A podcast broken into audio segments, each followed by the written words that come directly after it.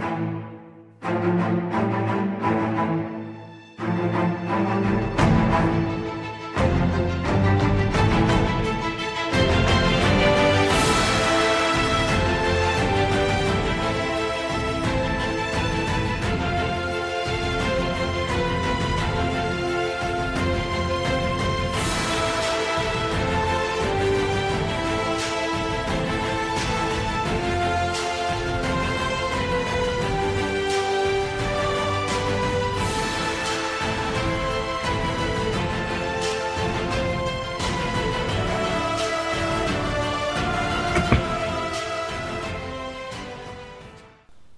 Sí, va a tener que ser de vuelta. Buenos días, buenas tardes, buenas noches, buenas, lo que sea que sea, cuando estén escuchando este podcast. Bienvenidos a Cuatro Naciones, un podcast sobre Avatar. Bienvenidos también a los que nos estén viendo en vivo por YouTube un domingo a las 8 de la noche, como todas las semanas. Me estaba jactando de que por fin estábamos arrancando horario, pero siempre hay que cagarla con algo, ¿no? Para no perder la costumbre como corresponde. Acá ya nos están saludando por el chat, donde por ahí me enteré que estaba muteado. No muteado Pablo, dice It's Rich. Luis Gessi dice, ¿cómo anda la barra abatera? Eh, y acá empieza, acá empieza lo que yo iba a aclarar. ¿Quién eres y qué hiciste con Pablo? lo que pasa es que me olvidé los lentes en la casa de mi madre. Por, eso me pasa por ir a visitarla. Debería dejar de hacer eso. Entonces, eso, espero que mis ojos sobrevivan estas cuatro horas de mirar luz azul eh, destructora de ojos, pero bueno, sé que sus cerebros les están diciendo que falta algo, así que eso, lamento hacerlos sentir incómodos, pero es lo que hay. Está medio lejos, no, no puedo ir a buscar los lentes, así que acá estamos. Sin lentes, no hay Pablo, eh, pone Luis. Y Mina Castillo dice, no, los lentes. Bueno, chicos, pueden ir. Eran, eran mucho más importantes de lo que parecía. Eh, ahora me siento muy mal. Capaz que te operaste los ojos. No, no me enteré. Así que es eso, es solo mi, estupidez. Pero bueno, más allá de lentes, de caras raras y cosas por el estilo, eh, lo importante es que esto es un podcast sobre Avatar. Y hoy vamos a seguir analizando la primera trilogía de cómics, eh, La Promesa. ¿no? En este caso vamos a trabajar con la parte 2, en donde yo me sentí un poco bastante estafado, porque me había quedado manija con la semana pasada de que, uh, bueno, a ver, quiero ver esa charla de Osai con Zuko, quiero ver cómo, cómo sigue este, este problema geopolítico, y de repente lo que pasa es que me muestran dos paginitas de Zuko hablando con Osai, dos paginitas de eh, El Rey Tierra diciendo que se pudre todo, y el resto es Toff y su Academia de Metal Control, que me, parece bastante lindo, pero eh, siento que eh, vuelve ese feeling de relleno, ¿no? Y yo digo, bueno, me, parece que están un poco mal distribuidas eh, la cantidad de hojas que se le da a cada historia. Aunque eh, tengo que admitir que Soka se siente Soka. O sea, es el único personaje que yo lo leo y digo, sí, sí, este es el mismo de la serie. Con Toff también me pasa lo mismo, como que esa historia, aunque crea que a mí me parece un poco bastante relleno, más allá de que es relleno del bueno, con desarrollo de personajes, bla, bla, bla, siento como que es un pedazo que puede ser de, de Avatar. Todavía me sigue costando creer que este Zuko es el mismo de la serie o incluso con Ang y Katara también me pasa un poco lo mismo. Pero eso, me gusta, siento que no es mejor que el anterior. Eh, vamos a ver cómo termina todo la semana que viene. Pero obviamente acá no estoy solo, sino que también están para dar su opinión mis fieles compañeros, como por ejemplo Seba. ¿Cómo estás, Seba? Hola Pablo, buenas noches audiencia. ¿Todo, bien? acá. descansado, se te nota como muy...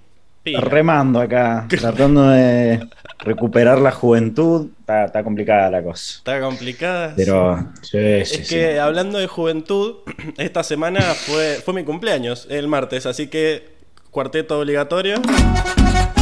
Ahí tenés que...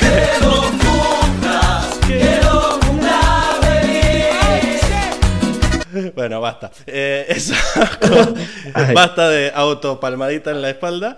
Eh, y bueno, anoche, anoche hubo joda, ¿verdad? Creo, puede ser que los haya perdido ahí a los lentes también.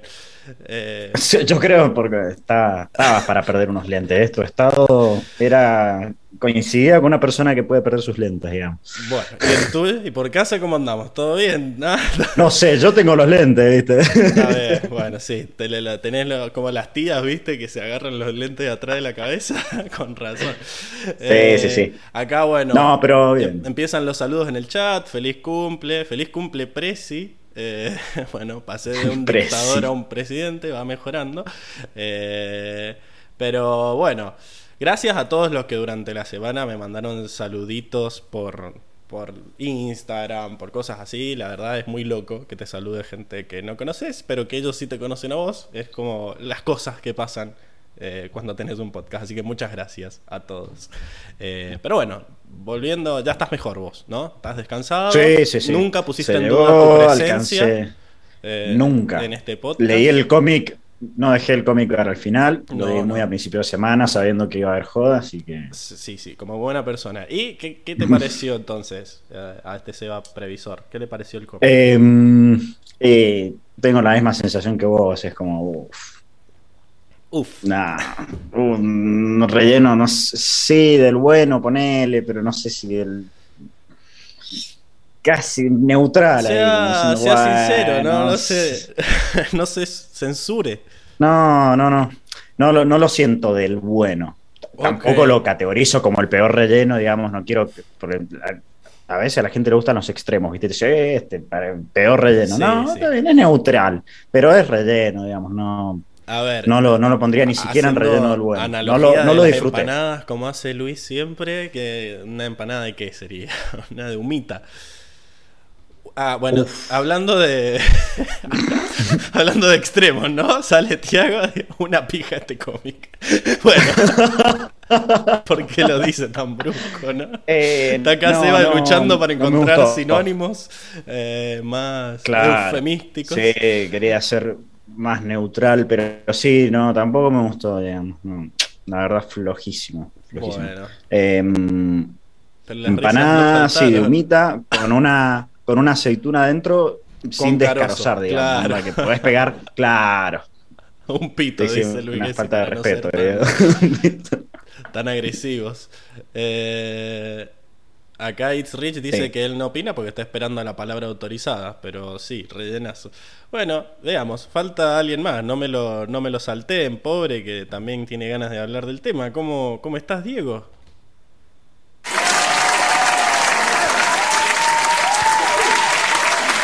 Otro que jamás puso en duda su participación de hoy, ¿verdad? Por supuesto que no. Eh, dudé, dudé un poco, pero no, no, acá siempre firme. Por una razón, sí, una razón mucho menos válida que la de estoy hecho. Mucho menos válida. Cuestionable, Pero, pero sí porque recuerden que yo soy, yo, yo lo veo por primera vez y me lleva una decepción también. este segundo tomo. Sí, sí. también se Sí, sí, no los he visto los cómics. Eh, y la verdad que me, me, de, me, decepcionó, me decepcionó que no, nos frenaran. O sea, terminamos en lo mismo que terminamos el, el, episodio pasado, en que iba a haber problemas entre la Nación de la Tierra y la Nación del Fuego. O sea, básicamente eh, terminamos igual. A ver, no, no es lo eh, mismo. Sí, hay, Ahora ya sabemos la postura. Sí, sí, ahora ya hay guerra, ahora ya hay guerra. Ahora se va a pudrir todo, pero eh, la idea es así, lo mismo. Así lo sentí cuando lo terminé de leer, después lo volví a leer y dije, bueno, no con más calma, menos, menos fan y más, más eh, analizando. Y, dije, bueno, no, se puede rescatar un par de cosas, hay un poquito de desarrollo. Eh, hay una parte, la parte de Katara Yang me, me devolvió al, al, episodio de Kiyoshi, de la isla de Kiyoshi otra vez. Ahí estamos, me, hizo un, estamos me, llegaron los flashbacks de Vietnam, ¿viste? y, pero bueno.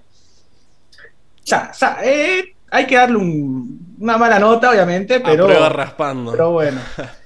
Y hasta por ahí. capaz que, capaz que tiene que recuperar. Capaz que ah. tuvieron que recuperar. Hay que revisarlo de nuevo. Sí, sí. Claro, hay que revisar, hay que revisar. Capaz que le tiramos un TP ahí para, para probar. Le subimos, la clase de inglés. Somos de Milce. Somos de Milce. Emilce que de vuelta no apareció, no sabemos si. Esperemos que esté bien, le mandamos un saludo. Eh, ella no fue a la fiesta, por la duda que ya están preguntando, así que. Eh, claro, si están decepcionados por leerlos, imagínense si los hubieran comprado. Eh, a ver, yo lo tengo. Yo lo tengo el cómic, tengo el, librito con los tres tomos juntos, digamos, con las tres partes. Y yo siento que la, semana que viene vamos a estar contentos con el final. Supongo que Tiago no, porque está muy, está muy eh, no. Yo les tengo fe que el final les va a gustar. Eh, pero siento que este es una transición muy rellenística. Así que eso, no me acordaba encima que fue. como que le dijeron, el, la, trilogía tiene que tener 300 páginas y bueno, y les alcanzaban con, buena, con buena, buenas páginas, tienen que ser un tercio. Un tercio tiene que ser malo y bueno. Yo como siempre. creo que los leí todos juntos a los cómics y eso quizás ayudó a que me quedara esta buena impresión. Eh, pero bueno, sí, tenías. Yo siento que hubiera estado muy enojado si hubiera tenido que esperar tres meses a que saliera el la próxima parte, como pasaba con estos cómics, de que tardaban bastante. En Te sentís estafado. Pero bueno, eh, no importa nada. Pero bueno, al menos, al menos saben, saben generar hype, eso hay que admitírselo. ¿Los tenés en inglés? Me pregunta Luis. Of course, yes, of course. Así que ya, ya enseguida, enseguida cuando, cuando arranque una cortina los voy a ir a buscar. Eh, pero bueno, como dije, chupa un huevo lo que digas vos, Eva, lo que diga yo, lo que diga Diego, Tiago más todavía, porque acá el que habla es la voz autorizada y vamos a llamarlo a él, que es... Poneme, redobles, por favor. tiene la potestad. Enrico.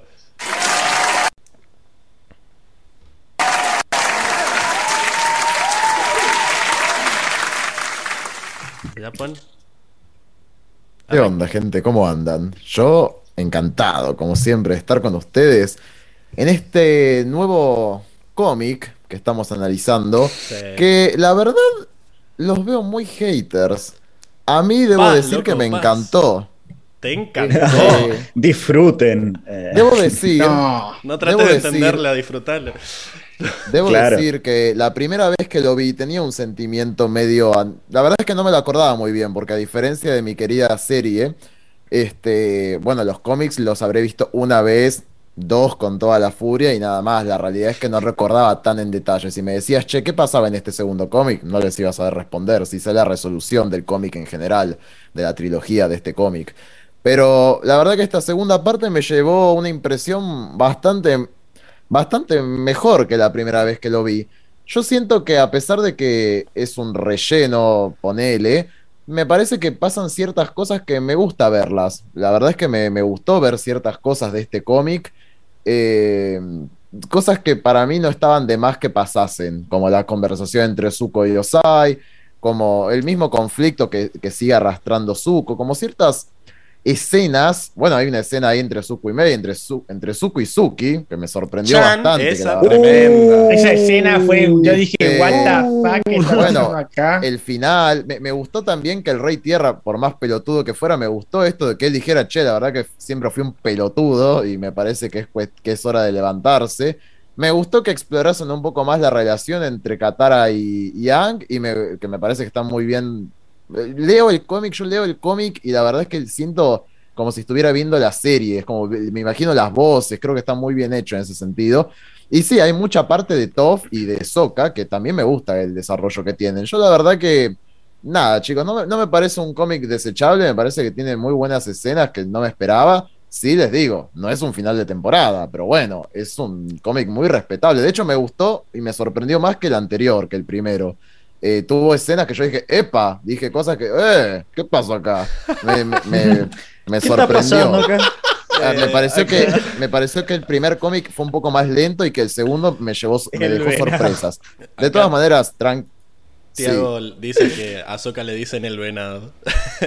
No, tremendo. Se le ven los cuernos. Es un, es un Baratheon ahora. Ah, no me, no me acuerdo la canción. El venado, Le dicen el venado. Eh, pero... duro, duro. Muy duro por Soka. Pero bueno, Soka también está ahí, no sé, metiendo fichas en Toff. No importa, eso será para otros podcasts. El punto es que yo, más allá de que podríamos hablar de centésimos o cuánto le puedo dar al capítulo, yo le voy a dar un 8 como el anterior cómic. Yo igual, eh, está bien, está bien un 8. Siento que... A ver, todo lo que decís está bien, todas esas cosas pasaron, pero siento como que pasaron muy rápido y, como que no, no explicaron mucho por qué. y perdimos, perdimos mucho tiempo con los otros personajes de las gallinas que siento que son me siguen pareciendo muy estereotípicos. Las eh, gallinas. Las gallinas.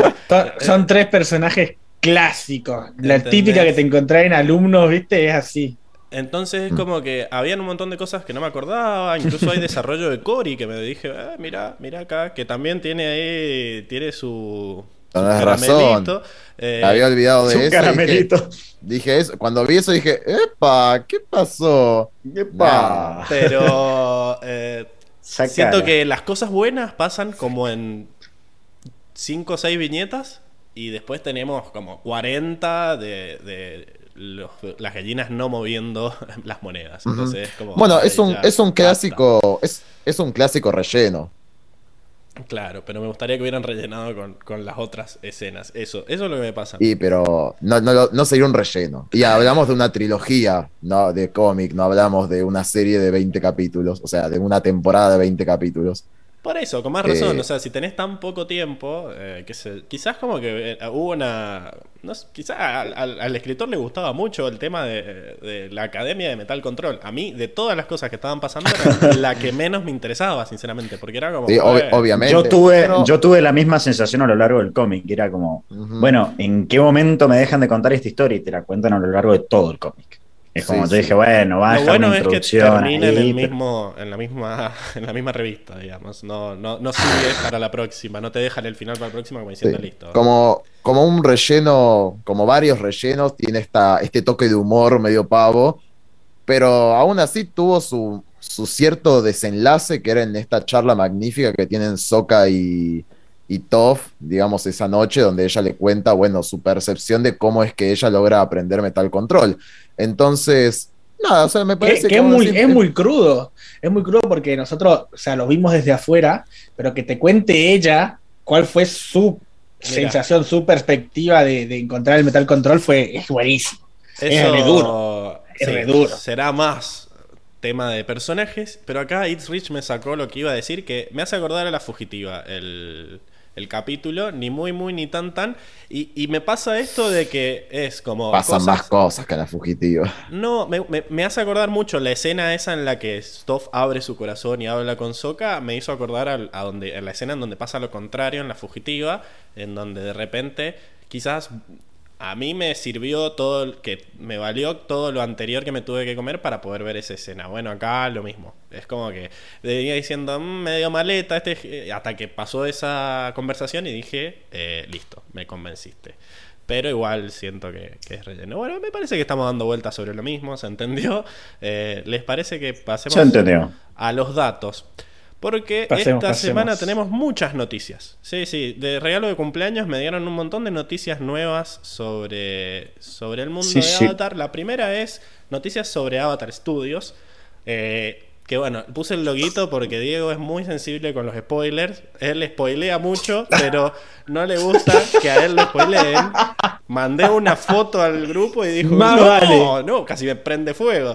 Pero, a ver, el tema fue que hay... Lo que pasa es que me asusté porque vi, cosas que no entendí nada, entonces dije por las dudas. Peligroso. Está bien, está bien. Claro, ante, ante, ante el peligro, ante cualquier duda de peligro hay que huir. Le estaba diciendo que no era spoiler y el chabón dice, ¿cómo no va a ser? Mirá, bla, bla, bla, bla, bla, bla. Bueno, eh, qué sé yo. El, tengo tres noticias. La primera está relacionada con Avatar Studios, que es que se ha revelado, se ha filtrado la idea conceptual de dos películas animadas que está trabajando Avatar Studios. Eh, a ver, fuente no está revelada. Todo esto está sacado de Avatar News, que hasta ahora, cada vez que ha venido con primicias o con boca de urna, ha tenido razón, digamos. Eh, tenía razón en todos los castings eh, y en todas las noticias que cuando él las decía por su página, tres días después salía Netflix o cualquier otra cosa a, confirmarlo, así que es como que tiene ahí, tiene sus contactos. Lo que él nos cuenta es que recién esta semana le dejaron revelar que hay, están trabajando en dos películas los de Avatar Studios. La primera es una precuela y la segunda va a estar enfocada en Zuko. De la precuela uh. no sabemos nada. Eh, solo sabemos que es una precuela. Eh, y que, o sea, eso quiere decir que va a pasar antes de que encuentren a Ang en el iceberg. O sea, no sabemos si es sobre el mismo avatar, si es sobre los mismos personajes. ¿No sabemos o no lo querés decir? No sabemos nada. O sea, el chabón lo único que dijo es, es una precuela. Y además, la otra, sabemos Amplio. Fuente, fuente de la plaza. La otra... Fuente, Miami me lo confirmó. claro, Miami me lo confirmó. Los Ángeles, Hollywood me lo confirmó. Eh, la otra es sobre Zuko, pero no sabemos nada tampoco, solo sabemos que es sobre Zuko. No sabemos si va a ser una precuela a la serie, si va a ser el Zuko más mayor, el Zuko de los cómics, el Zuko de entre medio de la serie, no sabemos nada. Así que es como que esta noticia, como que todo el mundo salió como, ¡uh, sí, genial! Y es como que, bueno. Pero eh, no es nada. No nos están diciendo nada tampoco, o sea, está bien. Eh, lo, a ver, ¿qué nos confirma esto? Que, por ejemplo, al hacer una película de Zuko, mucha gente tenía miedo de que quisieran irse a otras cosas y se olvidaran de los personajes principales de la serie y que no sacaran nunca más nada de Aang o de Katara o de qué sé yo. Entonces, al hacer una película sobre Zuko, como que dan a entender que quieren seguir fijándose en estos personajes que tanto amamos y no solo se van a ir por cosas nuevas. Pero el tema de la precuela es como, habían dos opciones, o era una precuela o era una secuela. Eh, así que la verdad que no, no es mucha, mucha info tampoco. Así que no quería detallarme mucho en esto, pero había mucha gente entusiasmada. Igual no tenemos fecha, no tenemos nada, así que es como, bueno, noticias. Noticias, noticias. Noticias relámpago esa. Bien, después, la segunda es que eh, este, esta foto pixelada del logo de DNEG porque es, ¿saben lo que es DNEG? Ni idea. Es un estudio de efectos especiales que anunció un acuerdo de varios años con Netflix y uno de sus primeros proyectos es la serie live action de Avatar. ¿Bien? Epa. Así que... Eh, Guarda. Quizás no conozcan a esta eh, empresa de efectos especiales, pero les voy a contar que ha ganado 7 premios Oscars a mejores efectos ah, especiales, incluyendo uh, unas películas que quizás las escucharon, quizás no, se las voy a mostrar a ver qué onda. La primera es, en el 2011 ganaron su primer Oscar por Inception. No, a ver, efectos especiales tranqui, así, eh, edificios que se doblan. Eh, Cosas que giran. Tranqui. 2015, Interstellar también. la primera imagen. Ah, laburan ahí con Nolan. De Tranca. Un agujero negro también, pero muy tranquilito. Después, Ex Machina o Ex Máquina, eh, esta del 2016. Eh, que también, o sea, era una cabeza flotante y todo un cuerpo de CGI. Y todo un cuerpo no te dabas cuenta. Eh, después, Blade Runner 2049 en 2018. Eh, First Man del 2019, esta no la vi, creo. No sé si fue tan, conocida como las otras. No, yo esta tampoco la vi. 2021, eh, Tenet, eh, Oscar a mejor uh. efectos especiales. Y 2022, Duna. Así que, digamos que. ¡Oh, no! Claro, mirá el películas, películas tranqui, ¿no? Porque si uno no quería hypearse, acá Luis Gessi me dice. Como dice Luis Gessi. No me hypeen, por favor. Hace dos semanas me preguntaban, pero no tenés miedo, mirá que no es todo plata en esta vida, pero mirá, están contratando a estos culeados. claro, que le quieren cobrar. claramente la plata sí funciona. Obviamente después puede ser que sea una roca súper creíble, que se va moviendo muy lento como en la otra, pero... Eh, esto, acá It's Rich dice, me siento preocupado de que las expectativas están subiendo bastante. Por favor, que estemos en el universo donde el live action sale bien. Eh, es que sí, porque... Yo me voy a mantener escéptico Esta vez sí. Lo que pasa es que esta, esta vez están eligiendo a la gente correcta, no como, no como en, la innombrable que no sé qué hicieron. Es que eso es lo que... Sí, a ver, sabemos que, los efectos van a Claro, esta vez están mm. haciendo las cosas bien. están buscando en el currículum cosas que, que, ya, bueno, vos podés, vos no. Que es algo que claramente no pasó en la película en la, en la, película que hicieron esa asquerosa. Enrico. Que nos obligaron a ver. No, se, no le permite a su corazón creer. No, no te estás permitiendo sentir. te han lastimado Yo voy a. No, sí, sí. Ah, te mucho. Demasiado, demasiado. Me voy a mantener escéptico hasta el final, chicos. Demasiadas malas noticias, dice. Además, además de los Oscars y de los premios BAFTA, que también han ganado 8, eh, y de, bueno, premios muy particulares de la industria de los efectos especiales, también ganaron por series. En 2019 trabajaron en Chernobyl. Eh, también se ganaron el Emmy a mejores efectos especiales y el 2021 eh, con Star Trek Discovery que la tercera temporada de, la secuela de Star Trek. Así que eso. Acá Luis Gessi nos dice que First Man es muy buena. Bueno, habrá que, habrá que verla. Hashtag vean First eh, y bueno, acá está el team, team escéptico, ¿no? Está It's Rich ahí. Sí, sí, todos, todos. van todos ahí. Eh, Están todos en el team escéptico. Mente fría hasta no verla. Está muy bien, chicos. déjense soñar, déjense vivir. No, solo con el eh, escepticismo logras cosas de calidad. Si no, te, te, metieron al chabón este, que ya vimos la, anterior semana, y hizo altas películas, también hizo altas películas chotas, pero digo, hizo altas películas y todos, ay, si va a salir un peliculón, salió la mierda esa que nos cagó la vida. A ver, acá estamos hablando de efectos especiales. Entonces, si los efectos especiales llaman al Messi de los efectos especiales, y te tenés que sentir un poco eh, esperanzado. Algo va Tiene que, tiene que subir, tiene que subir ahí la motivación. Ahí te tenés que, no van a mover, un poquito, No van a mover una piedrita. No van a decir, che. Maestros tierra. Esta piedra quiero que sea, qué sé yo, madera. No es, no, o sea. no es, lo, no es lo único, chicos. No, no, van a mover las piedras con un alambrito así. No es lo único, no, no, obvio. No, no, es la única variable que Hay muchas partes que tienen que involucrarse. Está todo muy interconectado. Más allá de que estos hagan altos efectos, si tenés un director que te dice, ay, move la piedra lento, la Más vale. ¿Qué es eso? Bueno, chicos, pero, pero a ver, pero es una buena noticia. Tampoco decir, no, no, no, no, mente fría. Es una buena noticia para mí. Decir, che, eh, zarpado. O sea, eh, no, no te digo que me hypea, me vuelve loco, pero sí es una buena, me parece una buena noticia. Contame de los guionistas y después hablamos. Eh, ah, ya tenemos noticias de quiénes son los guionistas. Son guionistas de series de Netflix, que habían varios que estaban vinculados con Daredevil, Ponele, cosas así. Ya para la semana que viene les ah. traigo guionistas, así se hypean con eso. Eh, pero bueno. Vemos. Veremos. Cuestión. Eh... No, fue una frase. Si tu imaginación vuela muy alto, puede caer muy duro. Chicos, no le tengan miedo al dolor. Ya está, yo ya fui, volví hace 15 años que, estoy acá. Me aparte, el creer. Que, el que no arriesga, el que no arriesga no gana, gente. Hay, que, hay que soñar alto para llegar alto. Es así.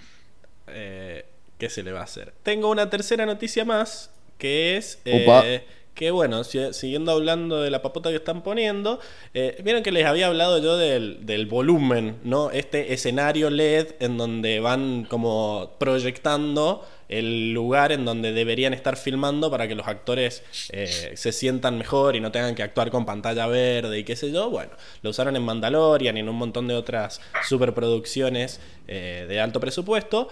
Bueno, acaban de declarar que el que están usando en Avatar, el volumen de Avatar, es el más grande del mundo, literalmente. O sea, como que.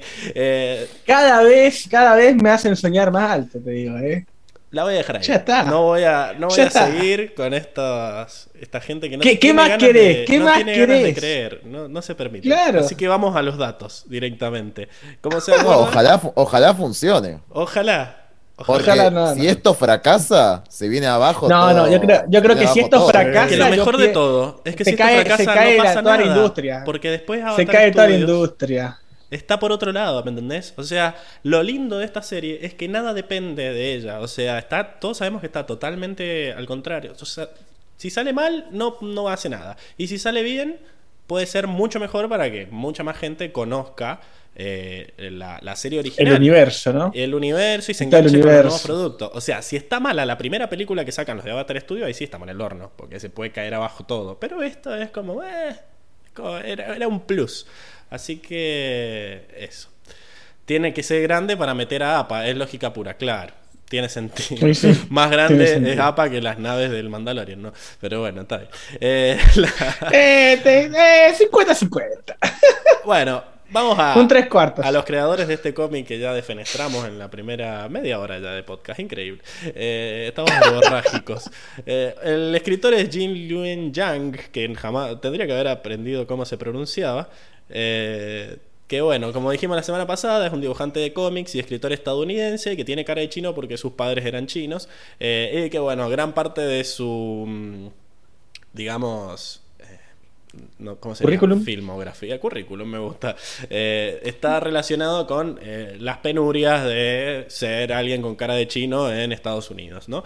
y bueno, también trabajan en el cómic Guri Urihiru, que son estas señoras. Las chinas. No, japonesas. Las, señoritas, japonesas, señoras japonesas eh, que son tan tiernas y abrazables. Eh, son, son, son Loili. Son Loili. Son Loili.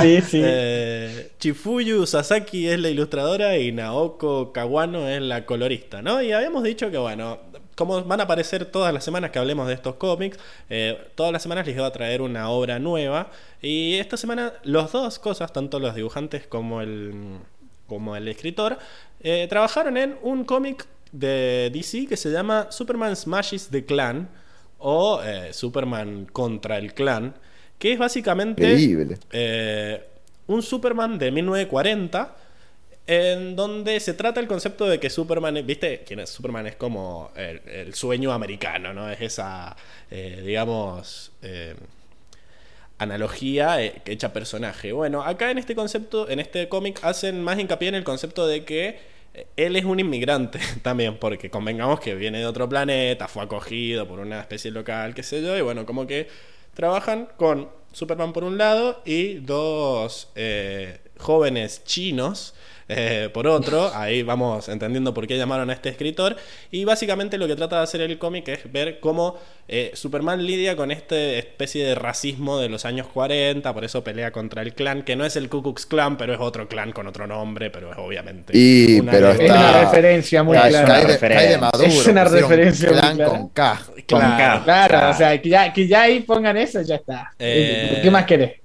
Bueno, básicamente mm, a este cómic lo han halagado mucho. Eh, obviamente es un cómic, es un cómic para jóvenes, pero lo han halagado a Juan sobre todo porque habla de racismos a distintos niveles, dice, y contra colectivos muy distintos y coloca a Superman también en esa diana por el miedo de que él mismo siente a no ser aceptado. O sea, de repente este tipo que tiene superpoderes también le afecta que le hagan bullying.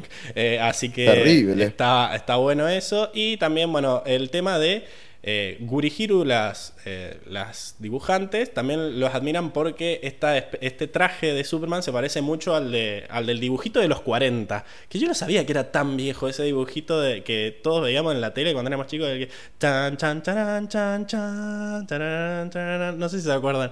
Eh, Superman. Sí. ¿No? es un avión. Es un pájaro. Es un, es un pájaro. Sí. Ah. Es Superman. no me digas que es tan viejo. De los años 40, boludo. No me jodas. ¿Cómo, revolvían el baúl en el canal 9? No jodas. Tiene un poco de sentido. Tiene sentido. De puta, Pero se ven tan bien. O sea, se notaba que eran dibujos hechos a mano que pasaban en el cine. Eh, pero es. Eh, la calidad es espectacular. sí, sí, la calidad del dibujo. Te creías que era del 2000, aunque sea. el sueño americano. Claro, eh, pero, pero no, me ha dejado traumado. Busqué en YouTube la intro de esa serie de Superman y era la nostalgia. Más rápido que una bala, más fuerte que una locomotora. Era no, increíble. Sí, sí, sí, Dios mío. Lo voy a tener que buscar, amigo. Así que. No te lo puedo creer. Eso. Bueno, acá Luis Gessi plantea que todos le hacen bullying a Superman. Claro, porque todos le hacen bullying a Superman. Detecto un poco de sarcasmo en tu comentario, pero en este cómic parece que por lo menos él se siente mal, o por lo menos se siente representado con estos chinitos. Así que mm, eso. Vamos, creo que eso era lo último que tenía que decir en esta sección. Sí, volvemos al principio. Así que, ¿les parece que vamos a la siguiente sección? Vamos, que acá tenemos...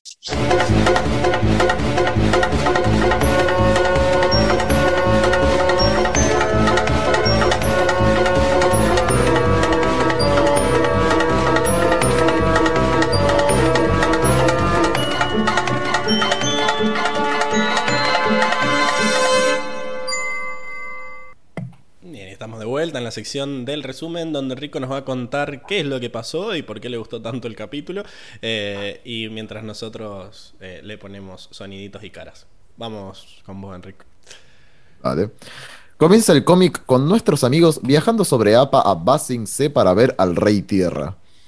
Ang y Katara se encuentran muy melosos, abrazados el uno al otro, lo que pone a Sokka sumamente incómodo. Y seguía. Sin embargo, Toph se levanta para decir que tiene que abandonarlos para volver con sus estudiantes a su academia de Metal Control. Sokka se altera por quedarse solo con los enamorados, pero Toph termina invitándolo a que vaya con ella. Tras una rápida despedida con los demás, Toph agarra a Sokka y salta al vacío desde APA para poder crear un tobogán de tierra que lo lleve directo hasta el suelo. De camino hacia su academia, Sokka le pregunta cómo fue que se decidió por abrir su academia de Metal Control. Ella le explica que se dio cuenta que ayudó a Ang a encontrar su potencial tanto como maestro tierra, como avatar y como ser humano, y que esto la hizo dar cuenta que logró hacer una diferencia en el mundo, por lo que quiso inclinarse hacia la enseñanza. ¡Qué bien! Soka, desconfiado, le dice que cree que lo que realmente le debe gustar es mandar a las demás personas, cosa a la que Toph asiente, y agrega el detalle de poder gritarle a las demás personas también. Es entonces cuando llegan a su academia y nota que sus estudiantes se están yendo de ahí. Toph los detiene y de paso los presenta a Soka. Hotun como el grandote sensible, Penga como la niña caprichosa y Mo, mejor dicho como el oscuro, el emo del grupo. Penga queda inmediatamente enamorada de Soka, diciéndole que a partir de ahora es su novio aunque él ve esto con ternura considerando que solo tiene nueve años. Fuera de esto, Toph está a punto de reprenderlos por intentar abandonar la escuela, pero ellos se adelantan a decirle que en realidad fueron expulsados de la misma. Al ingresar furiosa a su establecimiento, se encuentra con el maestro Kunjo, un maestro fuego control enseñándole a tres de sus alumnos. Este le explica que el edificio era antes suyo, y fue arrebatado tras el movimiento de restauración de la armonía. Pero luego de que Zuko removiera su apoyo, habían vuelto para reclamar lo que legítimamente era de ellos. ¡Cállese, hombre le dice horrible! Con dureza que son ellos los que no pertenecen allí, ya que este es el Reino Tierra, y que están invadiendo la primera Academia Metal Control del mundo. El maestro Kunjo responde a esto con burla, ya que considera que el Metal Control no existe pero su rostro cambia drásticamente al ver cómo una lanza se enreda en su cabeza como una corona. Una cruda pelea está por empezar, pero Sokka interviene a tiempo para intentar mediar este conflicto, proponiendo que el establecimiento lo defina la mejor enseñanza. Todos infieren que se trata de un duelo a muerte entre los estudiantes, pero Sokka sugiere que sea ganador el equipo de estudiantes que logre dejar sentado en el suelo al otro. Se propone el duelo en tres días, y aunque Kunjo al principio no quiere esperar, la amenazante lanza que aprieta su cabeza lo hace aceptar los términos.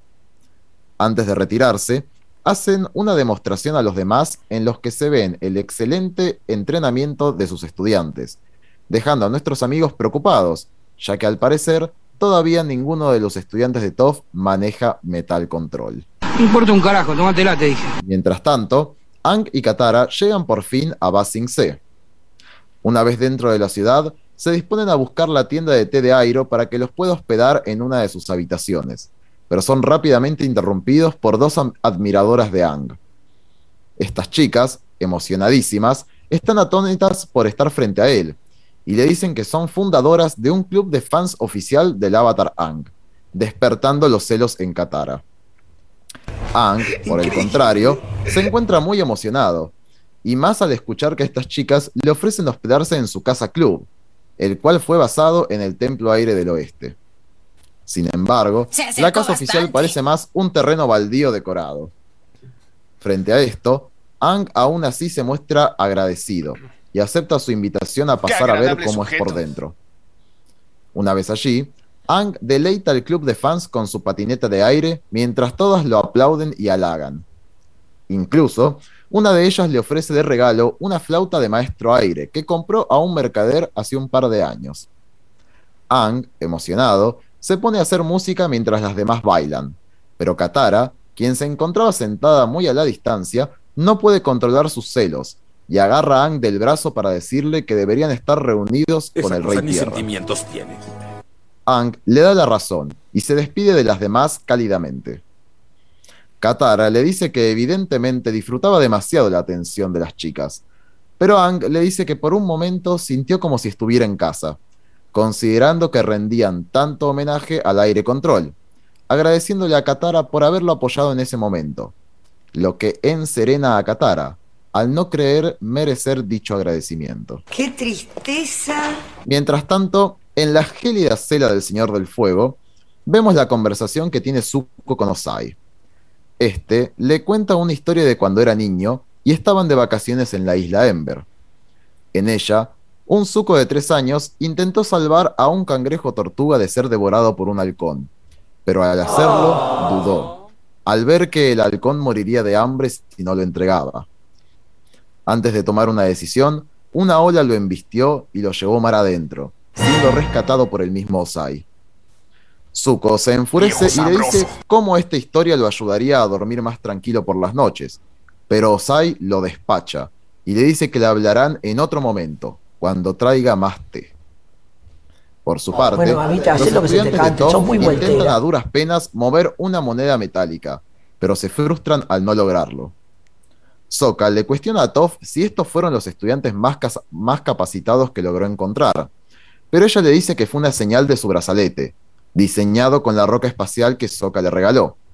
ella le explica que cuando caminaba cerca de algunas personas, su brazalete temblaba, lo que le dio la pauta de creer que estas personas manejaban un tipo de emocionalidad tan fuerte que serían capaces de dominar el metal.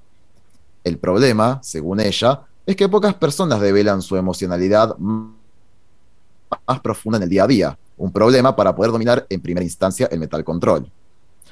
Soka le sugiere entonces ser él quien los pueda entrenar, ya que si bien no es un maestro de elementos, se considera un maestro motivacional, ya que es capaz de liderar a la gente para cumplir sus objetivos.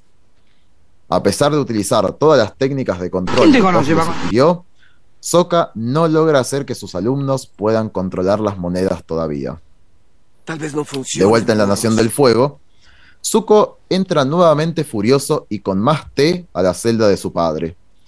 Le dice que cuando era niño debió haber defendido los intereses nobles del halcón, así como lo hace hoy por la Nación del Fuego, pero que a pesar de eso todavía no puede dormir. Osai le dice que su insomnio se debe en realidad a su incapacidad de distinguir cuál es el lado correcto por el cual pararse, lo que deja más confundido a Zuko. No importa si elige el bien o el mal, lo que él decida será correcto por el simple hecho de ser el Señor del Fuego. Sin embargo, Zuko no concuerda. Para él lo correcto o incorrecto lo trasciende, a él y a cualquier persona, y que él considera que lo que intentaban lograr con Ang y el Rey Kuei era lo correcto. Osai arremete contra su idea diciéndole que el Rey Tierra no tratará con piedad a las ex colonias luego de haber sido humillado por la Nación del Fuego por tanto tiempo, y que es el deber de Zuko hacer valer su voluntad de defender a sus ciudadanos poniéndole un freno. Zuko le dice que será paciente, ya que confía en una resolución pacífica con la ayuda de Ang. Osai se burla de que confíe en el avatar, considerándolo una reliquia irrelevante que pretende mantener el status quo en lugar de dejar que el fuerte se alce sobre el débil. Qué agradable curioso, le dice que Ang es su amigo y que confía en el lado que él se ponga. Pero Osai le pregunta si confía más que en él mismo, dejando a Zuko callado. Colérico, Osai se pone de pie y ordena a Zuko salir de su celda. Y aunque Zuko intenta defenderse de su osadía, termina primando la voluntad de su padre. Una vez más en la escuela de metal, control de Toph, la vemos ya rendida frente a la falta de habilidad de sus alumnos por dominar el metal.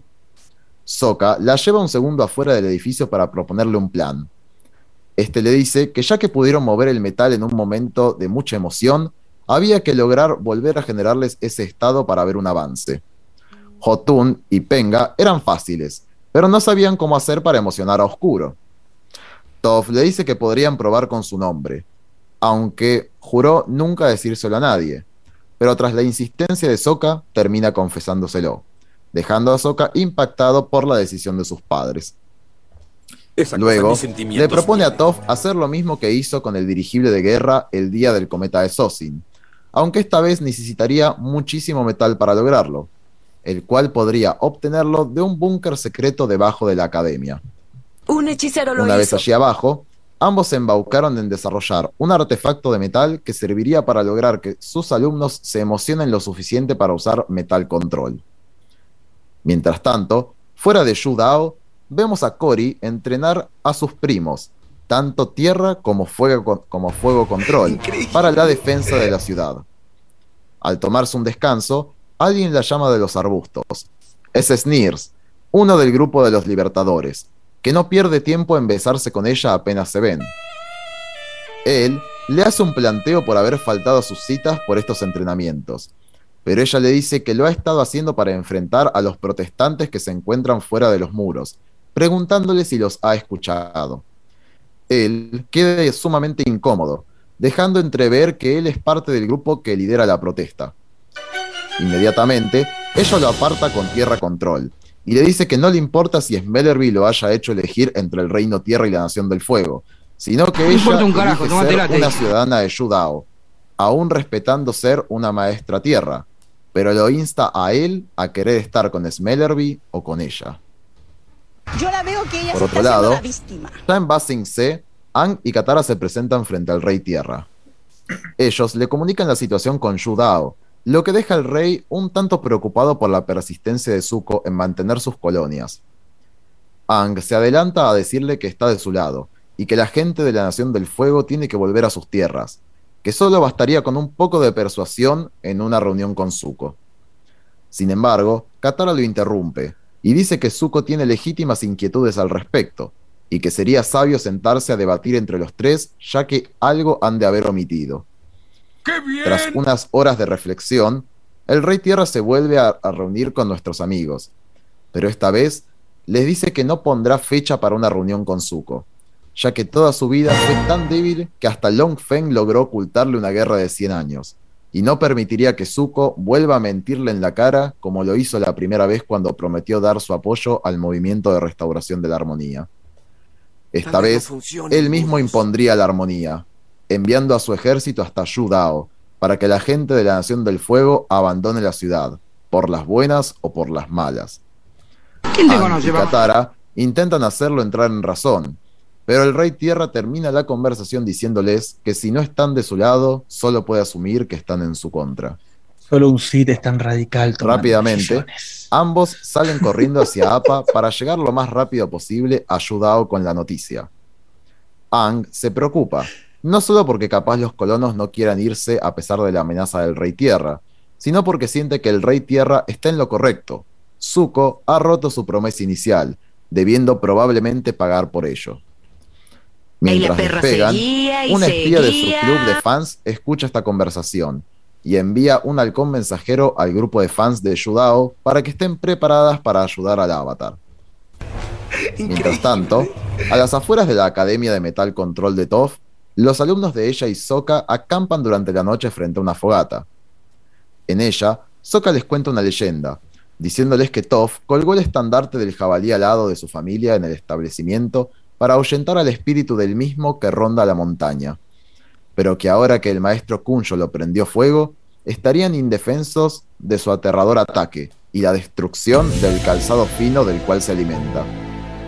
Hotun y Penga quedan aterrados, y en ese mismo momento un gigantesco monstruo metálico en forma de jabalí alado aparece comiéndose los zapatos de Penga. Ambos quedan devastados, pero Oscuro está totalmente inmutado, develando que sabe que Toph se encuentra adentro. Sin tardar, Toph abre un hueco en la armadura para que lo vea, pero lo felicita llamándolo por su nombre, el cual lo deja sumamente humillado y detonado en el piso.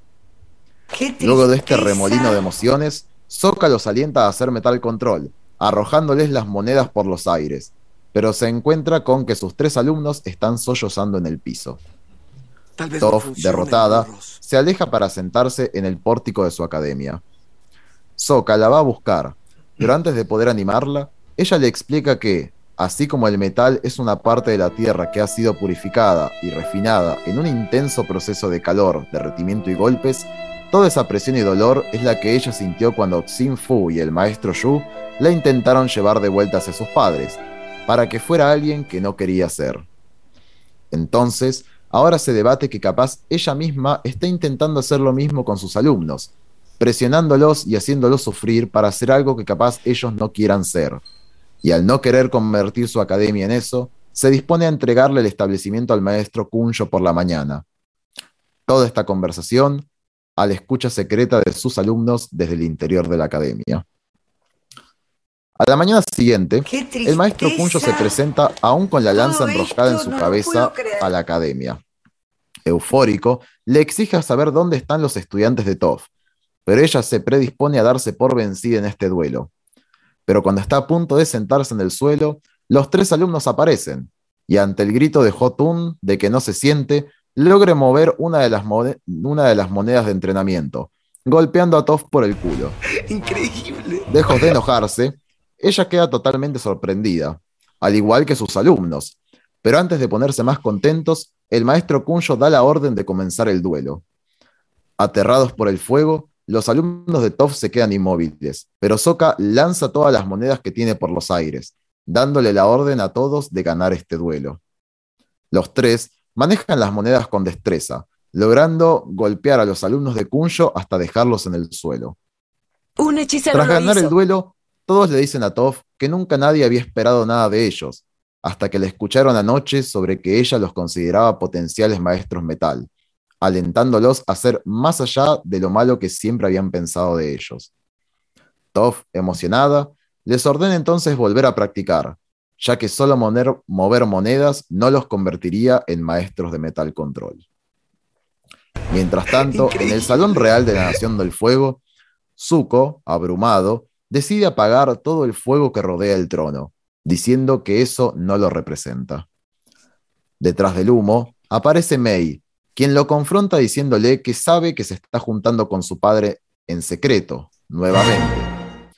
Zuko intenta defenderse diciéndole que la ama, a pesar de seguir fallando, pero Mei le dice que parece amar más sus secretos y que le serán más fáciles de guardarlos cuando esté solo. Tras una reverencia, se despide de él y se retira del salón real. Zuko, alterado, le pide que regrese y a último momento se lo ordena, aunque se arrepiente internamente de haber dicho esto último. ¿Quién te conoce, En ese momento aparece Suki. Arrodillada, le pide perdón ya que por ella se enteró de esto, ya que todas las guerreras Kyoshi, y especialmente ella, se encuentran muy preocupadas por él.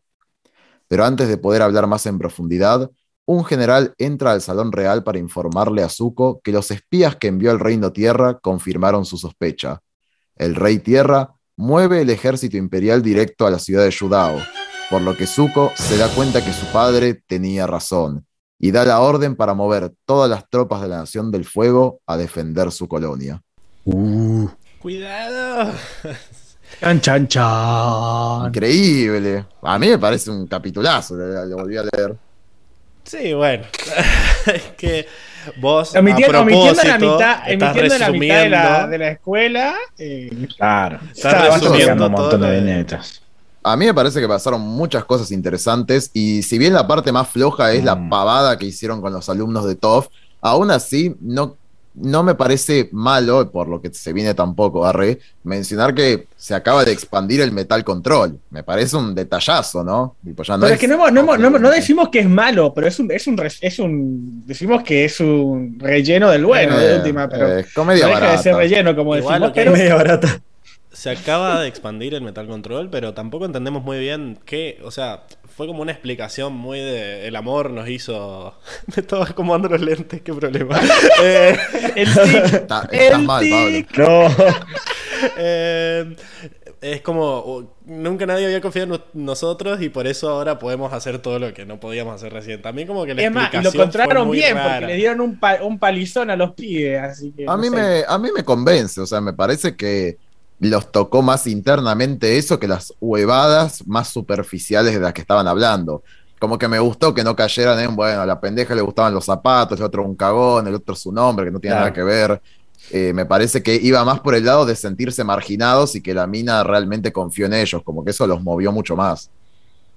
Sí, o sea, es como que en los papeles suena bien, pero no sé, porque no me gustó, no me gustó la ejecución, como que de la nada eran indetenibles. Eh, los otros como que hacían cortinas de fuego nomás, era como... Ah. Sí, sí. sí, de, repente estaban, los tres estaban OP, o sea, pasaron de ser tres, tres giles que no sabían una moneda te, a, OP.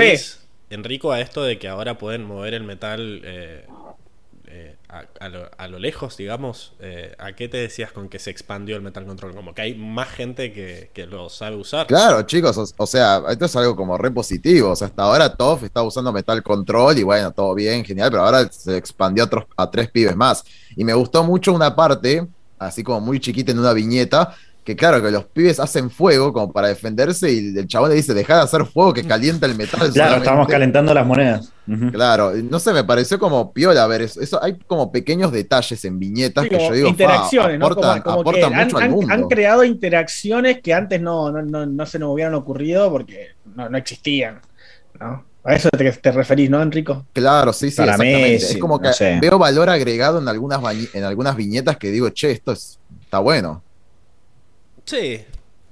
Pero bueno, el, problema para mí sigue siendo el mismo, sigue siendo la proporción entre las historias. Sí, está bien. Yo hubiera querido mucho, pero bueno, a quién le importa lo que yo quiero, ¿no? Pero como que parece que es algo que, queríamos todos, que hubiera preferido que se enfocaran mucho más en la parte de Osai, que me pareció tremenda, pero cuando empiezo a contar las páginas son cuatro o cinco páginas nomás, ¿me entendés? Entonces digo, bueno, le hubieran puesto más onda a esa parte, hubieran desarrollado más, porque de repente... Tampoco nos hemos Veo mucha exigencia, chicos. Es. No, perdón, perdón, Enrico. Yo, yo veo. tiene acostumbrado a la serie. ¿Me entendés? Sí, pero creo que también está haciendo, vos me parece, Enrico, que estás del otro lado, está siendo como muy bueno también. O sea, si no criticás nada de este cómic, es como, bueno, ¿qué, tiene que pasar en un cómic? Ponele para que digas, no, esto está mal. No, a mí lo que me parece. obviamente, de 80 páginas, yo dudo que, con la calidad que tienen eh, este mundo, digamos, los guionistas, eh, de 80, 70 páginas, creo que tienen más o menos, no haya nada rescatable. Obvio que van a haber cosas rescatables, pero si comparás con el promedio, digamos, yo como primera sensación tuve lo mismo que el Pablo. Pasaba las viñetas eh, y seguía, seguía la misma historia. Bueno, ya se le está pasando un poco la mano. Aparecían un par de viñetas de otra cosa y volvía lo del Metal Control. Y digo, bueno, parece que el cómic va a tratar de eso y finalmente, o sea, fueron colores, pero la mayoría fue de eso, digamos, no sé, 40, 50 páginas. No, a mí, a mí la verdad que, bueno, yo le puse un 8 por eso, sino la, la verdad es que tiene un humor bastante repudiable. A mí justamente es el, tipo de humor, es el tipo de humor que a mí no me copa un carajo, o sea, pero bueno. Eh, aún así... Es un 8 digno para mí también, sí, un 7, 8. Hubo algo que me llamó la atención, que es que eh, había un comentario de Luis que era como que en realidad estaba pensado para, para... El target era un público más joven, pero a ver, eso nunca detuvo a la serie. La serie en teoría era para chicos de 9, 10 años y nosotros boludones de casi 30 estamos hablando de eso. Y, y, eh, aparte, eh, hypeados, súper metidos y, que realmente nos engancharon. Para, para, me encantó esto que dijo Tiago dijo, las primeras novias siempre son tóxicas. Y Mina Castillo le corrigió, dijo, las primeras relaciones son siempre tóxicas. Muy bien, Mina. Muy bien, Mina Castillo. tremendo. Banco, banco mucho. Y ya que estamos, saludamos a Lucas Sampieri que nos dice hola en el chat y Paula Franco que nos dice hola, recién llego. Eso fue hace como 15 minutos, así que hace 15 minutos que llegó. Y aprovecho que estamos leyendo el chat para pasar, si les parece, a la siguiente sección y dejar de hablar un poco de lo que no nos gustó y empezar a hablar de qué pasó con los, con los personajes. Acá, Mina te Gracias, gracias. Gracias, gracias, güey. Eh, vamos a la siguiente chileno, sección. chileno confirmed. No, puede ser. Nosotros también decimos güey, no te hagas. O bueno, no, vale. O cuyano. O cuyano también. Dale, Diego. Vamos a la siguiente sección.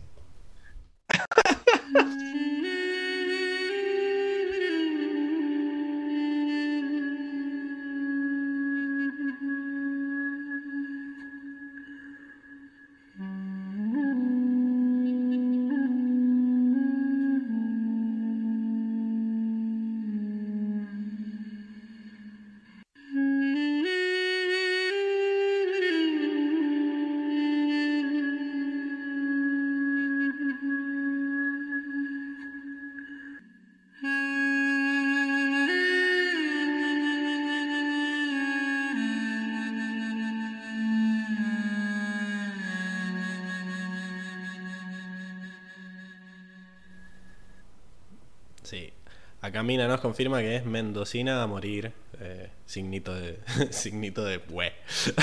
El ah, gráfico. Ahí está, ahí está. El signito de we. El we gráfico.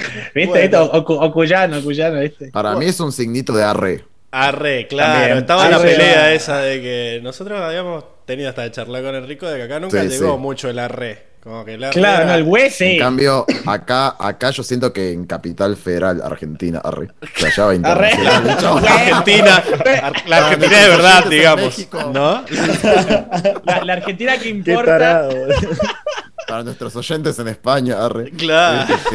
bueno, yo siento que acá en, en Cava, siento que antes había se usaba más el we, siento que después se empezó a reemplazar por el arre y después por las cosas más modernas, pero el we creo que cayó en desuso. modernas. Eh, eh, los, los pibes, viste, que usan el DEA y esas cosas. Sí, que bueno, algo que me supera totalmente. Sí, no, está más allá del bien y el mal. Eh, pero claro, acá el arre siempre fue, siempre fue muy cheto. O sea, si decís arre, dice, ah, este hay que robarle. Porque. Este, de este de chakra. Me voy a cuidar. Cuando, vaya a Mendoza me cuido. Sí, sí, sí quédate con nosotros. Este con este nosotros. Va a privada. No va a pasar. Este va a la privada.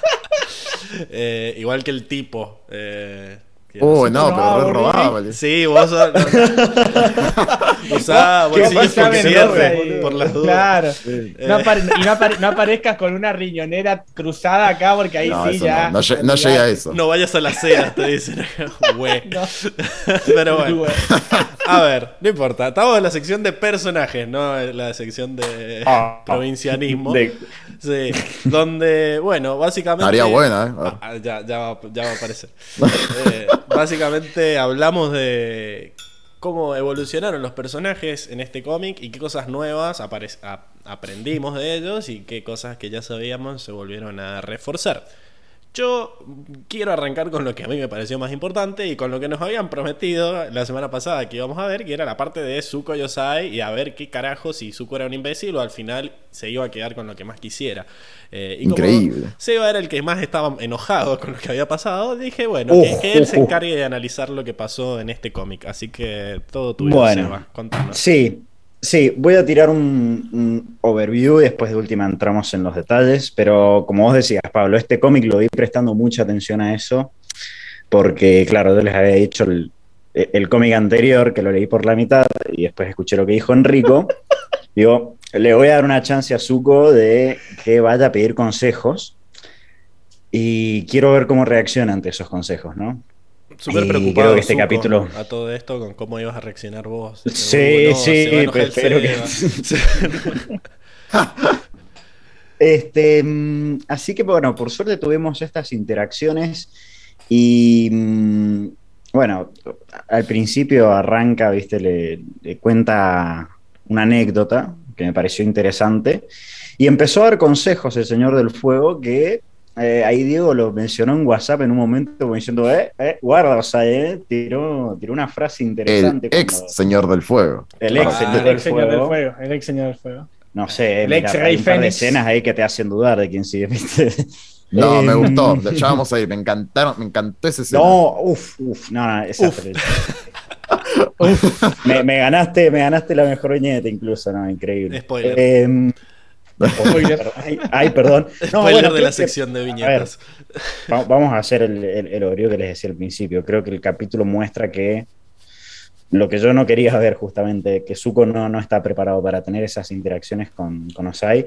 Al principio lo tomé como que estaba tratando de manipularlo, digamos, con esas historias, diciendo, ah, mira, viste, vos casi te ahogás, me metí, te salvé, y qué sé yo. Pero en realidad Postal estaba tratando de dar un mensaje Arranca bien esa interacción, yo digo, ok, bueno, zarpado, le dio un consejito, lo está tomando, está bueno lo que le está diciendo.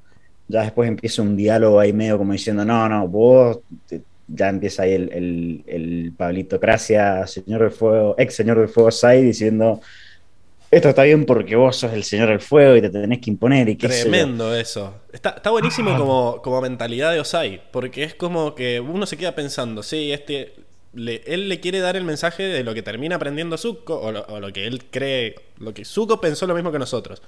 Que él le quería dar el mensaje de que se pusiera al lado del halcón porque el halcón se lo merece porque es más fuerte.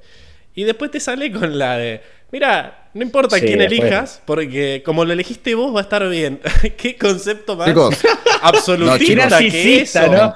Qué narcisista el chaval. A mí me encantó. Sos el señor del fuego. Ojo, yo coincido. El bien soy yo. Con, con, Enrico, ¿eh? Claro. No, coincido con Enrico. Yo no lo entendí tan así. Ahora, ojo, puedo cambiar de opinión. Yo lo entendí más como posta.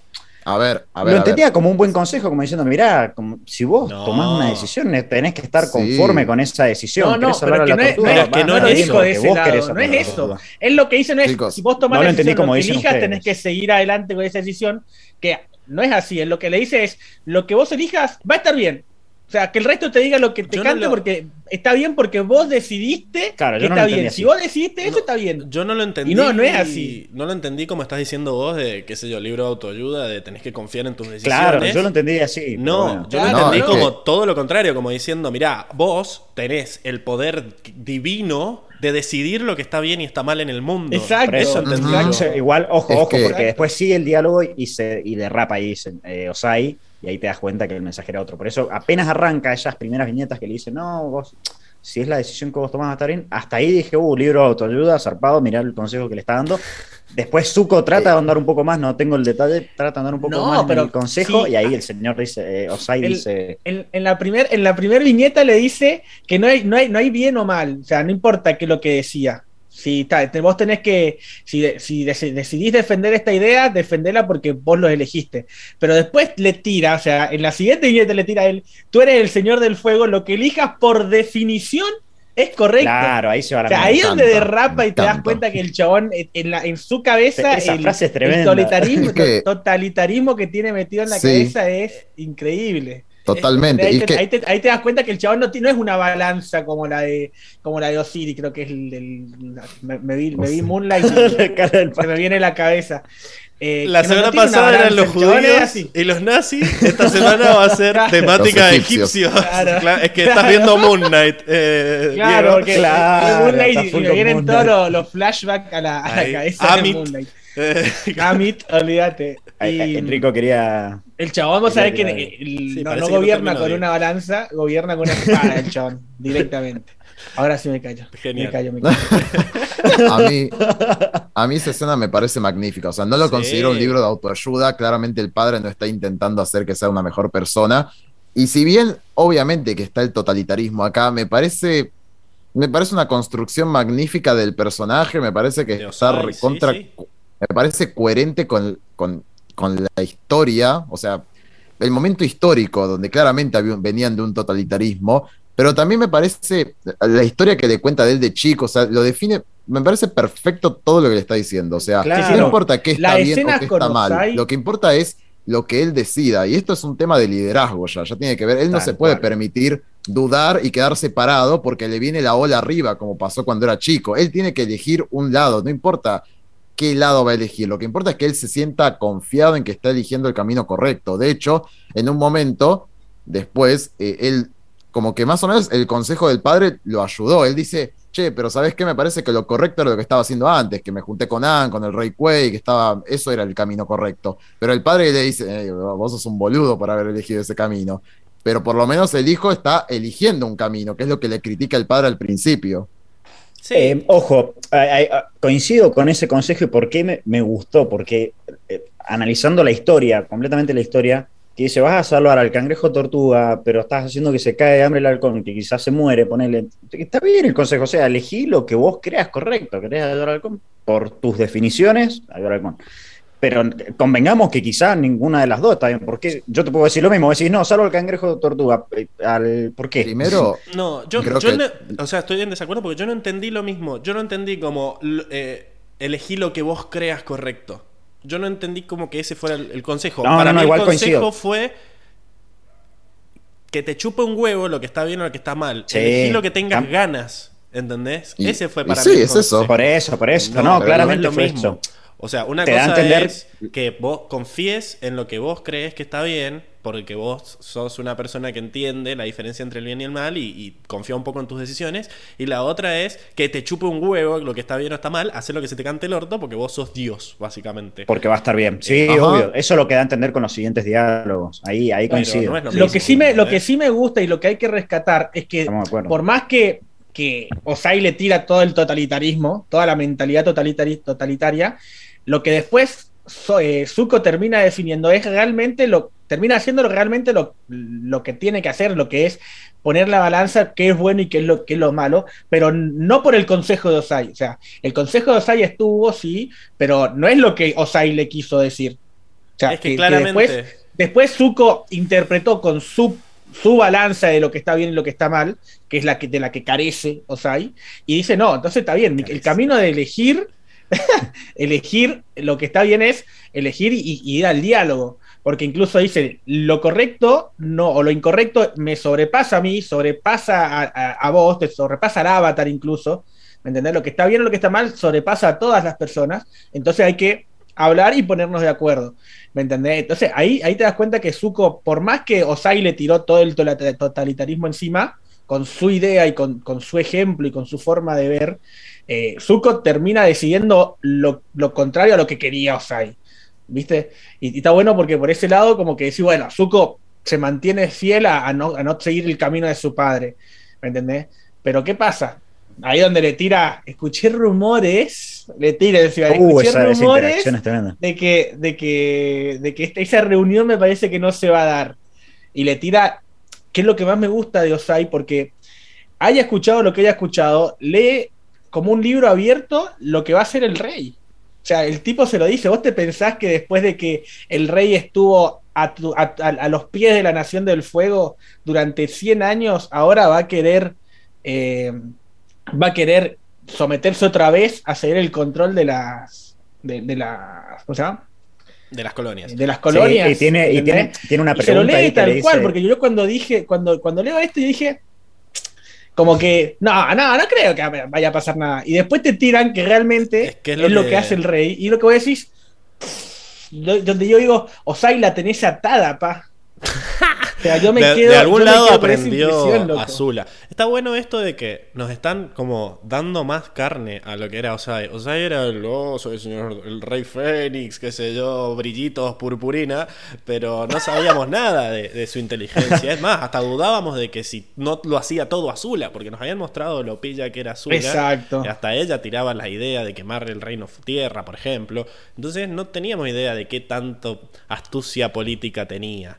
Eh, y acá nos damos cuenta que sí, que es, es una víbora, básicamente, que incluso sabía leer a las personas porque, o sea, está diciéndole esto, decir, loco, el chabón este eh, va a tener que actuar para no quedar como un nabo de vuelta y va a elegir eh, el camino que no va a ser el mejor para todos, va a elegir lo que sea mejor para él como líder de su nación. Y vos tendrías que hacer lo mismo, le está diciendo.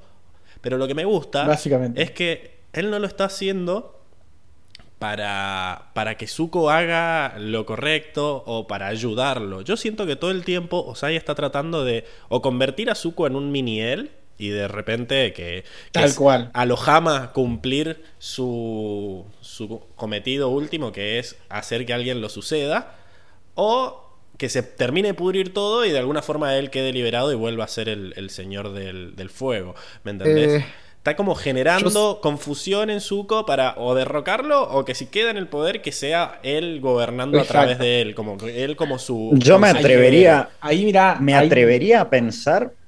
Lo tiro, hay que ver el siguiente cómic, lo tiro como teoría falopa.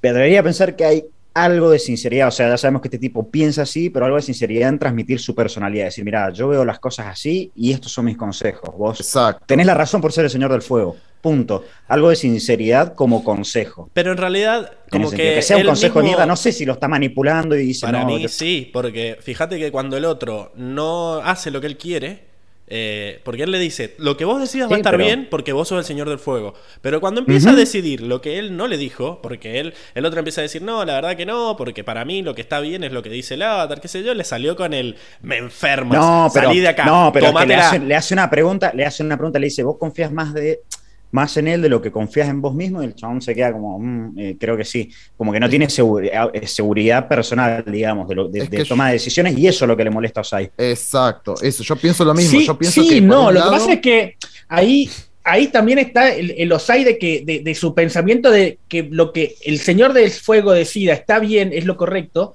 contra lo que no no porque es lo que es lo que dice él yo confío en el criterio del avatar que es lo que tendría que hacer el señor del fuego y es lo que es, donde choca contra la mentalidad de, Osai de que el señor del fuego la tiene grande y por eso se hace lo que el señor del fuego dice y no es así ¿entendés? que es lo que le está diciendo Zuko no el criterio del avatar es correcto Exacto. Yo no creo, no creo en conspiraciones. No creo que eh, Osai esté intentando manipularlo mentalmente para un golpe de Estado o algo así.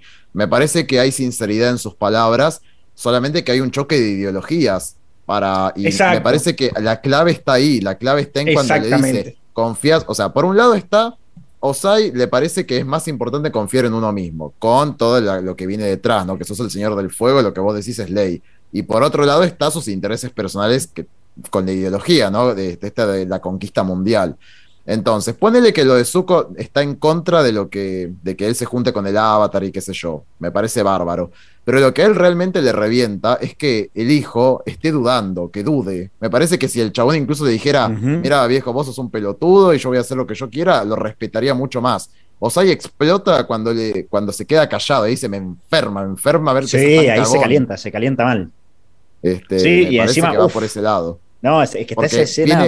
Viene, con esta idea del el débil. Me parece que Osai, cuando cuenta esta anécdota de cuando eran chicos, la real debilidad que vio en Zuko es dudar y que le viniera la ola arriba y que después lo tuviera que rescatar. Y, incluso le dice: le estuviste escupiendo agua por tres días. Como que le dio más bronca a eso, que el chabón por dudar ahí como un boludo terminase siendo aplastado por la ola. Te, doy la razón en eso, pero ¿eh? siento que si Zuko hubiera dicho, no, ¿sabes qué? Voy a regalar las colonias al Reino Tierra porque es lo que yo opino que es lo mejor. No, Osai no hubiera dicho sí, bueno. No, para nada, para nada porque es otra cosa aparte. Para Osai no le gusta esa política, pero me parece que no podría haber dicho. No, pero claro. Entonces no tiene sentido. ahí te das cuenta de que lo quiere, lo quiere manipular para que haga lo que él quiere, que es mm, defender y seguir la guerra. O sea, si él. No estoy de acuerdo con que si él hubiera. No hubiera dudado y hubiera seguido a rajatabla entregar las colonias, Osai se hubiera enojado y, le hubiera dicho que no, porque cuando él le dice voy a hacer lo que, lo que eh, entre el avatar, yo y el rey, podemos llegar a lo que se parece más a lo que es justo. Él le dice, mm. ahí ya no, no acepta esa decisión, como obviamente no le gusta que no, no tome él la decisión porque quiere y tenga que consensuar con los demás. Pero es como que ahí le empieza a meter este comentario de, ah, ya escuché tu reunioncita y le empieza a meter basura, ¿me entendés? Entonces yo siento que todo esto es un, un discurso súper pensado para terminar logrando que Zuko haga lo que él quiere, que es seguir con su carrera. Eh, Exacto. Lo que, lo que termina, metiendo, lo que termina metiendo Leo Sai en la cabeza a Zuko, que es lo que dice, es, casi como termina el cómic en el, mi papá tenía razón. ¿Me entendés? O sea, esa, esa idea es la que logra, esa semilla es la, la que logra plantar Osai en, en la cabeza de sí. Y que es, la, es, la, es, dudar, empieza a dudar otra vez si no tiene que hacerle caso al padre porque el padre sabe, porque el padre la tiene atada. Y es a eso lo que está buscando Osai. Yo creo que a Osai le importa tres carajos el problema que tiene Zuko. Yo creo que lo que desde el primer momento en el que Zuko se, le fue a llevar la, la, tacita de té y le dijo quiero tu consejo, ¿me entendés? Eh, es lo que está plantando Sai. Y, y, sí, claramente era un discurso hablado, claramente era un, era un discurso eh, planeado, digo, ¿me mm. entendés? Y, yo creo que mm. eso, eso es lo que. Ya, ya yo creo que Osai acá ya ganó. Se va yo creo que no, acá creer en ya, ya, ya terminó, terminó en plantear. No, para mí son dos cosas, hay que separar dos cosas. Una cosa son los consejos que le está dando en cuanto a personalidad, que ahí sí veo una parte sincera, como diciendo, vos tenés que tener cierto nivel de seguridad para tomar decisiones, porque si no te va a ir para el orto lo cual coincido. Y otra cosa es toma de decisiones como señor del fuego, es decir, no tenés que renunciar a las colonias mm. porque la nación del fuego los necesita. Para, mí son dos cosas separadas. Osai lo ve como un doble débil, lo ve el peor fracaso, porque no solamente, no es seguro, es un débil, mega débil. un, mega débil. un, débil más, más. Un, débil por dos. Sí, literal. Es un débil, claro. sí, al cuadrado. para mí las dos cosas. Pero para mí son inseparables. No No está bien, son inseparables, pero me parece que es como esto. Hay una parte que tiene que ver con la personalidad y hay otra parte que tiene que ver con la decisión que tome. Por ejemplo, Osai reconoció que Ang era el ser más poderoso del mundo, pero lo siguió viendo débil por haber elegido su propio camino, que era no querer matarlo, y al final después le sacó los poderes, pero en su momento dijo, vos, aún siendo lo más poderoso, sos débil. Es que ahí este está... es, el, en realidad lo que está mal es hacer lo que él dice lo que es no hacer lo que él dice. Eso es lo que está mal. Entonces, para mí está separado eso. No podés separarlo, digamos. Eh, perdón no puede separarlo porque el discurso que él armó está diciendo que él tiene que tomar la decisión que quiera porque es el Señor del Fuego. Pero a la larga lo que él quiere es que tome la decisión que él dice, porque él siente que sigue siendo el Señor del Fuego. Entonces, según su discurso, en realidad él es el que está siempre en lo correcto. Para mí Vos sos un, usurpador. Entonces, para mí es un auténtico líder, o sea, y me encanta. Eh, está bueno. Realmente sabe, leer, liderazgo y seguridad al palo. Y controlar a la gente y sabe cómo manipular a la gente. O sea, es, como una Azula al cubo. O sea, es como. Es una, una mega Azula. ya sabíamos que Azula tenía. Bueno, y ahora Osai nos está demostrando que ya sabemos de dónde aprendió Azula. O sea, claramente es, más víbora que, que Azula. En realidad, yo siento que a ver, está bueno. Azul había mostrado esto de que cree fielmente en, la monarquía y en el absolutismo cuando le dijo a, a Long Feng esto de que eh, yo no, nunca vas a poder ser como yo porque yo nací con el don divino Para de gobernar. Vos claro. sos un pichi que hizo, se arrastró hasta conseguir lo que quería. Entonces está bueno que muestren eso de las dos cosas. Pero yo siento que lo que le falta a, a Osai es esto de encontrarle la vuelta como hacía Azula. Azula no se creía que podía contra todo. Le hacía, encontraba la vuelta y es como que planeaba las cosas con, sabiendo sus debilidades y contra quién se enfrentaba. O sea, ahí es como que va, dice yo puedo, y va, y va, y va. Entonces acá eh, es coincidente con, la personalidad que le plantea Zuko. que el cómic le haya dado una personalidad de Osai, que no sea el malo eh, al que hay que vencer y listo, sino a un derrotado podés ver eh, la personalidad. Ah, es un personaje, de repente es un personaje Osai, no es eh, un, sí, no es el no, es, la, claro, no es la cara del mal nada más. Por eso me molesta. No es simplemente la cara del mal que no haya escenas más largas con esto. Como que siento que ojalá hubiera sido todo el cómic así, ¿me entendés? Ojalá hubiera sido más larga la discusión y no hubiera quedado tan doble sentido esto de que uno entendió una cosa y el otro entendió otra. Eh, me parece que, está bueno en cierta forma que sean ambiguo, pero me parece que esta es la mejor parte del cómic, lejos. Sí, eh, sí, lejos.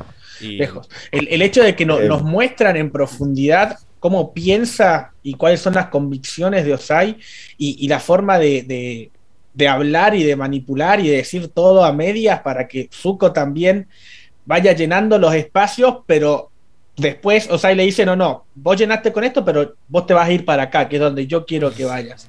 ¿Me entendés? Te lo dice a medias y después te lo dice todo, ¿me entendés? esa, forma de hablar de Osai em, es, muy buena, es muy buena. Me gustaría leer los comentarios porque It's Richard dice, Osai ya no tiene vending, pero como dijo en el cómic anterior, tiene la experiencia. Y, tiene la mente, tiene el cerebro, esa, esa capacidad de, líder. Sí, y además tiene algo a su favor que es que Zuko no sabía muy bien cómo él hacía las cosas, nunca vio el, backstage. Entonces él puede jugar la de sí, vos me vas a venir a decir a mí cómo se hacen las cosas. O sea, yo soy el que tiene la experiencia, más allá de que no vimos esa experiencia que tan buena o mala era, solo que eh, está citando autoridad, digamos. No, lo digo yo y se acabó. Eh, me, gusta eso. Eh, y acá, Tiago es como que expresa su problema con el cómic y es que, bueno, a él le gustó toda la parte de Osai, dice que incluso es respetable la, opinión de él en cuanto a que lo que él diga está bien, porque hay veces en que la justicia no está clara. Pero dice, el problema para mí, la razón por la que me disgusta, es que Zuko ya había superado esto y ya, ya eligió su camino. Lo había superado hasta que de repente vio que no era perfecto el camino que había encontrado. O sea, le ha traído un montón de problemas. Y él le dice, literalmente en este cómic, que me gustó que me quedara claro, es que, ¿cómo hacías para dormir? O sea, él le fue a hablar porque dice, ¿cómo hacía? Lo que él quería saber era cómo hacías para dormir con la presión de esto. Obviamente el padre le dice, yo estoy por encima de todo. Obviamente voy a dormir como un bebé porque lo que yo haga está bien. Entonces. Claro, o sea, ¿qué, remordimiento vas a tener si tu pensamiento es que todo lo que haces está bien? O sea, ¿qué remordimiento vas a tener? O sea, ya, ya partiendo de la raíz de lo que está moralmente correcto o incorrecto, que es lo que le está preocupando a Zuko, este tipo te, da, te, expresa en este cómic que el chabón no tenía ese remordimiento, porque no tenía una balanza moral. O sea, el chabón era, todo está bien. Todo es positivo, todo va para arriba, ¿me entendés? Permitime decir que, que me gusta porque esto me parece que le da un color gris al personaje y eso me gusta. O sea, como no, que no terminó como perfecto. Decir, no, Zuko, ya vimos, es el, eh, quedó re bien, ya sabes, re bueno. Y para mí, las series que tienen valor, digamos, calidad, es, son las series que tienen grises, digamos. Porque la realidad es así, viejo. O sea, Zuko se enfrentó a un problema que es un gris mm. y, y, tuvo que ir a pedirle consejo al padre, que ahora que lo veo es como. Tiene sentido que le vaya a pedir consejo. O sea, hay que tener mucho cuidado cómo toma los consejos que lo hizo bien. Yo creo, que, yo creo, que, incluso Zuko eh, hizo lo que nosotros pedíamos del, del, tomo pasado, que fue de lo que te dijo tomar lo mejor. Y yo creo que lo hace, yo creo que, lo logra. ¿Me entendés?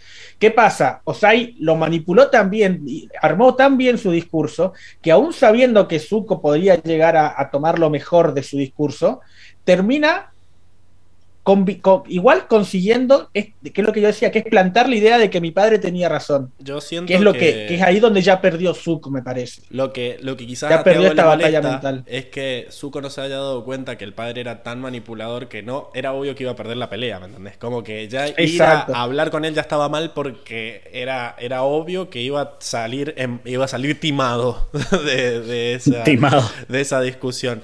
Entonces, pero igual me gusta que él no confía totalmente en el padre, pero las cosas que les dicen tienen sentido y después... Tiene mucho sentido. Él termina de confiar en él cuando se cumple la profecía que le dijo por segunda vez, porque él ya le había dicho, ya vas a venir rodando a traerme Y pasó. Y acá le dice... Eh, ya vas a ver que el, boludo del rey tierra va a querer decretar la guerra porque si no va a quedar más como un boludo. Y pasó. Entonces, de vuelta es como, ¿qué, hago? Eh, está teniendo razón, eh, por más de que sea un hijo de puta. Eh, y yo, haciendo la mía, me está yendo para el orto y me quieren matar. Está complejo. Sí, y me, gustaría añadir a esto, que era una cosa que hablamos en el cómic pasado, uh, que tiene que ver con, con que el, el, proceso de sanación no es algo lineal, no es que en la vida real no pasa así, no existe, no es que vos decís, uy, elegí este camino, me parece que es el más coherente y te sanaste para toda la vida. A partir de ahora no vas a volver a encontrarte con contextos que te despierten de vuelta ese trauma. Y la realidad es que el re, cambió el contexto. Me gusta mucho esto del cómic, que él ahora es el señor del fuego y tiene presiones que no tenía antes. Y como le dijo Sai, muy bien manipulado, la única persona con esa experiencia soy yo, que fui el último señor del fuego. Eh, y bueno, ya con los y es acá como, como dice It's Rich, ahí sí te, justo da pie para que pases el mensajito de It's Rich, que ahora Zuko está, está enfrentando la dificultad de hacerse responsable de sus decisiones y, de, que antes pasaba lo que se decía lo que pasaba a Osai, lo que decía Osai, y se hacía lo que hacía Osai, no tenía, no tenía mucha para eso, o sea, era hacer lo que Osai o no. Y acá nos vemos que eh, tiene, su, tiene su, su dificultad tomar las decisiones porque hay mucho en juego, o sea, como, como le pasó en, su niñez, tenés o la vida de, uno o la vida de otro, o sea, y, en, tu, en tu espalda va, va, va a caer la, muerte de uno de los dos, es así, o sea, el, mal de uno generalmente lleva al bien del otro, que es lo que decía Osai, que el fuerte se, se alza sobre el débil. Es la mentalidad que tiene Osai también. Tremendo. Porque eso va a pasar. o sea, le des la derecha a uno, le des la, le la derecha a uno, le des la derecha a otro. Uno de los dos, al, que no le des la derecha, estás perjudicando. Pero más, le va mal al que no le dé la derecha. Que ahí dice como que elegí. Después te tira la de yo quiero que gane el fuerte. Porque cuando habla del avatar y empieza a tirarle mierda al avatar, dice el avatar es una cosa del pasado, un anticuado, eh, que trata de preservar el equilibrio, impidiéndole al fuerte ganar lo que le corresponde. Imponerse, imponerse sobre el débil. Entonces ahí está, ahí te Pasó Darwin y se sacó el sombrero. Exacto. Ahí, ahí vemos que en realidad la, la, historia del chabón de no importa lo que decidas es mentira. O sea, decidí porque vos crees lo que yo quiero que hagas, que es que ayudes al fuerte. Obviamente que él estaba del lado del halcón. Eh, pero él quiere que a Zuko le nazca automáticamente estar del lado del halcón, no que dude como un infeliz. Entonces, están las dos cosas. Igual amo a Tiago porque no había visto que escribió todo el discurso en el chat de, todo el discurso. Eh, diciendo sí, se emocionó. eh, que quería la era de paz y bondad, pero yo no siento que el cómic se cague en eso porque el problema de, de Tiago no, de Zuko, el problema de Zuko es que él quiere eh, la era de paz y bondad que estaba convencido de lograr, pero no siente que la forma en la que Ang y el Rey de Tierra quieren llevar a cabo esa era de paz y bondad sea la correcta. Entonces dice, bueno, ¿qué hago? Eh, Aparte, el, problema que plantea el cómic me parece magnífico, es lo que hablábamos el, el, cómic pasado. Es un, Zuko no dice, bueno, quiero conquistar el mundo. Él ahora hay un, hay un dilema importante, de decir, bueno, hay ciudadanos míos que hemos detenido por 100 años ahí y cómo los considero yo. Y está este dilema, que, es el mismo que presenta Ang actual, que dice, bueno, si son ciudadanos de la Nación del Fuego, vayan a vivir a la Nación del Fuego. No se queden en el Reino Tierra, porque hay un conflicto de intereses. Pero bueno, es, complicado, porque al, al, final del día ellos, los ciudadanos de la Nación del Fuego, construyeron todo eso. Entonces, ¿qué va a hacer? Eh, se lo cobran, venden todas las posesiones y se las llevan, como hizo Bumi, que hizo Frum y llevó todas las fábricas de vuelta las, fábricas estáticas. Pero yo quiero, quiero, quedarme con la idea esta de que el cómic no se está cagando en ese discurso de Zuko. Es más, lo que está haciendo es ver lo naif que era decir, eh, reemplacémoslo por la era de paz y bondad y listo. O sea, él está convencido de reemplazarlo por eso, pero no encuentra la forma en la que se maximice la paz. O sea, como que la forma de maximizar la paz es minimizar la paz de su gente y eso no lo va a hacer un, un, jefe de Estado. Un jefe de Estado querido. Entonces, mientras él no sea ah, jefe de Estado porque lo derrocan, eh, menos va a haber posibilidades de que vuelva a la, era de paz y bondad. La primera impresión que te genera realmente es eso, te da como esa sensación de che, se están cagando, pero la realidad es que después de verlo un poco decís, tiene total sentido, para eso estamos nosotros, para acercarles la, verdad. la verdad que es lo correcto, que es lo que digamos nosotros. El Exacto. la gente con el poder divino para debatir. ¿Y si no? y si no, bloqueado. Eh, si no nos da Igual me da. el Van Hammer. No me, me daba mucha gracia que yo era el que tenía que recordarles que, que estaba mal la, el autoritarismo cuando se me acusa de, de Pablito. pero, pero bueno. Bien. Eh, Está buenísima esta parte. Ojalá hubiera sido todo el cómic esta parte. Pero bueno, hay otras historias también. Que bueno, la siguiente es Ang y Katara viajan a conocer al. a conocer, no, a hablar con el boludo de Tierra. y en el medio se encuentran con el club de fans. Eh, ¿Verdad? Enrico era, ¿verdad?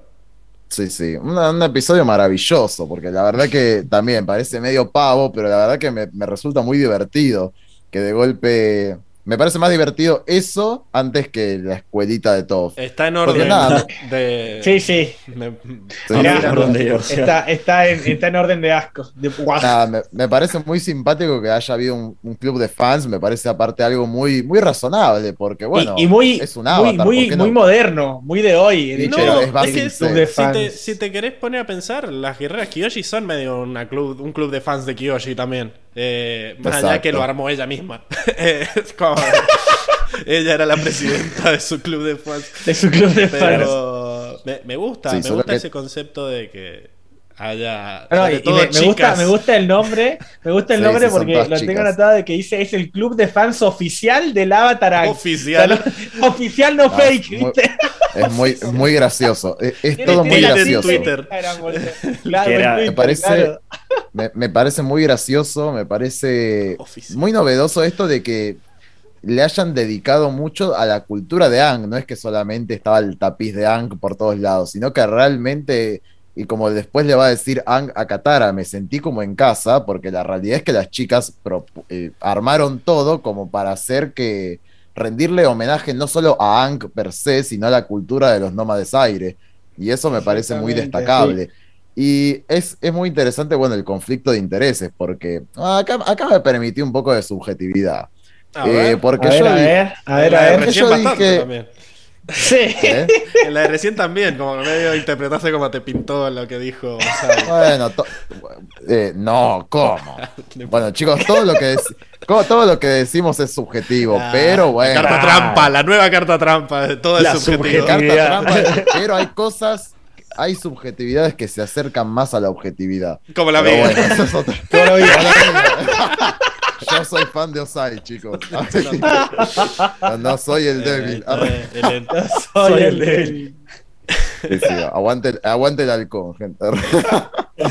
no, bueno, volvamos al, al club de fans. Me parece muy interesante que, bueno, Qatar estaba full celosa y para no estarlo, porque las chicas estaban. Ahí. sí, las chicas estaban muy arriba y aparte Ang estaba pero explotada de que todas las chicas estén fascinadas con él. Sin embargo. Eh, ¿Quién no lo estaría igual? O sea, algo totalmente entendible. Sí, sí, Sin embargo, capaz no es tanto de verlo a Ang como un pajero, no creo que Ang esté. Eh, no, sí, él, lo aclara, él lo aclara incluso, que, no, que no, nunca, fue por ese Nunca te lo muestran incluso como diciendo, ah, soy un galán, las tengo todas acá a los pies, sino que él está realmente contento de que, de que haya gente que, Es lo que después se lo explica, pero durante, o sea, durante la historia se lo ve contento y no de, con, el aire de las tengo todas a los pies, sino contento de que vuelve a sentirse su cultura y después te lo, te lo, escriben, o sea, se lo dice a Katara. Eh, primero mm. te lo muestran porque sus caras son de felicidad de niño, de, que está realmente contento,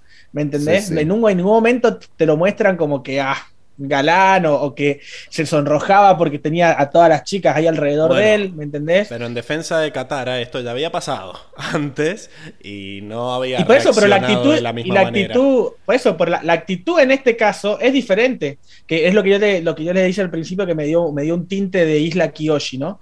Acá es mm. diferente incluso.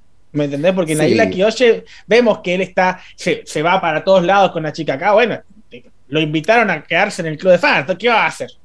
Sí, igual a mí me parece que Ang es un poco galanazo. A él le gusta la atención del sexo opuesto. A, mí me parece que va por ese lado. No digo que la vaya a cagar a Katara. A mí no me, da, esa impresión igual. A mí no me da A mí me parece que como maestro aire tiene un espíritu libre. Y me parece que...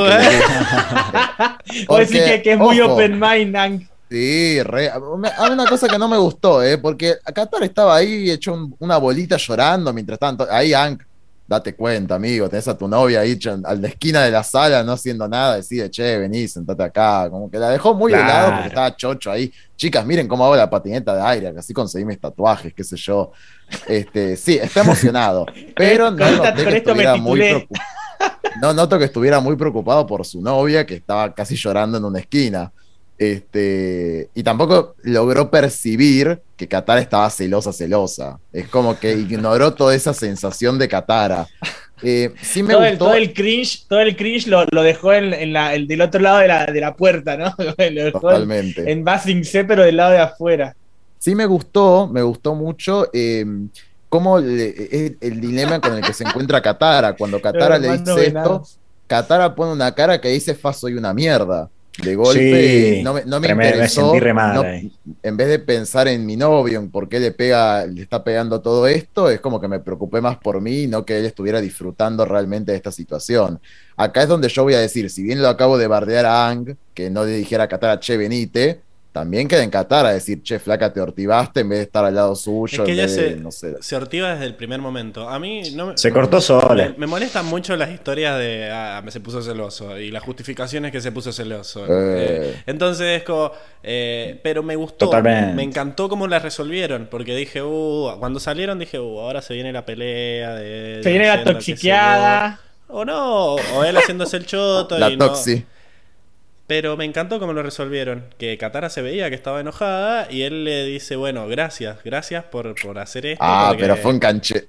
Fue un cancherazo. No sé si lo hizo a propósito. Para mí, pedo, no, yo creo que no, yo creo que no. pedo. No, no, es que es muy inocente, Ang. Por eso digo, es un muy open mind, pero el chabón no logró percibir que, que ella estaba mal. Y él lo tomó como, che, gracias por bancarme en esta, qué sé yo. No se dio cuenta de toda la situación en realidad. Pero Katara no, yo creo que sí. Yo creo que también, yo creo que también por ese lado va. ¿Me entendés? Yo, creo que él, él, vio que estaba incómoda ella, por más, eh, dejando, porque dice que pasaron la noche. O sea que yo creo que realmente la, la vio incómoda o molesta, pero, pero que se lo bancó para que él pudiera estar ahí también, para que él pudiera pasar ese momento, que es lo que, lo que le, agradece a él. Dice, eh, gracias por aceptar pasar la noche ahí significa, amorcita, quería, eh, significa mucho para mí, ¿me entendés? O sea, realmente, yo creo que realmente sí se dio cuenta que, está, que estaba molesta.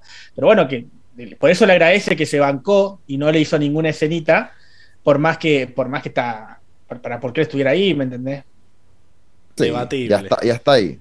ya está ahí, no le hizo escenita. Para mí la, la culpa la siente Katara, creo que Enrico lo mencionó, porque por el hecho de enojarse. Con lo que le dice, con lo que le dice, no, claro, con lo que le dice Ang, dice, puta, Ang estaba re feliz y quizás yo ni le di bola o, estaba encerrada en mi pensamiento celoso y no vi a mi novio lo feliz que estaba, ¿entendés? Por lo que, estaba pasando. Me pareció muy. Y es lo que le dice al final, no me lo merezco. Tipo, no, me, merezco, que me digas gracias. me encantó que terminara ahí. este, Siento que esta historia. Cortó ahí, tremendo, sí. Esta, historia, es la que mejor terminó, ¿no? Es la que mejor cerró. Para no, mí, no, sé si cerró bien o mal. Me encantó el, el periodo de tiempo que le tomó eh, hacerlo. Porque fue, te presentan la situación, se toman un montón de tiempo en mostrarte el mundo, que me encantó que todo sea barato, que todo sea como a pulmón. cual. Es como los primeros capítulos del podcast. Es como que bueno, tenemos ahí. Eh, tenemos ganas de hacer esto humilde, y bueno, humilde. mirá, mirá, es igual al, al, al, templo, al templo en el oeste. Yo decir, es una bota. La que se puso la 10. No pensaron lo mismo. Es la que se puso la 10 es la que consiguió esa flauta. Esa hacienda al lado. esa, esa, tenía plata. Esa se la, se, la robó, se la robó algún pirata por ahí. Es más, yo también cuando lo estaba leyendo me sorprendí. Cuando lo, le regala, me esperaba como que alguien dijera, ah, no, esto es una réplica, ni en pedo, suena mal, no suena así. Me esperaba una escena similar. digo, no, posta es un instrumento de los maestros. Aparte, hace un par de años, plena guerra, se consiguió la flauta, ¿eh? Sí, claro. esta debe ser la prima de los Beifong. Pero. Apareció con la flauta y la, la consagraron, fundadora. Está, está en el barrio bajo igual. Es como raro, eh, porque está en el, en el anillo bajo, está todo marrón. Eso, claro. Eso me llamó la atención. Tipo, ¿por qué los chicos... ¿Por qué, digamos, esperaron hasta ahí con APA? Tipo, podrían haber volado con APA hasta, hasta el anillo alto. No sé ah, por qué claro, un penthouse ahí. en el anillo ah, alto. Claro, porque el, el eh, está en el anillo alto el té de. No, porque iban, iban a buscar una colina para que APA durmiera, lo, lo justifica. Sí, sí. Pero. Eh, ah. Sí, podrían después haber volado. Innecesario, si sabemos que APA podía estar ahí afuera de. Podrían haber tomado un tren. Un hechicero lo hizo. Eh, eh, pero bueno, un hechicero lo hizo. Conveniencia del guion. Quería cerrar la idea que me gusta el, la longitud de la historia, digamos. Como que empieza, te muestra el mundo, te muestra los personajes nuevos. 10 páginas está bueno. El conflicto y lo resuelven rápido. Es como para casa, no como la otra, digamos.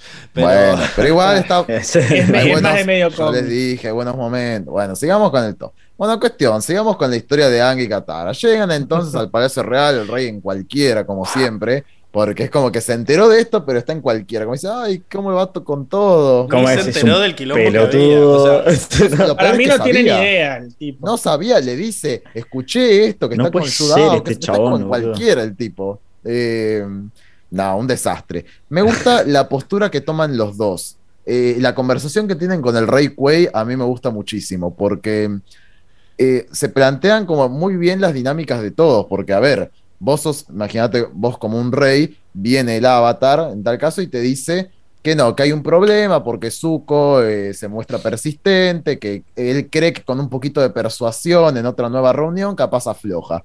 Y me gusta que Katara saltó, ahí no sé cómo no hubo chirlo después porque ah. me estás desautorizando, pero me mata que Katara me mata que, me mata que Katara le dice Sí, sí. El látigo, el látigo tenés que poner. Sí, sí, el látigo ahí. ahí me decís Ese, ese. Me, me llama la atención que Katara le dice: Zuko tiene inquietudes. Eh, legítimas, inquietudes. En negrita. En negrita. A mí me, me encanta eso del Se lo pone en negrita. Lo tiene escrito en negrita incluso el cómic. Me gusta mucho que haga esas cosas el cómic de marcar como ciertas palabras. De marcar palabras. Como decís, ¡epa! Es como oh, que, increíble. Creo que el mensaje o el código es que lo está diciendo como. Que le hace, le hace hincapié. Sí, eh, claro. exacto. Yo esos diálogos los leo así también. Sí, sí. Pero nada, es, es totalmente interesante esto porque Katara le sigue. Y me gusta una cosa puntual que dice. Dice, él tiene legítimas inquietudes al respecto y dice, me parece que deberíamos juntarnos a hablar porque capaz hay algo que hayamos omitido. Me parece sumamente humilde de su parte decir, bueno, capaz estamos, hicimos un plan el cual no contempló todas las posibilidades, deberíamos ver cuál es el mejor plan para, para resolver esto. Sin embargo, la postura de Ang me parece que es la que no cuadra, que es algo parecido a lo que ya vimos en el cómic pasado. Él le dice, yo estoy totalmente de su lado, rey tierra, y me parece que si ellos son la nación del fuego, se tienen que ir a vivir a la nación del fuego. Este, y me parece que acá está el, grave, el, agravante, ¿no? El conflicto, que después el rey tierra dice, bueno, déjame que lo piense. Y se van a comer. Elipsis. Elipsis. Elipsis. Odio eso. O sea, déjame tirar mi veneno ahí. todo esto que dijiste, una página. Escena, o sea, literalmente como que me leíste esa página. Es una página. Y después volvemos a la otra historia, qué sé yo, volvemos y le da la noticia en otra página. Y es como, eh, o creo que son dos, no sé, pero es como... Son dos. Yo hubiera preferido o hubiera amado una discusión del rey tierra con sus eh, consejeros, en donde veamos que nos explique por qué toma esa decisión alguien, o sea, alguien, o él pensando en su pieza, en su pieza, en su, camarote, eh, ahí diciendo, como camarote, no sé, un barco pirata. bajaba de nivel, en una celda de las catacumbas, en su suite, donde sea. En el balcón mirando, mirando diciendo con la luna. ¿Qué hago? Me están cagando estos boludos. O sea, algo, algo que, no lo haga quedar como un enfermo. Que justifique la, claro, que justifique la. Lo hace quedar como un boludo. Y no, y no, claro, y no lo haga quedar como un caprichoso que no quiere quedar mal frente a su pueblo, básicamente, que es como queda. Porque, o sea, mm, yo creo que el, el cómic abusa de que o sea, ya nos explicó su situación eh, y por eso no hay que verlo a él. Pero si no, queda como un tarado el Rey Tierra que no entiende la gravedad del problema. O sea, me hubiera gustado. Yo siento que él sí la entiende y que mm, de alguna manera no tiene alguien que lo aconseje a decirle que esta es la peor decisión que puede tomar. Porque ya veníamos de una guerra contra la Nación del Fuego y son un poquito poderosos. Eh, entonces, no sé de ahora de dónde sale esto de sí, le vamos a romper el orto. O sea. Eh, ¿quiénes son? no sé. Sí, es que a, mí me parece bastante razonable, sí me parece que hay una falta de consejeros acá, pero sí me parece razonable la decisión que termina tomando porque él no quiere una guerra, él lo que quiere hacer es llevar al ejército para forzar a los civiles a retirarse de ahí. Y eso no va a este, ocasionar una guerra. Claro, un sitio, un sitio a una ciudad no genera guerra, ¿no? Por supuesto que no. Bueno, pensá en su mente, o sea. no quiero pensar en su mente, quiero que me muestren el, problema que está teniendo, así como me mostraron con Azula hablando sola en el puto espejo. ¿Me entendés? Bueno, pero el problema, el problema está clarísimo. De hecho, él lo dice: siempre fui un débil, confié en mis consejeros, me tomaron de boludo. Encima, ahora Zuko me había dicho que iba a estar en el movimiento de restauración de la armonía, se dio de baja. Entonces, es como que dice: evidentemente, yo voy a tener que imponer la armonía. Eh. Este, con, él nunca considera esto de que está yendo a la guerra. O sea, él cree como que sí. Y no, Pablo, porque el chabón nunca enfrentó la guerra, es un idiota. o sea, hay. estamos, de acuerdo. Hay que decir que es un idiota, entonces. Eso es lo que el cómic nos quiere decir. No es que eh, hay como. No, a ver, a mí me parece razonable en su. A mí me parece razonable en su mente lo que decidió, pero porque evidentemente es un idiota. Desde la serie veíamos que era un idiota, y ahora volvió y sigue siendo el mismo idiota. El primer diálogo del cómic es él siendo un idiota, hablando de una cicatriz enfrente de Zuko. Entonces me parece que nos quieren dar a entender que evidentemente es un tipo débil de carácter, o sea, es muy bobo. Claro, pero ahora lo que está haciendo es cambiar su personalidad completamente, ¿me entendés? O sea, cómo él pasa de ser ese bobo a ser el, el que se la pisa y dice yo voy a llevar la guerra. Es que para mí, No, yo, para claro, mí es totalmente razonable. Medio, para mí es totalmente razonable la actitud que tiene. Es como de un nene enojado. Es como un nene caprichoso que dice, ay no, me hicieron, fui un boludo, ahora voy a hacer quilombo, voy a llevar al ejército. Me parece de bobo, o sea, fue me parece muy acorde a su, Estamos, estamos de acuerdo. Vos decís que, que, es la, que es la imagen que, que quiere dar el cómic. O sea, lo, la imagen que yo tengo es que es un imbécil que no tiene idea de lo que está haciendo y vos me, o sea, lo que vos planteas, Enrico, es que el cómic quiere, o sea, realmente quiere que vos pensés que es un niño de 5 años tomando decisiones de Estado. Totalmente. Pienso que no es un tipo maduro en cuanto a las decisiones que está tomando. Entonces, en ese caso, el cómic realmente está expresando lo que quiere pensar y por eso Pablo no da una, una visión de, de, qué lo llevó a tomar esa decisión. Para mí es consistente si lo pensamos con la desde ese lado, yo creo que si lo pensamos de ese lado, el cómic no muestra nada, porque lo que te quiere mostrar el cómic es que es un inmaduro que no sabe tomar decisiones de estado y está haciendo lo que lo primero que piensa. Eh, siento que lo que hizo con Osai de darle una personalidad eh, está no lo hizo con no lo este. hizo con el Rey Claramente no lo hizo este con este. Exacto. Tiene una personalidad, pero es una personalidad débil, es una personalidad enclenca. Bueno, mostrámelo dudando entonces antes de tomar esta postura de decir sí. Voy es que es que dudó y volvió con la mente ciega. Eso es lo que me molesta. Que dude Pablo, pero en la página. igual sigamos. Claro, sigamos con el personaje. El cómic que ya le pegamos un montón al principio. Bueno, pero esto. Para, mí, para, mí está, para, para mí está bastante acorde a cómo es el personaje. Es, como los típicos que vos decís, eh, pasan un montón de películas que vos decís, este es un bobo, le das un poco de poder y se cree re poronga y hace de todo. porque es el bobo, es el bobo con poder, es un mono con arma. Me encanta cómo vamos variando. Es el mono, con, el mono con cuchillo, tal cual, tal cual es un mono con cuchillo. Sí, sí. Totalmente. Eh, bueno, eh, la cosa es que Katara se recalienta, ¿no? Le dice, ¿qué significa eso? Me encanta que lo caiga pedo. Claro. Es que. Como diciendo, ¿qué, ¿qué, estás diciendo? No es lo que estábamos esperando que dijeran, porque claramente no es la, no es la mejor decisión. Y, se nota, se nota la, decepción después. Y creo que esa es la diferencia. incluso le dice, incluso le dice su majestad, siquiera está escuchando lo que está diciendo, como diciendo, está escuchando lo que está diciendo que vas a ir a con todas tus tropas a sitiar la Acabamos de venir una guerra. Estás escuchando lo que estás diciendo. ¿Entendés? Me encanta eso, como diciendo, no, no, yo creo que realmente eh, Katara y Yang no, no, no pueden creer que el tipo esté tomando esa decisión, como que, que sea tan pelotudo, no se lo creen, claro, como que no, no se esperaban que el tipo tomara esa decisión tan, primero tan radical y segundo tan fuera de lo que, de lo que se creía que era él, o sea, what the fuck. Si vos me, llegabas, vos, me llegabas a decir que el Rey Tierra se iba a poner en contra de la Nación del Fuego cuando ya vimos que el chabón hace tres meses no tenía idea, bueno, en realidad hace un año y tres meses, no tenía idea de lo que, de lo que, había una guerra. O sea, what the fuck. El, chabón tiene cero, cero noción de una guerra. O de un conflicto. Pero aparte, es, es, es, muy iluso. Esto, esto último que dijo, lo mismo. Bueno, si no estás a mi, eh, de mi lado, puedo asumir que estás en mi contra.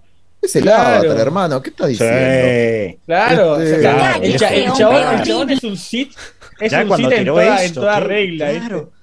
No, no puede. Sí, bueno, y me llamó la atención. Bueno, ¿para qué se enoja Seba? No, no, no, queremos. No, pero es que, que claro, me, acuerdo encima Enrico dice, eh, no, Enrico no, Diego dice eh, que es un sit, boludo. Este solo un sit es, tan radical tomando decisiones. Eh, ¿Por qué tiraba esa? Aparte nunca. Pero es que encima ya no. Ojo, ojo, eso me, me, hace cambiar de opinión, digo.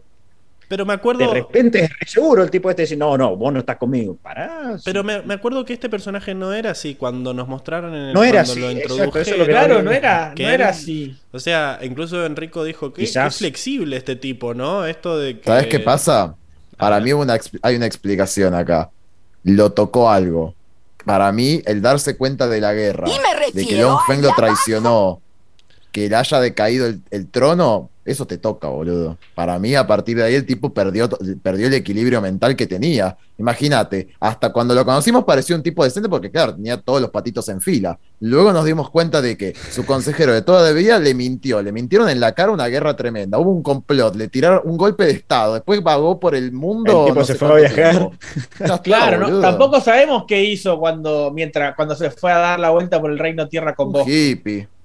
un hippie. Siento que esto se hubiera Pero ¿por qué le tiraba, agregándole un par de, de, paginitas nomás? Y, y, sí, ahí estaría totalmente eso puede de acuerdo ser, con vos. Sí, una, con una, capaz que dos páginas, eh, con una, en una charla, una bueno, reunión, para eso me invento con, el, el cómic entero, con los cinco grandes, con los cinco generales, ya estaba, ¿me entendés? Me parece que con los las cositas que tenemos hay una explicación. ¿Para qué tenía el consejo de los cinco generales si no, no te lo van a mostrar que tiene un, una, una, No, el consejo es de, es de guerra. Es otra cosa. Eso, y nadie le dice, che, está difícil la guerra. No sé si claro, o sea, si el chabón, si el chabón quiere, tiene la, tiene la idea de imponer la armonía, sabés que tenés que ir a la guerra, o sea, sabés que va a tener un conflicto seguramente. No vas a pedir consejo a tus cinco, para algo tenés cinco generales. Sí, pero el rey, yo pienso que esto sigue siendo una monarquía absoluta. Yo pienso que, los, que la guerra, o sea, que si el rey dice hagamos algo, no le van a decir, che, ¿te parece?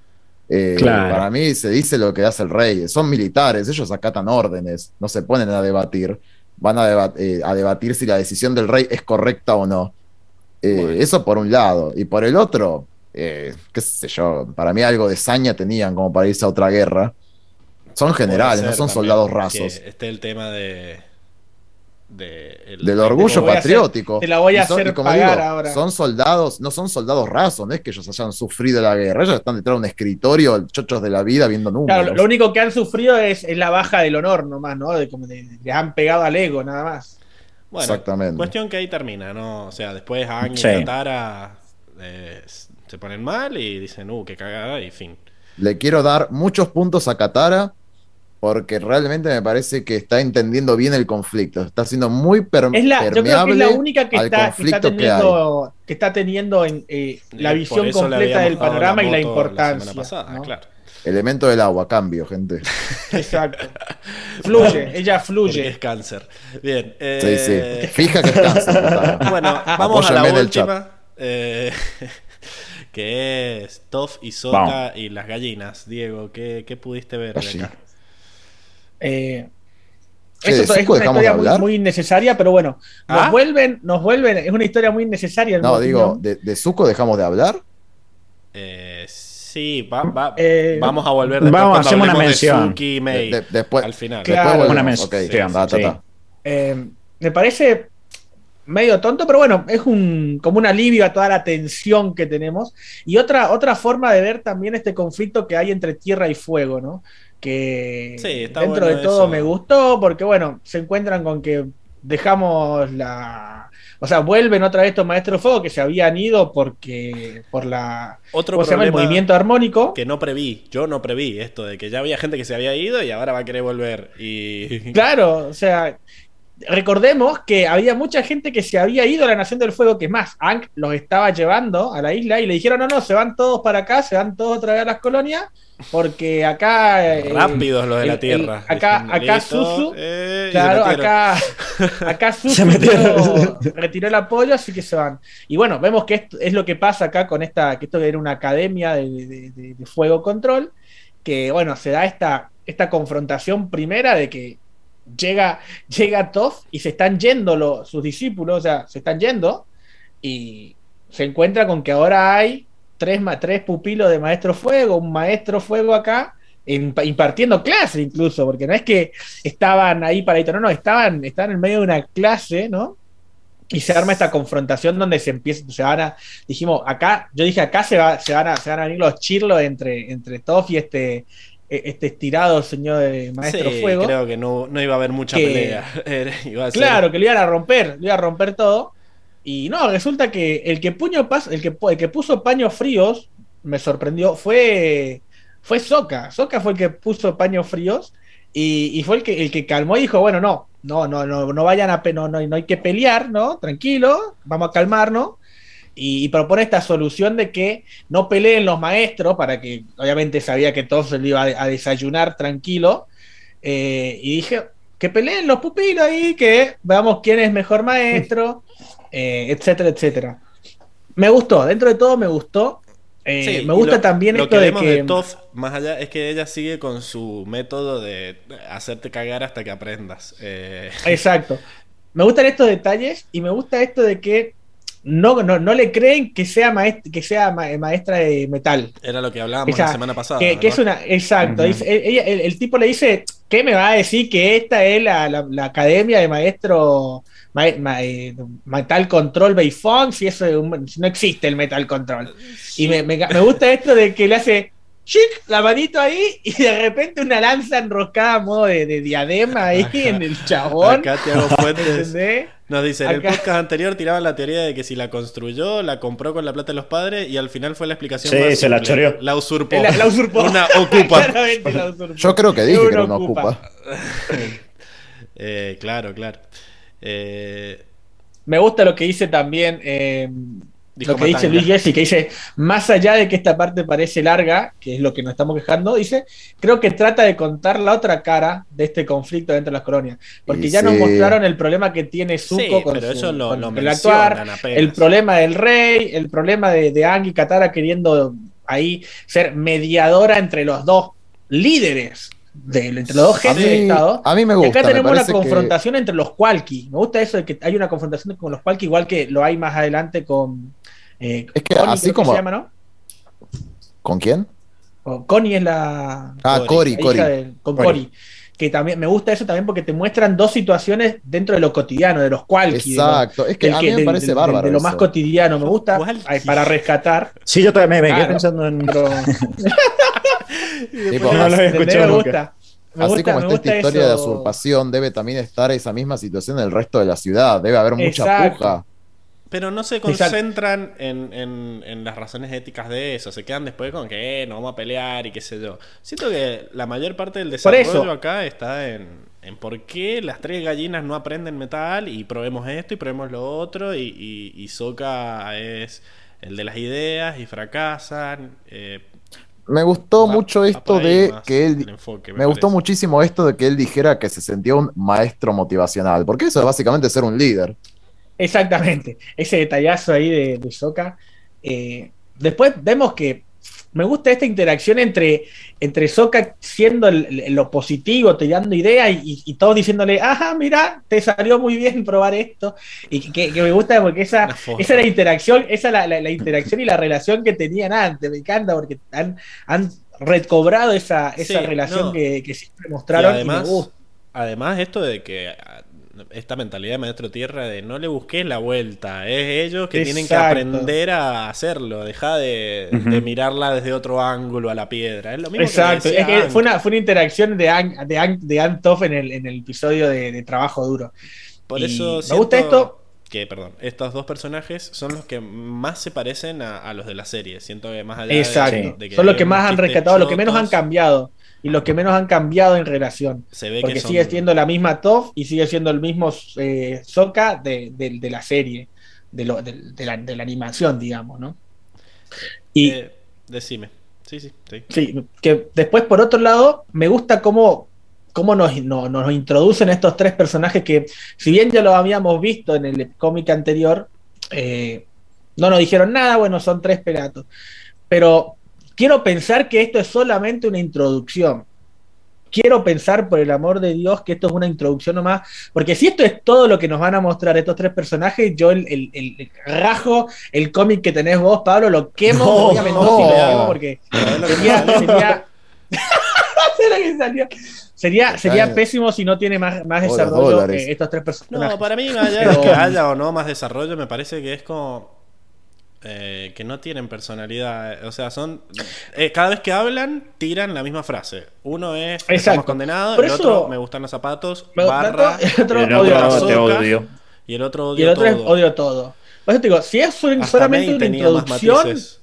Claro, si es solamente una introducción para mostrarte de que, bueno, este, este personaje es así, este personaje es así, este, este personaje es así. Uno es un grandote cagón que le tema todo, la otra es una niñita malcriada que le compra, la consentían en todo, y el otro es un emo que odia todo.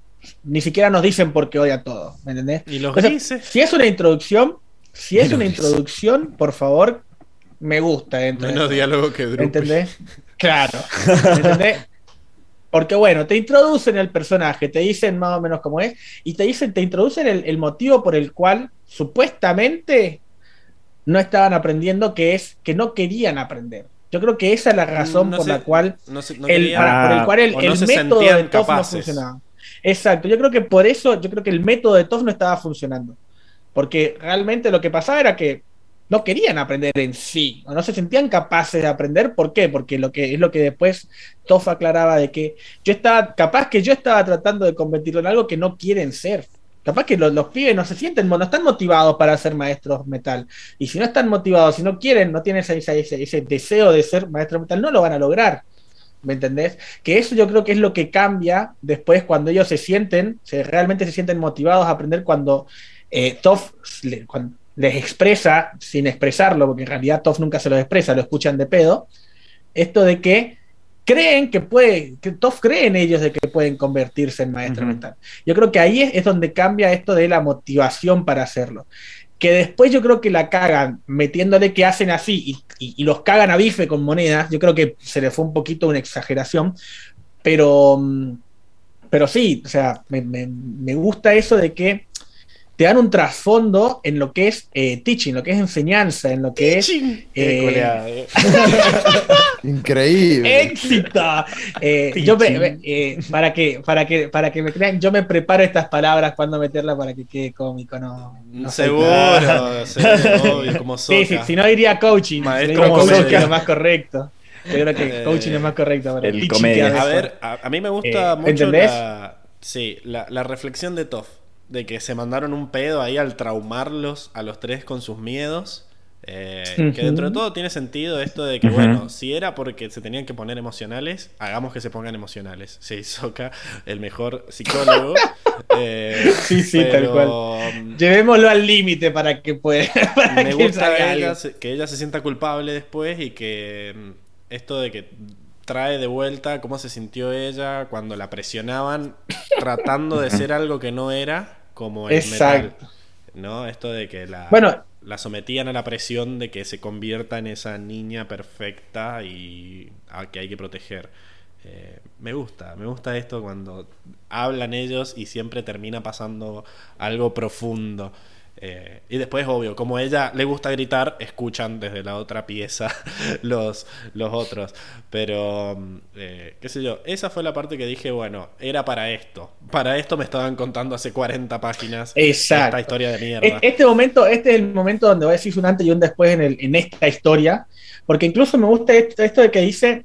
Eh, para que estoy buscando la viñeta. Julio, vos que sabes idiomas traducidos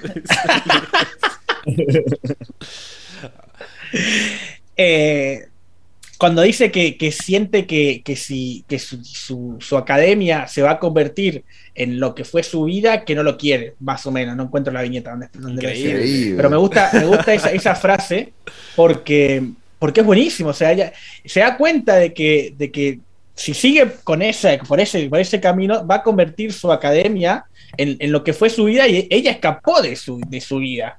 ¿Me entendés? Entonces, obviamente, eh, obviamente no, no, no, no, quiere, gusta eso, ese clic en TOF, como diciendo, se está dando cuenta de que lo que está haciendo es lo mismo que estaban haciendo sus padres, listo. Me gusta esto de, bueno, cambiemos por otro rumbo.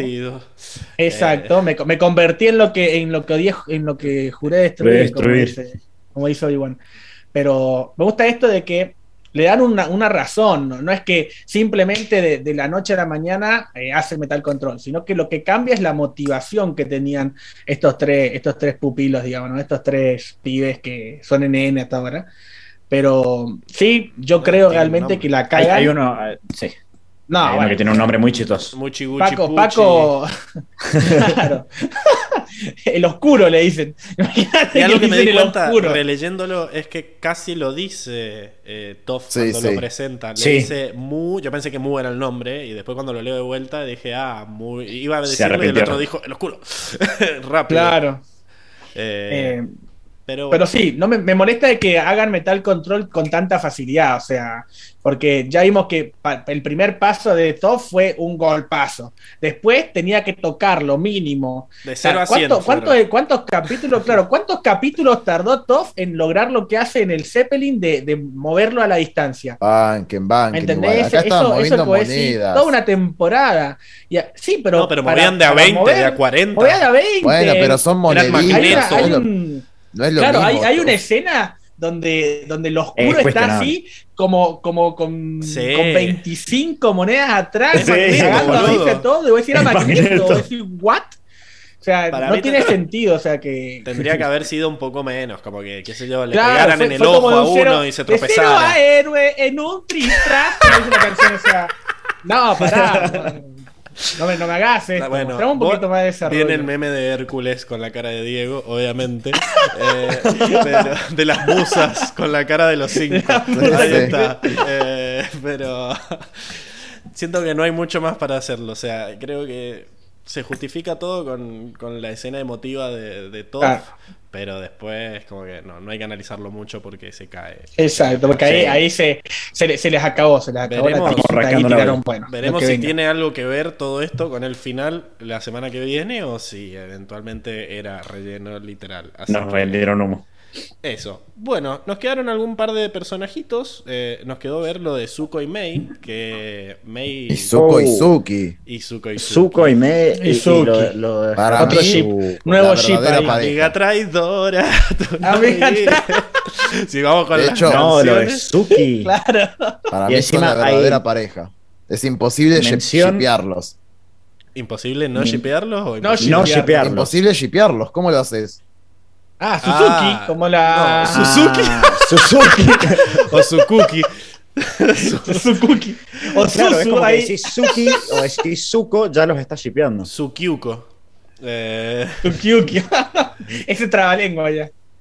Eh, pero. Eh, a ver, vamos, vamos con May primero. Dale.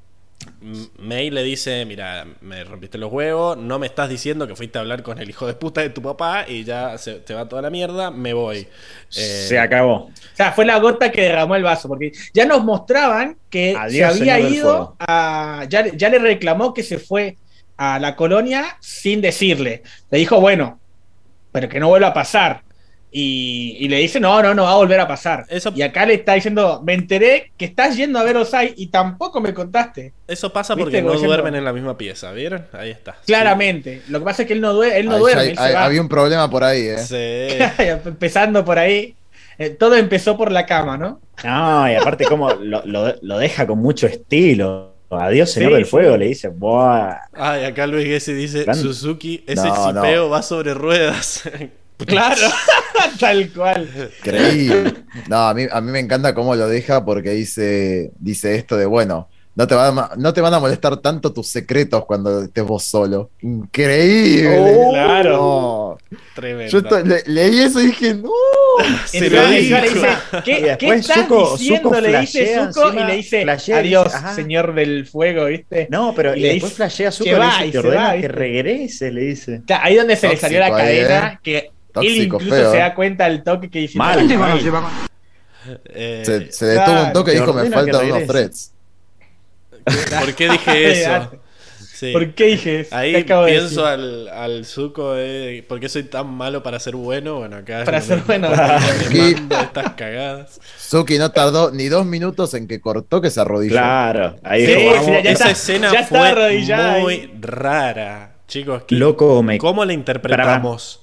Porque mención, mención que, chicos, acá mención que, ya que dijimos que en las viñetas hacen hincapié, estaba viendo, y acá hacen hincapié en el yo estoy, como así, realmente preocupada por ti, o sea, como diciendo yo estoy realmente. Porque ella primero dice, todas estamos muy preocupadas por vos, yo estoy muy preocupada por vos. ¿Y ¿Qué le pasa? ¿Qué le pasa, señora? ¿Quiénes son? agarrados de la mano. Le dio la mano. casi, casi. no, casi, casi, casi, Escaló muy rápido esto. ¿Qué pasó? De vuelta. O sea, nos perdimos una parte. O sea, que ella lo, lo, espiaba mientras se bañaba. ¿Qué, pasó? ¿Por qué? ya. Era, era tiempo completo la, la protección. ¿Qué onda? Era completa. ¿En qué momento pasó esto? ¿Me entendés? Porque, o sea, ella está bien. Se conocieron en la prisión, todo bien, pero primero cae ahí, lo sigue. Ella es la que va y le cuenta todo a May. Raro. Raro que, vaya y le cuente algo que hay va a hacer que se de piso ahí, me parece. ¿eh? Hay serruchada de piso ahí. No, lo había pensado así, ¿eh? Soreta, Me gusta. Me gusta, me gusta esa pareja, ¿eh? Pero sí, sí, yo banco también. Pero salió de la nada. Y banco también, banco. es como muy random. Es, es, una viñeta que es muy pero random. pero, o sea, si vos sacabas, si vos sacabas. Puede ser que salió de la nada, pero te están planteando algo que, que, también puede pasar. Nosotros veníamos hablando de lo que dice, uh, bueno, Zuko. No critico. bueno, puede pasar que empiece a sentir algo. no, que, a, mí la escena me encanta. Ojo, después me gustaría que haya más desarrollo de esto, pero la escena dije, no, se me salió la peluca. Yo no entendí nada. Yo no entendí. ¿Cómo que? Porque por un momento quizás lo estamos malinterpretando en nuestro afán de ver ships por todos lados. Imposible. Pero es como que creo que es bastante claro. No, te lo regalan. Y, y la, está y la negrita, la negrita en el, en el comentario está. O sea que hay que, yo, hay la mano. Creo que lo que la te termina de confirmar, porque a mí me, yo cuando la vi también dije, para, estoy interpretándolo bien, y creo que lo que te, termina de confirmar el aire que había en la escena es cómo se corta después que es como estaban los dos mirándose a punto de agarrarse la mano. Creo que deberíamos besarnos para romper la tensión. Tal cual, claro, viene un chabón y dice, señor Zuko, hay noticias. Y vos decís, uh, ya entendí. Vestite, vestite. Ya entendí el aire. Claro, que no entendí, no entendí. O sea, dije, ¿what? ¿Qué pasó? ¿Por me qué, encanta, ¿por me qué encanta. no me mostraste escenas de ella mirándolo preocupada? O Aparte... Siento que o sea, lo único que te muestran antes de esto es a Azuki viendo cómo se va de la prisión. O sea, nada más. Es todo lo que te muestran. Tremendo. Aparte, siento, que el cómic terminó, siento que el cómic terminó muy arriba. Con Mei cortándole esta escena de Suki que te deja ¿qué? que te cae en general, te sí, sí, general después, la, después la escena de, de, los dos ejércitos ahí supuestamente marchando sí, a, la, la, frase, la frase esta de Zuko de Ah, tenías razón, padre. Y los ejércitos ahí, me parece increíble, muy, muy hype. Es que es la táctica de Walking Dead, ¿no? Ah, que te enganchen con un cliffhanger la semana anterior, después 20 minutos, 30 minutos, 40, no pasa nada. Bueno, Pablo. Y al final. la serie lo hacen, en general. ¿no? La serie lo hacen en general. Es, es, y es una. Y, escúchame, es una trilogía. Tipo, es un cómic trilogía, no es que es. Son, hay series como, no sé si de Walking Dead, creo que sí en una parte, pero que todos los capítulos hay un cliffhanger, decís, dale, hermano, un capítulo que no pasó una mierda y al final un cliffhanger. Pero los últimos 10 minutos te meten cliffhanger. Pero acá también es peor porque son tres capítulos nomás, entonces siento que el robo es a mano armada. No, es que son cómics, es más justificable. Ha grabado. Es porque son, esas son cosas de cómics. Claro. No, porque son tres cómics solamente. Por eso, con más razón, no tenés tiempo para perder pelotudeando con el Metal Control y las gallinas. Yo estoy indignado, chicos. Mira, soy solita Silvera. No, pero pasaron, pasaron otras cosas. Acá Luis. No lo respetaron. Acá Luis estaba diciendo lo que yo pensé. Cuando le leí, pensé que me había perdido algún cómic en el medio. Sí, ¿qué, de dónde salió Suki? ¿Qué, son? claro, what the no, Pero a mí me, gusta porque también lo han hecho claramente. O sea, me gusta esa sensación que te genera. Decir, uh, ¿qué pasó? Se la están jugando con algo nuevo, ¿entendés? Eh, me encantó, me, parece bien, me parece bien. A mí me encantó la escena. Bueno, veremos, veremos si, si esto va a algún lado después o, queda en la nada. Eh, veamos el tema de... Mm, ¿Quién más nos falta? Ah, Cory. Eh, Cory. Ah, Cory. Con Sneers. Cory y su, y su relación amorosa. Que de repente no era solo que la semana pasada dijimos, bueno, y volvió el gordito Sneers, qué sé yo, y le van a. Solo lo nombraron como para justificar. Era para que te acuerdes, porque después iba a ser el chongo de Cory. Eh, claro. En esa, escena super de todos entrenando así con fuego y con tierra. Aparte, muy, muy buena la idea. Muy buena la idea esto de, que tenéis maestros tierra con una estrategia para pelear con maestros fuego, porque esa, escena es genial. A modo de. sí, yo. Yo en su momento casi yo tuve que poner pausa y dije, no puede ser. ¿Pausa? ¿Cómo poner eh, pausa? Porque eh, porque lo estaba lo ve por YouTube, claramente lo ve por YouTube. Ah, lo veía por las stories, pero bueno, tuve como que parar un poco y decir, che, esto es cualquier cosa. Porque entré en la crítica de decir, che, ¿qué pasó? Pero ¿cómo que, que ahora son amigos, tipo maestros tierra con maestros fuego que están entrenando? Hasta que Cory dijo. Claro, hasta que Cory dice. Hasta que Cory dijo, son mis primos. Somos, somos, una familia rara. ahí, vienen los raritos de vuelta. Son las familias disfuncionales. Bueno, me gusta que, desarrollen un poco el problema que tiene esta Cory, que yo quizás la juzgué muy prematuramente. Y es que, bueno, básicamente viene el Sneers, que bueno, tendrá sus encantos, eh, que viene y le dice... Y me refiero allá sí, O quizás es muy es simpático, no sé. Y me refiero allá abajo. Eh, pero la cuestión es que mm, él le dice, eh, ¿qué hacías con estos maestros fuego entrenando? como si parece que no supiera que es la hija del, alcalde.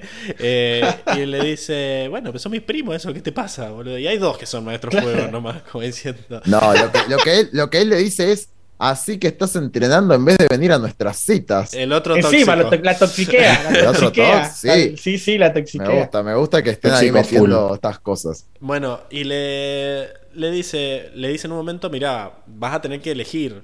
O, estás con ellos o estás con nosotros. Y, la chabona me dice, oh. la verdad que me, me tienen los huevos hinchados vos y todo lo que me hacen elegir. Soy las dos cosas, dice ella. O sea, Hannah Montana, ¿podrán? Eh, tenés que cantar. no, no, no. Este podcast se volvió sexual tan gradualmente que no me di cuenta. como la Fox. Eh, como la desarrollo del podcast. Desarrollo del, El, arco del podcast. Para terminar leyendo hentai en los últimos capítulos. Pero eh, lo que importa acá es que, bueno, ella como que dice, soy las dos cosas y todo, el, todo toda la vida me han dicho que elija y, y no, soy una maestra tierra que es ciudadana de la Nación del Fuego. Y venía todo bien, con pobres, siempre tiene que elegir, hasta que dijo que es una ciudadana de la Nación del Fuego. Entonces ya elegiste, querida. O sea, volvamos a lo mismo. Ya está. No, Pablo, otra vez. Yo la veo. otra vez con esto. Usted no aprende, ¿verdad? Pero es que, o sea, de repente eh, le están diciendo que elija y ella ya eligió. Se fue con los, con los maestros fuego. Porque, o sea, ella no dice, soy Pero ella no una quiere ciudadana de las dos cosas. No, pero ella no quiere renunciar a su ciudad. Claro. No sé. Una cosa es. Pensá que ha nacido, se ha creado. Si último me decís, soy ciudadana de Yudao y de todo lo que implica, bueno. Pero ella dice, soy ciudadana de la Nación del Fuego, poniéndose de vuelta de ese me lado. Me parece que lo decía, ¿eh? Yo vivo en Yudao, soy ciudadana de la Nación del Fuego y además soy maestra tierra. Yo soy eso, me parece que había dicho una cosa así. No, dice, soy una maestra tierra, ciudadana de la Nación del Fuego y vivo en Yudao. Literalmente eso es lo que dijo. Y eso es lo que dijo. Yudao es parte de la Nación del Fuego. El hijo. No, no, lo que dice es yo eh, Como que no, le, no le, chupa tres huevos a quien pertenece. No, pero claro, pero al ser, al ser ciudadana eh, de la Nación del Fuego y vivir en Yudao es como está diciendo. Claro. Yudao es de la ciudad de la Nación del Fuego. te, ponen en negrita, te ponen en negrita el Yudao. Es, eso es lo que elijo, el Yudao en negrita. Yo te elijo. Y después, y después le tira, le tira esta toxiqueada mal que le dice eh, ¿quieres seguir a Smellerby o quieres estar conmigo? Sí, anda con la chirusa esa. no sé si era, no sé si era tóxico. soy eh. yo, le dice, ¿viste? Elegí no vos. o soy tu mejor, es tu mejor amiga, ¿viste? Elegí. A mí me parece que le puso un límite claro. Chicos, acá estamos definiendo que, cuál va a ser el destino, eh, el destino que se va a decantar al final. A mí me parece bien que se lo haya dicho. Tipo, boludeces no. Obvio, pero a ver, el tema es que bueno, primero recién ahora se entera de que el otro está ahí con los con los movimentarios, me sale con los eh, libertadores. Libertarios. Libertadores. Libertadores. no, a mi ley y vuelvan a donde sale. Le vamos a quemar Yugao. vamos a libertad, carajo. Pero siento que de vuelta lo está enfocando mal Cory, porque es como, a ver, está bien, al final todos te han hecho elegir y vos elegiste tu lado. Estás claramente eligiendo el lado de la Nación del Fuego. No es que querés, ah, eh, como que estás perturbada porque sos una cosa en el medio. Es como que estás negando una parte. Es como, sí, soy una maestra tierra, pero no importa. Eso es lo que entendí yo.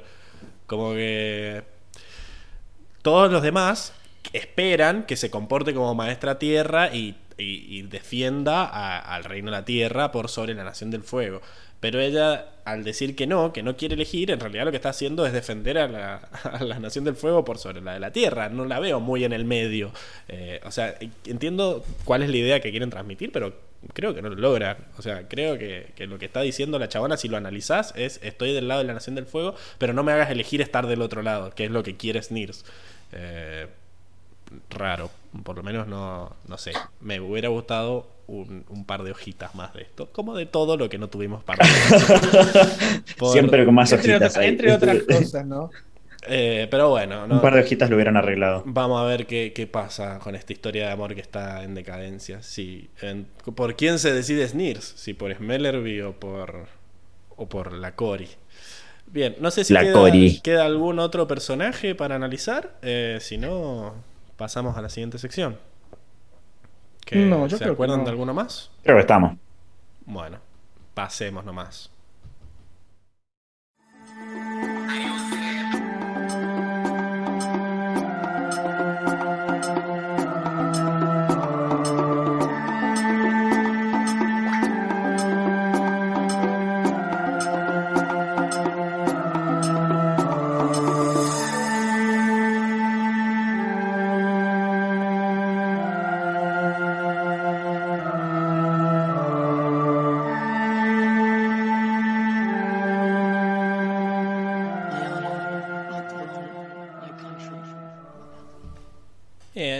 Estamos de vuelta en la sección del mundo, donde les muestro un poquito las cosas que nos mostraban acerca de cómo está organizado este universo.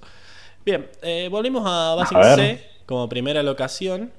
Eh, y tenemos, volviendo al anillo bajo, digamos, ¿no? De vuelta sabemos que estamos ahí por las tejas marrones y porque está todo muy, eh, digamos...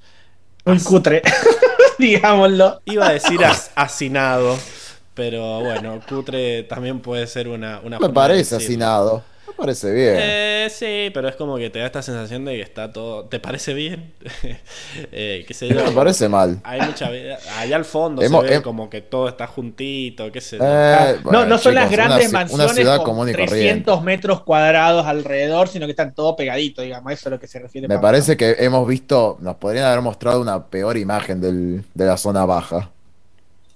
Está todo marrón por la gama cromática que habíamos visto. Aparte, el, piso claramente es de, tierra. Pero este es un buen barrio. Es un buen barrio este. Vos decís que es Para mí es un buen barrio. mirá, los mirá los laburantes ahí. Es el primer cordón del día. Pobreza digna. ¿Cómo se llama chicos, chicos vuelvan, a, Pobreza digna. vuelvan, a las, vuelvan al capítulo de Ciudad de Muros y Secretos. Ahí, cuando estaban caminando con Judy y eso sí que era picante. estaban los tipos ahí con las espadas. Yo no veo nada picante acá, chicos. Me parece todo bastante. Porque esos estaban en el callejón, están ahí entre medio que no lo ves. Mirá, no, claro. la plena luz. Esto, este es el primer anillo del conurbano, cerca de Cava. Mm, a mí no me parece. Digan en el chat si les parece turbio. no es turbio, estoy diciendo. Yo dije hacinado nomás, no turbio. Eso en la luz es un lujo. ¿Cómo, cómo llega? sí, boludo. Por eso te saca y, y, Luis 60 lucas de alquiler. es vos ahí. Claro. Tanto, amigo, pará. Tiene una casita no, nomás, una chocita. Luis, yo estoy con vos. Para mí está bárbaro este, este barrio que nos está mostrando. Para mí está bárbaro, ¿viste? Está bien. A ver dónde bien rico. Eh, sigamos. Eh, a ver. Después vemos esta, este homenaje al, Ustedes ven esto, ustedes ven esto en la otra imagen.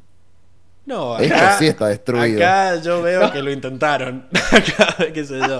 Eh, a mí esta casa sí me da miedo. Veo amor. ¿Qué sé yo? veo amor. Yo mucho, mucho pulmón ahí. Yo acá veo drogas. Está rota la bandera. es la, la, tía. Se están drogando. Llamando a la policía. Ahí se juntan a drogarse. La, Fija, ¿eh? La, las, ¿cómo se llama? Las worshippers del, del avatar. Vengan a la Lanús una semana y charlamos. Bueno, bueno. No, bueno, para. Te banco, te banco, Luis. bueno, Enrico va a ir entre semana a Lanús. A ver. No, yo ya he ido. No, no, pero tenés que ir, tenés que ir cada con cosa él, tenés que ir a la, Incomprobable. No, he visto cada cosa. Acá en Capital también. Acá en Capital también.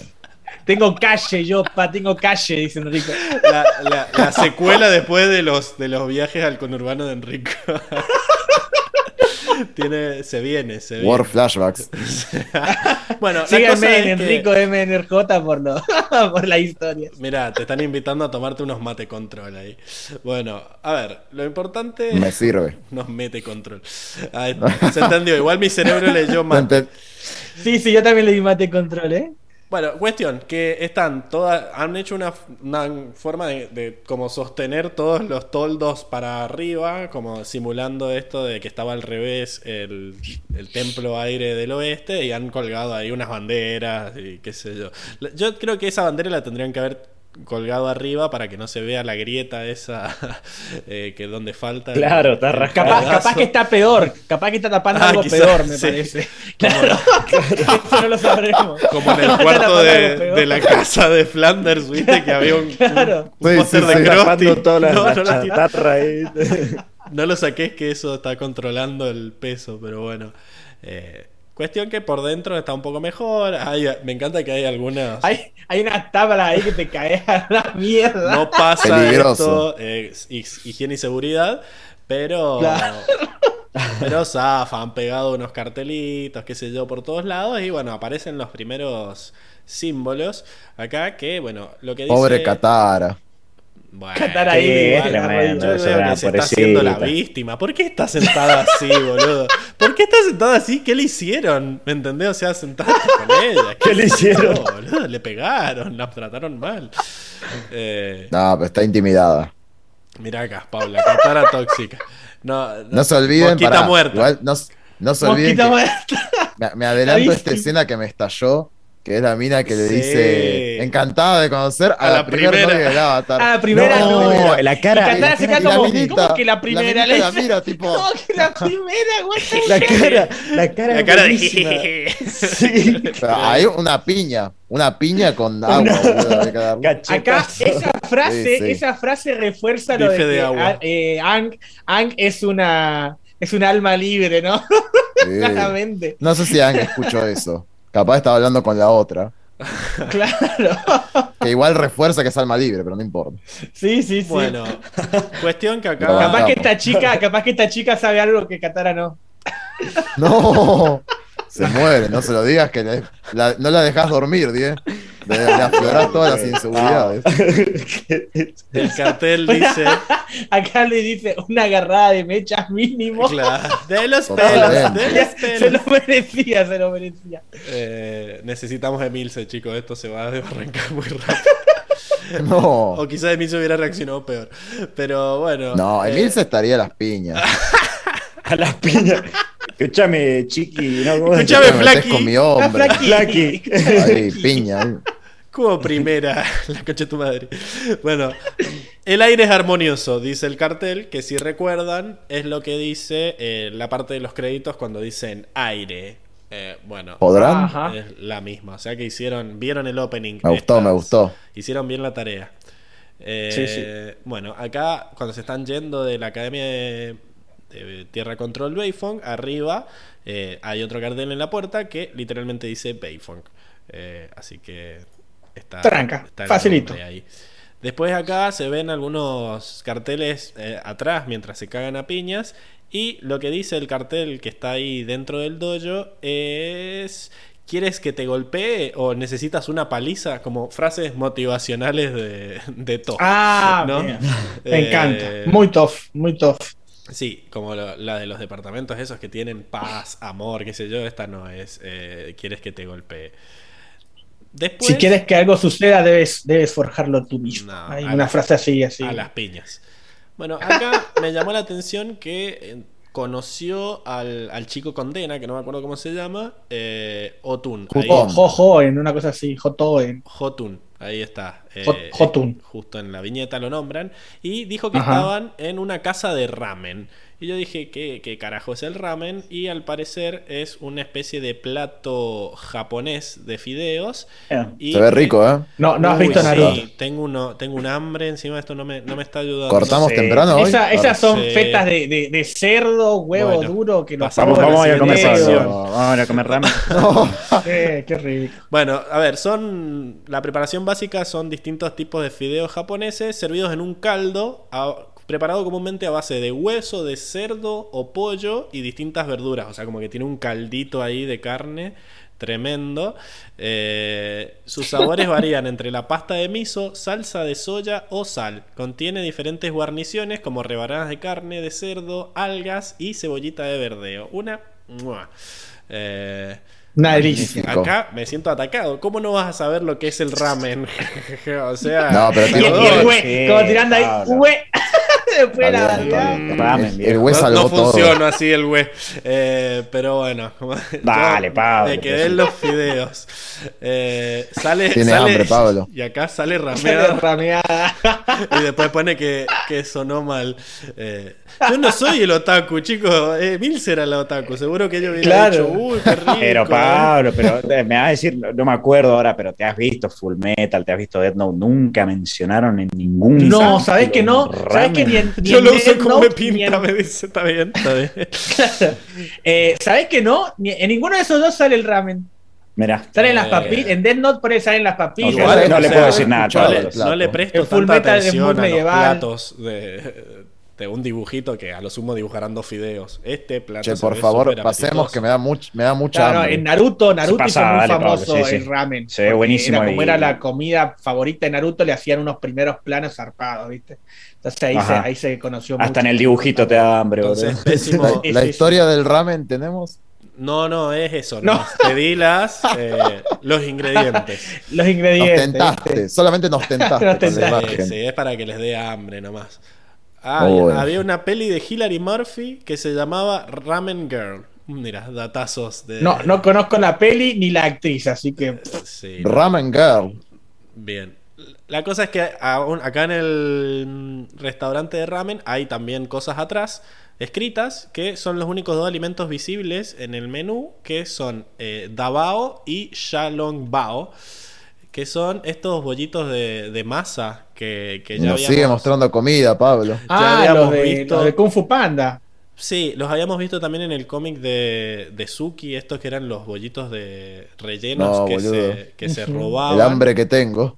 Dabao son estos que son más regordetes eh, y que se asemejan a las albóndigas, es como que tienen carne adentro. Y oh. después tenés estos otros que son los Shalong Bao, que eh, son más chiquitos y bueno, tienen un, relleno diferente quizás. Eh,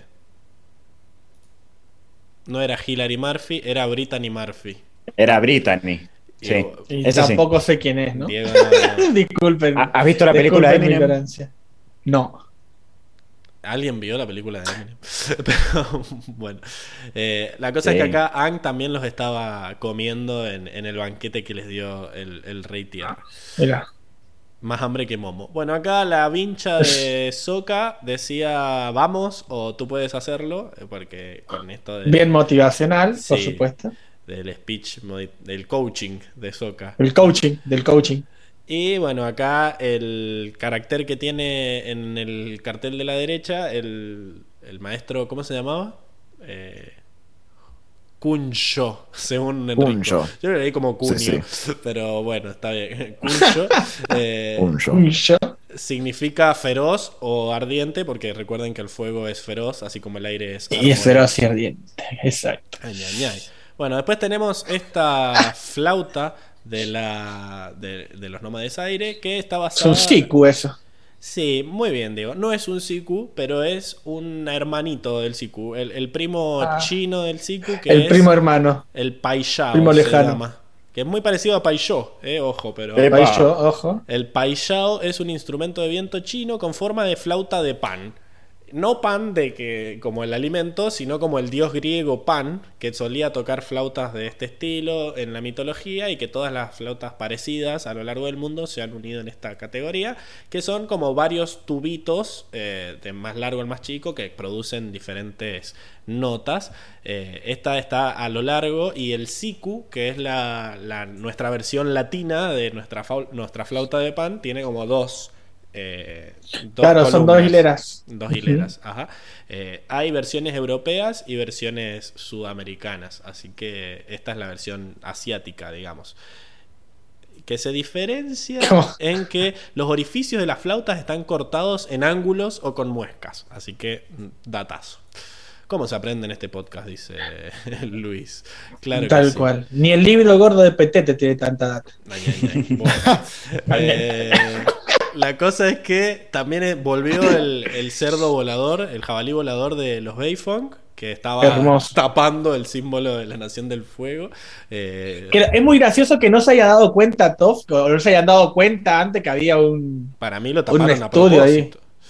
ah, a decir que era. No le avisaron a Toff. Puede ser que no le hayan avisado a Toff o fue muy pajera. Este. No, porque no lo ve. Ella no lo ve en realidad. Para mí, le, dijeron. Para mí le, la estafaron. Le dijeron. no, no, este era ah. antes era una casa de, un magnate. Para mí, se la vendieron más cara. Pero si la ocupó, chicos, o es una ocupa o, lo alquiló y la engañaron, decidamos no, qué sé yo. A mí me dio mucha gracia. No, ocupa, ocupa. Ocupa. Le gusta la ilegalidad acá. Que quiero la comprar y la Sí, acuérdense que a romper las Ella no es la víctima. Ella no es la víctima. nunca va a ser la víctima. Nunca. Me encanta esta versión de las remeras estampadas que hicieron eh, en versión a la antigua y china, que es como un kimono con un cuadro de Ang ahí dibujado a mano. Eh, no sé si está bordado, no sé qué onda. Eh, pero bueno, es, es, la versión de antaño de las, de las Fangirls. Y volvió este brazalete espacial que era... el brazalete espacial. El brazalete que se había hecho con el meteorito TOF y que tenía forma de Nickelodeon en un momento. Eh, bueno, y eso hizo que Soka se pusiera triste porque había perdido su espada. Me encantan esas cosas del cómic que muestran una continuidad con los últimos capítulos también. los easter eggs ahí de, ah, esto, si viste la serie lo vas a entender. Así que, bueno, eso fue la sección del mundo, no había mucho para mostrar, así que les parece que pasemos a la siguiente. Vamos. Pasemos, pasemos. Vale.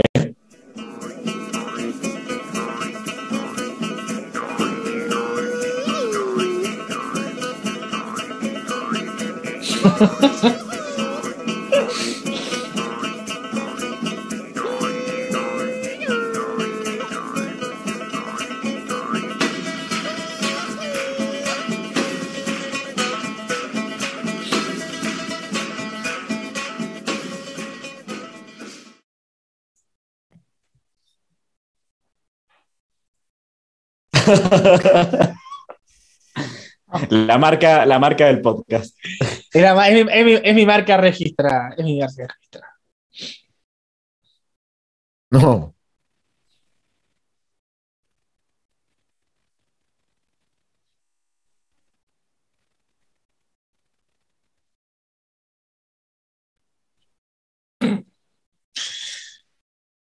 Ojo.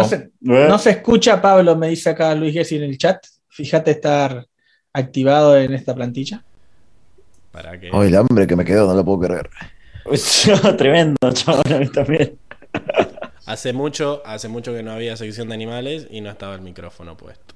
Bueno, ahí está. Lo que decía de vuelta, porque no me va a censurar Diego, es que no se, no se muteó en las cortinas, como siempre, así que para más placer. Yo acá veo que dice la bolsa de gatos. Dice la bolsa de gatos. A ver. Ajá. Ahora dice animales. Estamos en la bolsa gatos. Ahí está. La magia de la edición. La magia del cine. Hay que darle un Emmy, hay que darle un Emmy al Pablo. Increíble. Mejores efectos especiales. Pero olvidad. Bueno. Mejor que la innombrable. Lo que decíamos era que no sabíamos si eh, la historia era real. Esta historia de, de qué animales. ¿Se acuerdan? Porque los gatos. Sí, una... tortuga. El, el cangrejo tortuga. Cangrejo tortuga y el halcón. Y el halcón. Algo era. El halcón, solo decía. Halcón solo decía. Es un, Creo que era halcón solo. Un halcón normal. Ni siquiera se parece a los halcones mensajeros. O sea, tiene su propio eh, estilo de halcón. Así que raro. Sí, sí. es más, parece, una, parece un halcón normal. O sea, es real. O sea, vos veas eso y es un halcón normal. De la, de la realidad. Sí, no, no sé mucho de halcones, la verdad, pero bueno, si, si vos decís, Diego, te creo. Eh, cuestión que me surgió la duda también de que si era verídica la historia que está contando Sai o si simplemente se la inventó porque venía bien con su, con su discurso. Así que, bueno, eso. Cuestión que este, estos animales no habían aparecido en la serie, así que me gusta esto de que se sigan inventando animales para, para el cómic y es para los cómics y es más, creo que la mitad de los animales de la wiki han aparecido en el cómic y nunca salieron en la serie, así que está, está piola. No está muy no está muy creativo este porque igual los cangrejos tienen caparazones, así que que le pongas un caparazón de tortuga tampoco es que es un animal muy flash. Sí, o el, ermitaño, o el ermitaño que también tiene caparazones diversos. Quizás es que un cangrejo que se mete en los caparazones de los patos tortuga y ahí, está. Es, un, ermitaño falso, en realidad, claro. Ni siquiera es simplemente un, cangrejo ermitaño ahí. Si, si alguna vez voy a juicio, quiero que Luis Gessi sea mi abogado porque dice que estaba bien lo de la bolsa de gatos porque los gatos son animales, así que vale, todo vale. es inocente, se ha dicho. Bueno, eso, era medio un robo esta sección de animales porque no podemos ni jugar, así que vamos a la siguiente. Ni les pregunto.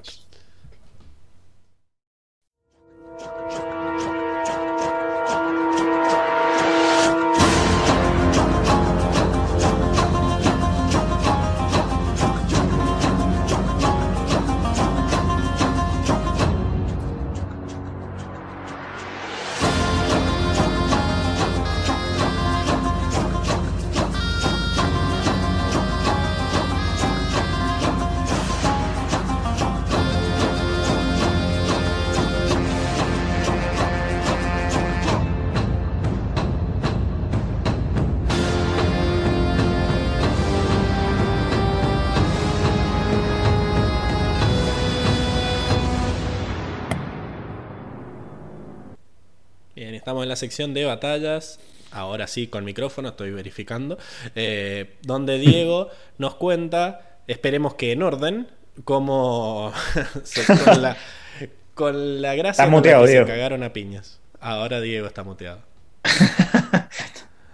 Eh, Bien, vamos mejorando. Aprendió a mutearse, ahora le falta aprender a desmutearse.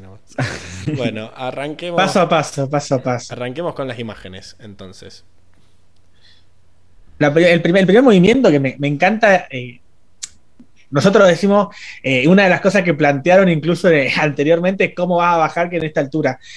La, el ingenio de, de todos de decir, bueno, vamos a hacer un tobogán de tierra, porque pintó Sí. me encantó. Me encantó, eh, más que nada por la idea. Y me gusta esto de que nos muestran que ya No necesita estar en contacto con la Tierra para hacer Tierra Control, que es algo que antes nos mostraban mucho esa, esa, esa necesidad de estar en contacto, de estar firme, bien parado en la, Tierra para poder hacer, eh, para poder hacer el bending, ¿no? Me gusta esto de que así como con el metal, como controla el metal a distancia, controla también la tierra a distancia. Está evolucionando. Me gustan estos, detallitos, claro, me gustan estos detallitos que nos dice, ya, antes, antes nos mostraban que la tierra control tenías que estar firme, listo, perfecto, ahora nos están mostrando que no. Que es, lo, que nos explica. El Luis Gessi del Diablo eh, me parece que, igual se la ve como que está adoptando esa postura firme aunque esté cayendo, ¿no? Como que está con las piernas abiertas y con los dos brazos cruzados.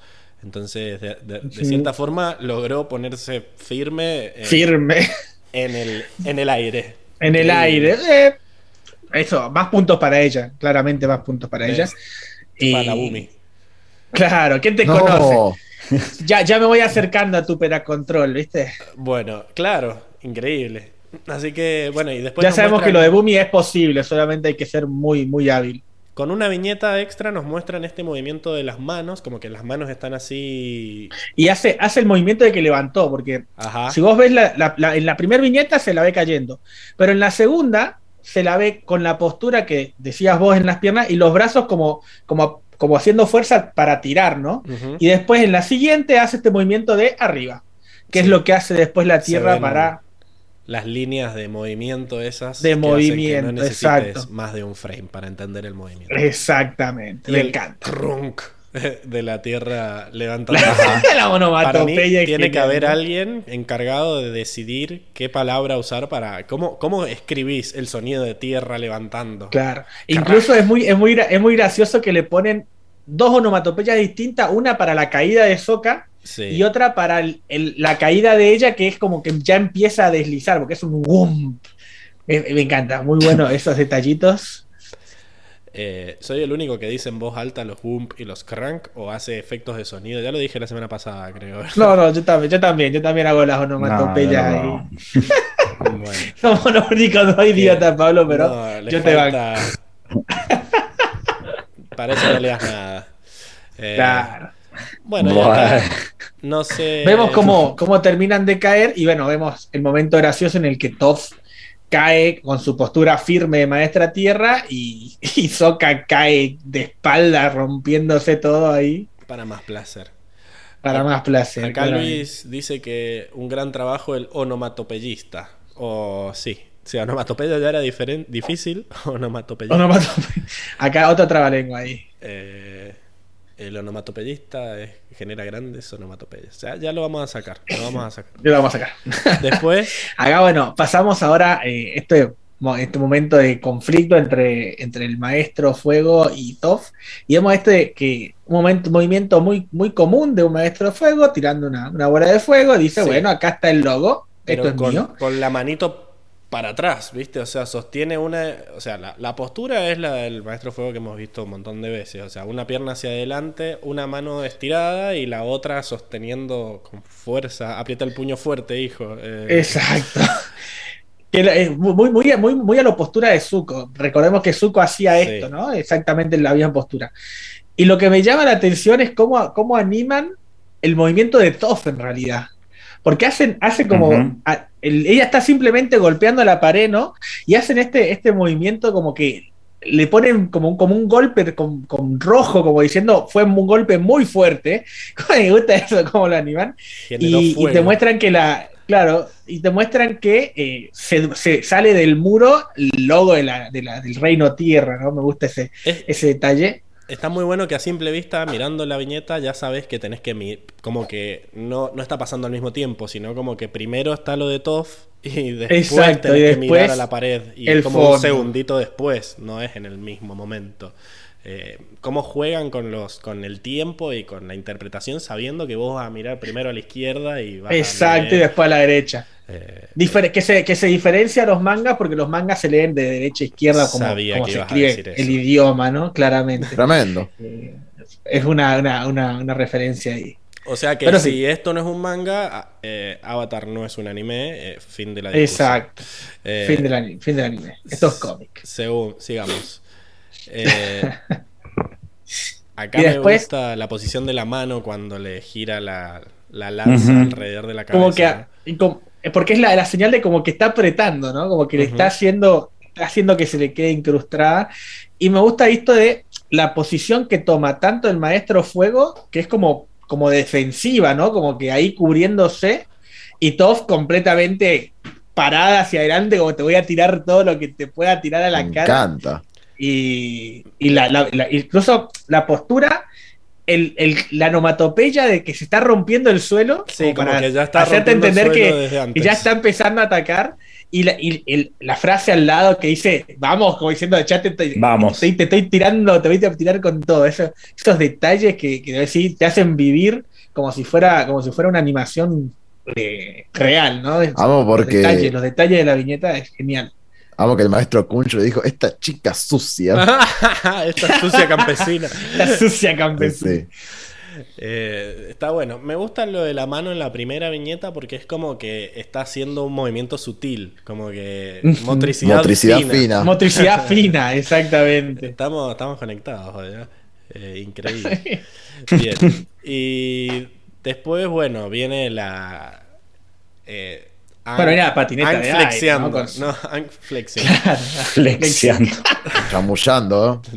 Ahí. Haciéndose el lindo. Es muy bueno porque acá te muestran primero la original. La cara de Qatar es triste. Se hace la vista. tiene una cara víctima.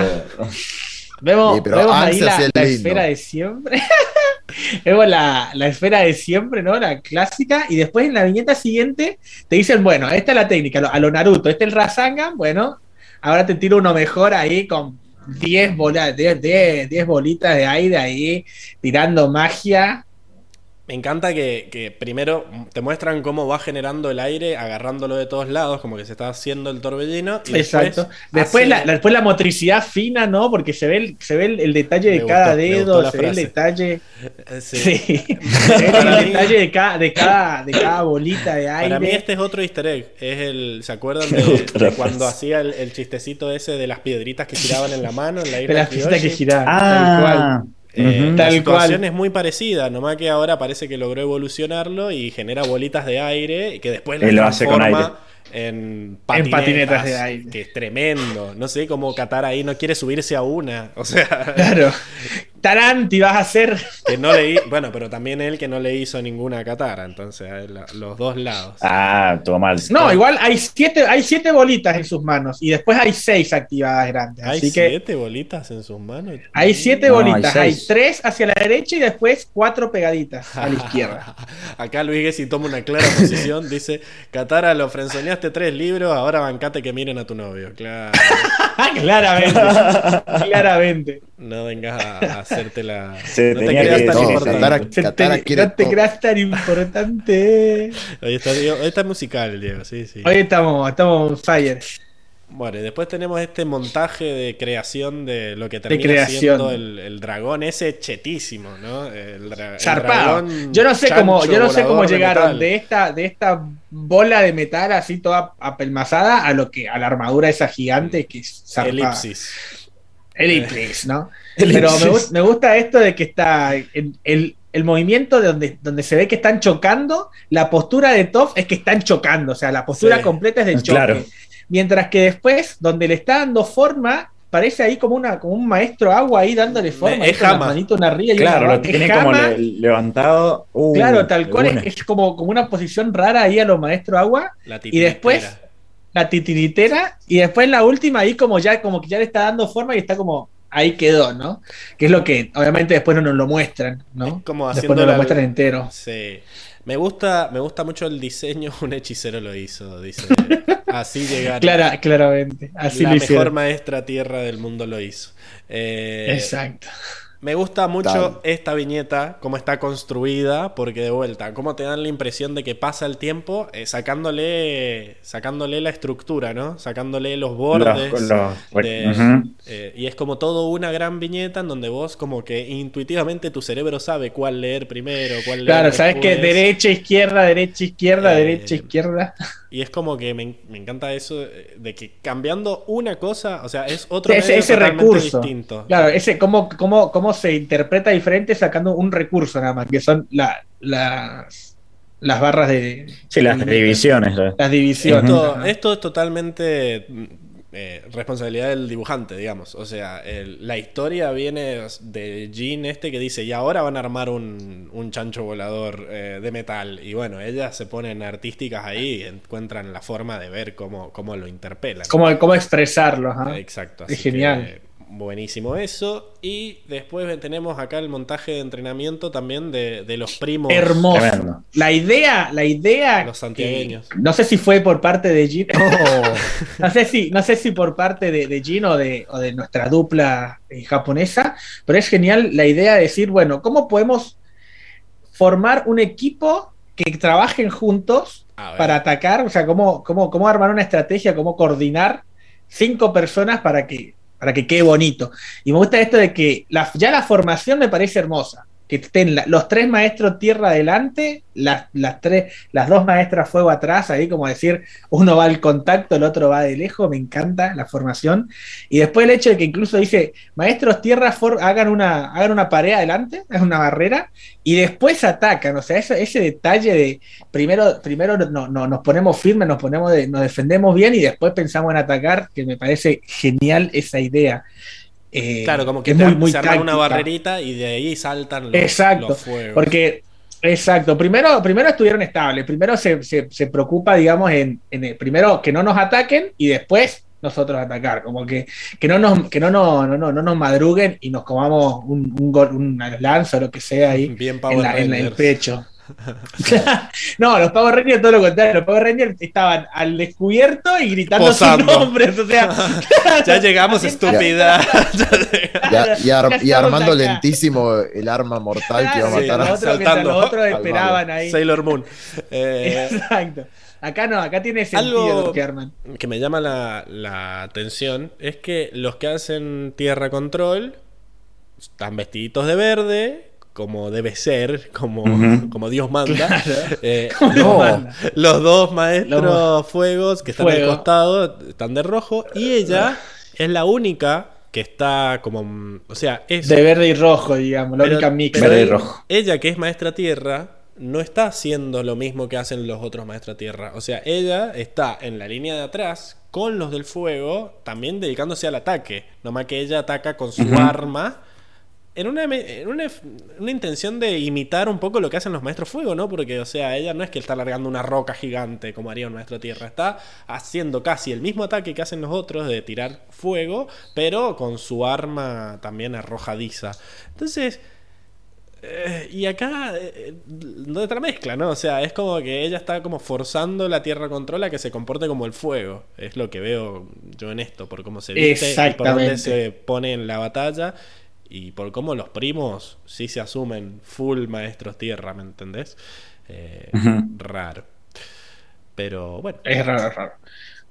¿Y es la última? Eso no, eso nomás. No, eh, no después tenemos acá el despliegue, el despliegue de, de los pupilos, esto, de los pibes estos de que tendrán seis años, ponele, y ya están tirando fuego a, los a es buenísimo. Eh, Las azulitas, claro, unas una genias. Me encanta que cada uno está haciendo una cosa diferente. O sea, tenés al, al chabón. Y cada uno tiene una postura diferente. Que es acorde a lo que están haciendo en realidad. Porque fíjate que el, que está abajo está haciendo. Hace como un. Como asumo, ¿no? Que yo que hizo el movimiento este de, de media luna. Y el fuego hace una media luna. La del medio está como con puños y se ve como las dos bolas de fuego. La de arriba está haciendo también como ese movimiento de, giro y el fuego hace ese movimiento de giro. O sea, me gusta como que cada uno está haciendo una cosa diferente y el fuego que los representa también está haciendo una cosa diferente. ¿Viste? Es muy, es muy bueno. Es muy bueno cómo lo, cómo, lo animan y cómo le dan a cada cosa su, su espacio. ¿Cómo les ganaron? Eh, porque tendrían que haberle largado ese fuego a los otros en vez de dejar de. Estos son los Power Rangers. De tirarlo. estos, son los Power Rangers. estos son los Power Rangers. Estos son los puro acting, claro. Bien. Eh, y después eh, creo que, bueno, aparece esto. Ah, mira, ahí bueno, aparece esto el fuego, pero bueno, tienen menos puntería que los Stormtroopers. Y acá. Claro, olvídate. Aparecen las el monedas. El poder del dinero. El poder del dinero. Del poder del guion. eh, y bueno, vemos que, ponele, el, el gordito, el, el. Sí, acaba atrás. Sotón, Sotán. Tira dos nomás, ahí. Jotun.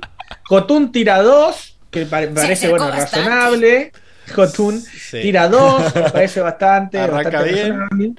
Arranca bien, dijimos, bueno, dos. después, viene, después viene Magneto. Después, claro, después viene Panenka o Patena, Panenka. Venga. ¿Qué? Lo está haciendo a propósito, señor. que tira una. La panenca, para. Había algo, algo se llamaba panenca. Eh, ¿Era un juego o algo así? ¿Qué mierda era la panenca? Googleen, por favor, eso. No me suena, culiado. Un, penca, penca tira, penca tira una. Eh? Y bueno, y acá viene acá. Está bien. Y ahora acá viene el, el, infra, el infravalorado, ¿no? Que es el emo que usa todo su odio para controlar una, dos, tres, cuatro, cinco, seis, siete, ocho, nueve en, una, en, un, en, un, en un frame son nueve. Después en el otro hay como 10, 15 en general. Después en el otro son 25 que Pará, claro. O sea, para un poco, amigo. Si venís, si venís que le están tirando de a uno, tirando dos, ¿viste? Y, pero oscuro era muy poderoso. Mantenémelo, claro, mantenémelo la, la, coherencia, amigo. El oscuro. La, sí. la, el oscuro. El oscuro. Manteneme la coherencia. No me reí en esta parte. Pero sí, sí, sí, estas cosas que. me dio mucha risa que este justamente le tiene toda la bronca al mundo, dijo, la puta madre, ¿cuánto me costó esto? Y levante 40 monedas. Claro, o sea, de repente sos, sos Dios. Pero bueno, eh, detallazo, detallazo ahí.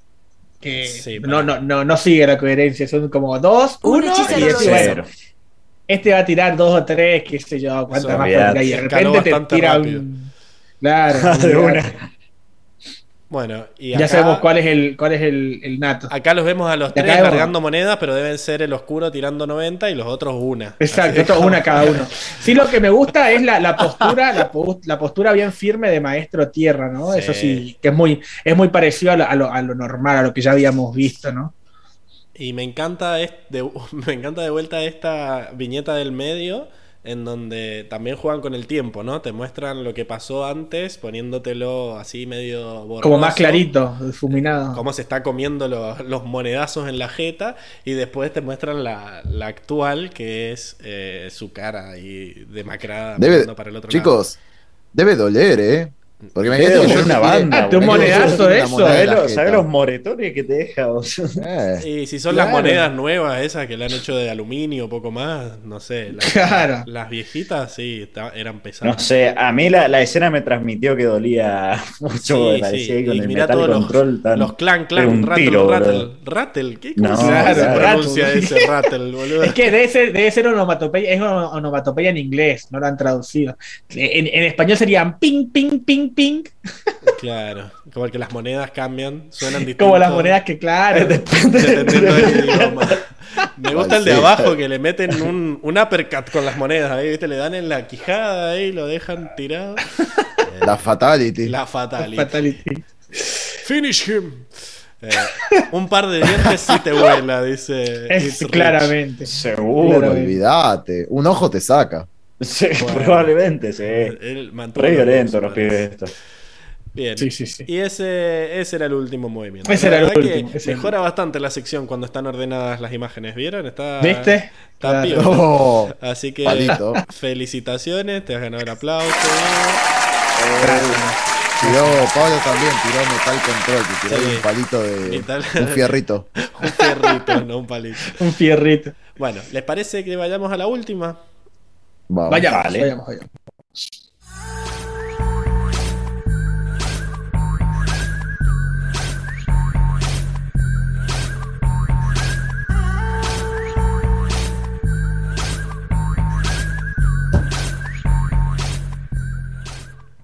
Y estamos de vuelta en la sección de, ahora sí, la bolsa de gatos, donde metemos todo lo que no sabemos en qué otra sección poner. El nombre de Diego viene con una responsabilidad. Gracias por cumplirla, Clack. Increíble. Increíble ganándose a la gente. De tengo, tengo que ser fiel, tengo que ser fiel a mis a, mis errores pasados. Son marca registrada ya a mis errores pasados. Yo me equivoqué y pagué, pero la sección de batallas no se mancha. Claro, no se mancha. Bueno, eh, de, de Catbag, dice acá. De Catbag. Tendría que haberlo dicho. Viene, la Diego, el teaching. Claro, en realidad sería Bag of Cats. Bag of Cats. Claro. Bag of Cats. Me gusta el Cat's Bag. The eh, Cat's Bag. No, no, acá es The Bag Cats. No, me gusta, quiero que sea el nombre de un The Cat's Bag. No. Ah, bueno, no, lo que pasa es que ahí estaría eh. bien dicho. Ahí estaría bien dicho. Un bar de Palermo. Porque claro, bar de Palermo. Palermitano, nos sentamos en el piso, te doy un frasquito, la bebida. Viene en una bolsa y tenés que armarte vos. Vienen los ingredientes. sí, sí. Tenés que armarte vos el trago. Pero bueno. Vamos a seguir con esto del personaje Motomel del capítulo y también, gracias a Luis que lo propuso, el personaje Sanela. Que bueno, creo que ya es eh, más que obvio quién va a ser el personaje Sanela, creo yo que ya le dimos con un palo. La semana pasada también se lo dimos a él. Eh, me parece que sí, ¿eh? Ay, no me acuerdo. Pero no me acuerdo. Yo obviamente voy a votar por el, el Rey Tierra. El Rey Tierra. Sí, sí, claramente el Rey Tierra. Pero me parece que sí, que también se lo dimos. Parece que la, vez pasada también yo se lo quería dar a Zuko, me acuerdo, pero como que hubo una amplia mayoría ahí por votar por el Rey Tierra como el sí, más sí, sí. idiota. Vamos, papá. Uh, como me, olvidé, más me de buscar la moto que no, que no arranca, soy una porquería. Uh. no. viste, no hace la, no hace la, no hace la tarea, Pablo. ¿Fue el alcalde la semana pasada? Dice acá It's Rich. Eh, no recuerdo, lo votaste. Ah, sí, el alcalde por haber sido un nefasto. Mejor, démosle al Rey Cuey esta vez. Sí, por ser el, por ser el nefasto. sí, acá Luis concuerda que la semana pasada fue el alcalde. Acá yo no hemos escuchado el, podcast de la semana pasada. No llegué a la sección de gatos. Eh, me frené antes. Así que bueno, la moto mala, la que no arranca, la que hay que empujar, se la lleva eh, el Rey Tierra esta semana. El Rey Tierra. No la va a poder arrancar tampoco. No, no, vas a ver cómo igualmente. No vas a ver cómo. Se la vendieron, se, la vendieron como una cero kilómetros. Se va a caer. Como una, le dijeron, esta es una Harley Davidson, vos llevala. Gastó todo el, todo el presupuesto en la moto. Todo el presupuesto en esa, en esa Harley. Eh, bien, y la, la Motomel sería, para mí, debería ser eh, Osai. Eh, el personaje Motomel de la semana. Me parece que lo boludeó como quiso Azuko. Se robó, yo creo que se robó el, el cómic. O sea, me parece que fue la mejor parte este, cuando él habla. Este, este parte 2 es la mejor. se, lo, Ganó una personalidad que antes no tenía.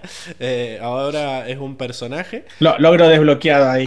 tengo, tengo una personalidad. Un lo que quería, que era eh, que Zuko se fuera a la guerra. Y por lo que vemos al final, parece que va derechito a la guerra. Así que. Sí, me parece, me parece bien. No estoy capaz del todo de acuerdo en esto de la manipulación, pero sí me concuerdo en que se robó el podcast. Aparte, es por él que tengo mi escena favorita, así que voto a Osai también.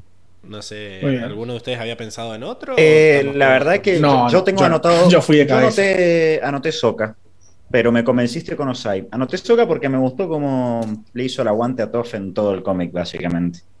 Pero fallaron, eh, todos sus intentos fallaron desastrosamente. y algunos dejaron una marca psicológica grave. Irreversible. claro. No, igual, eh, sí, sí, me, convenciste con Osai. La verdad que lo vi una sola vez al cómic, hice una sola pasada y concuerdo que tiene más sentido el Nemoto. Sí, acá It's Rich también, Bok Taosai. Es curioso cómo a pesar de no tener bending, se siente cómo domina en las interacciones que tiene. Sí, sí, está haciendo charla, charla control. Imagínate cuando era el señor del charla tenía todo el poder del mundo. Tenía todo el poder del mundo, claro. Ahora, estando haciendo la sucia ahí, la, ¿cómo se llama? La esperancita en la, en la en la celda, la celda sigue, sigue teniendo mucho poder igual. Increíble. Así que él sí se merece la moto, que obviamente se, va se vaya con la motito. Súper canchero ahí. Sí, Es una esta Harley. una Harley. Este sí, una Harley. Una Harley. La, convierte, la, convierte, él en una Harley. Menos Como la Harley tenemos nosotros. hace, hace mente control, dice Luis.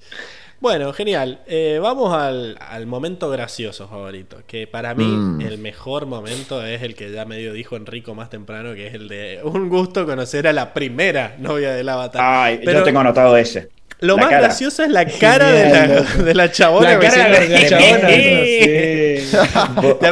¿Cómo, dibujaron esa, ¿Cómo dibujaron esa cara? Yo me, te juro que me reí mucho. Sí, sí, son unos cabrones. Son unos cabrones. La cara hija. Porque te, le dan todo, te le dan todo el sentido que, que vos sabés que es ese sentido. Ah, es muy bueno. que, parezca un accidente, va a decirla. Claro. No. La chabona. Eh, así que, no, me encanta. Yo, tengo otra, yo tengo otra más aparte de esa. A mí me, me, causa mucha gracia cuando, cuando Soka le dice, están viendo cómo motivar y le dice, acabo de tener la mejor idea de todas. Sí, en mi cerebro. Cuando leo en mi cerebro, estallo de risa como diciendo por qué lo aclararon. Es obvio que en tu cerebro, loco. Estaré estúpido. No me acuerdo. No, entiendo, entiendo el chiste, boludo. Eh, no me acuerdo es una, lo es, una, es una frase cuando están viendo, a ver, para, ahí, te busco. No, pero claro, no, no dice mi cerebro, creo que dice, ah, no, es esto, así dice, dice así. acaba de suceder algo increíble, dice una cosa así. Y Toff le dice, ¿qué pasó? Y se la lleva a Toff.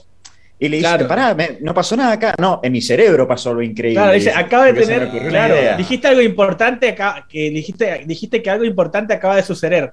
Y dice, sí, en mi cerebro. O sea, como diciendo, tuve una muy buena idea. Le dice, ¿qué acaba de eh, suceder? Sí, sí, en mi cerebro. Diego es, es Zuko contando el chiste de Airo, ¿no? Para el claro, porque él lo contaba bien. En mi mente sonaba mejor. en mi mente cuando lo leo suena mejor. bueno, genial. ¿Algún otro chiste? Sí, a mí, me dio a mí me dio mucha risa esta parte final cuando nada, están los gallinas que le están diciendo a todos porque se siente mal. Me da, mucha risa el chabón este del oscuro.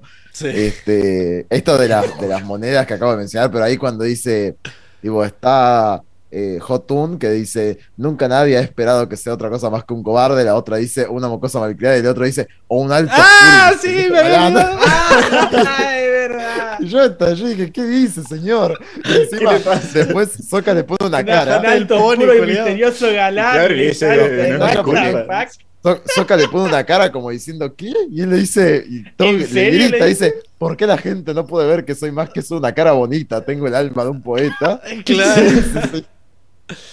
Se reemocionó. El chabón la te tenía el ego allá arriba. Ah, en, su dirigible, el vago. Acá, sí, sí, Mina Castillo dice: Voy a usar la frase un gusto conocer a las primeras de las novias con mis hermanos. Y se caga de risa, ¿qué? Mala. Eso es mala. mala. Esa es la cuñada que todas odian. Así que, bueno, sí, me había olvidado. Súper graciosa esa parte. ¿no? Esa parte No, buena, no, cómo me estallé. Con el pibe este del oscuro me estallé. Porque ya y después, ¿qué más? Habían sido como tres o cuatro veces en donde hablan y siempre hablaban en orden. Y no decís por qué hablan así. Y cuando sale esto, decís, es totalmente inesperado. Así que estuvo. No, eh, eh, agrego algo más del oscuro que me dio un poco de risa. Que es cuando está describiendo Toff los tres momentos, o sea, el momento sentimental de cada uno que le vibró el coso. Y como que a cada uno le había pasado algo y los culos estaba ahí odiando a la gente nada más. Estaba como diciendo, te odio a ti, te odio a ti. claro, era su hobby. claro. No, aparte, todas las acotaciones que hace el chabón Estaba este. observando gente en una esquina, dice todo. Estaba observando gente. Y el chabón diciendo, te odio a ti, te odio a ti.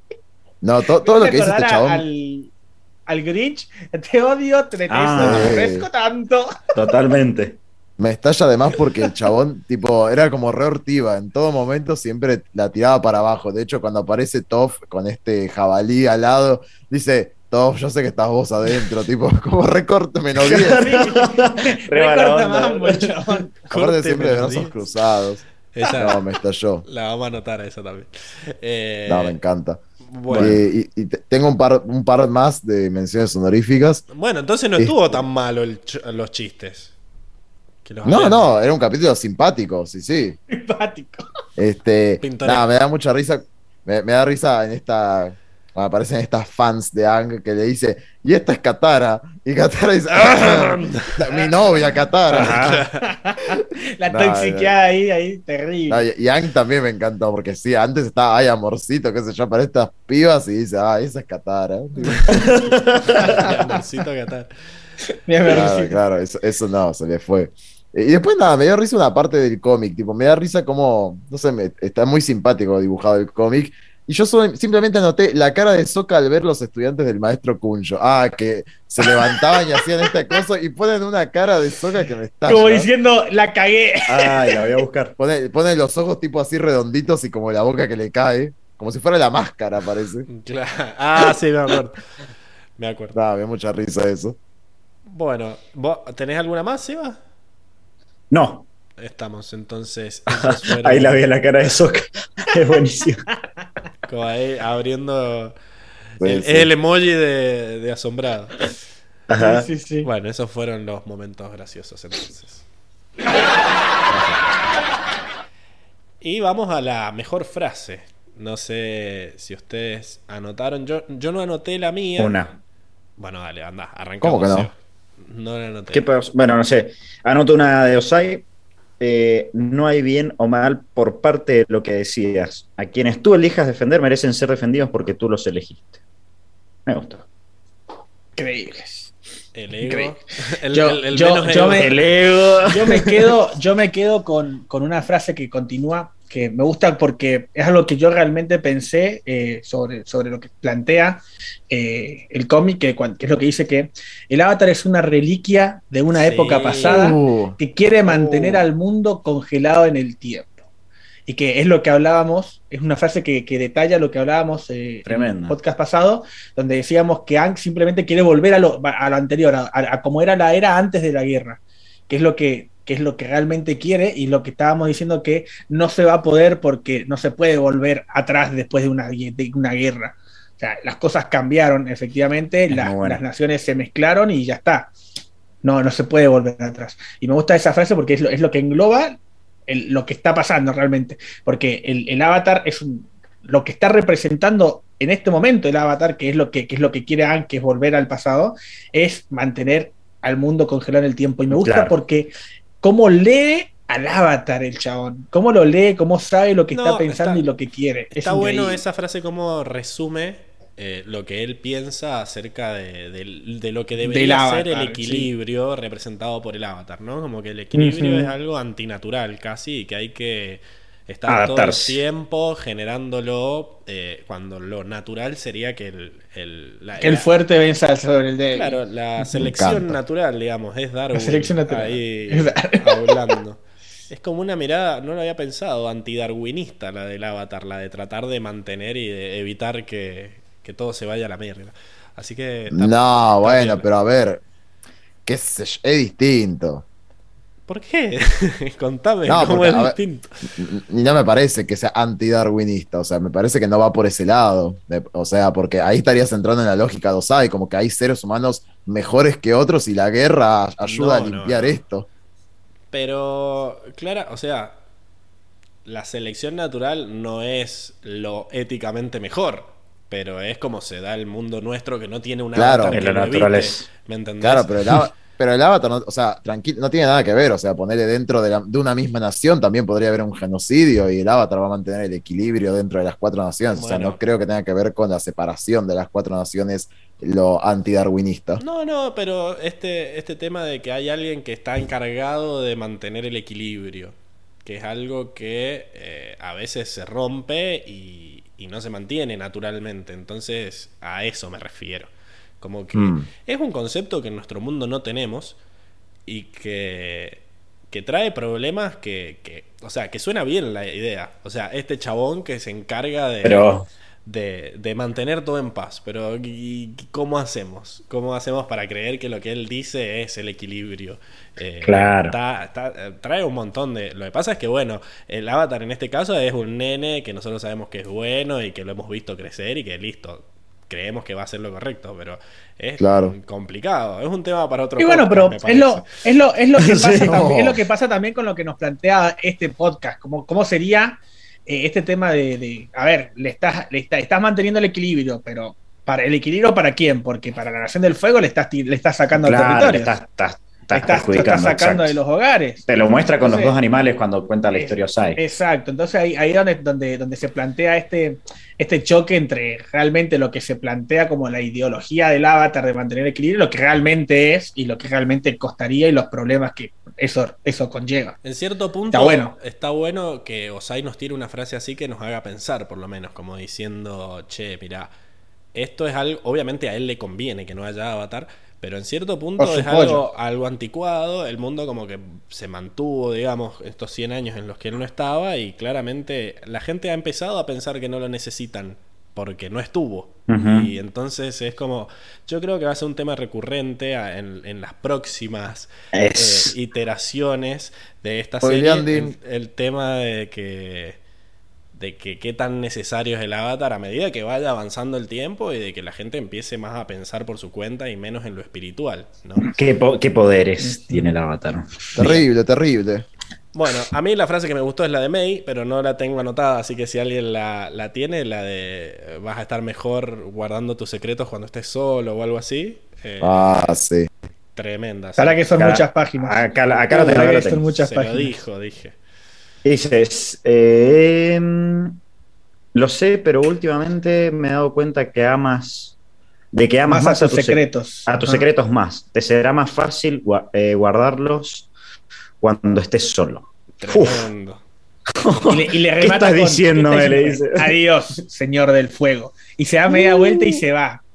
Diva, diosa total ahí. Ah, ah, ah y me solté el cable y se fue a la mierda.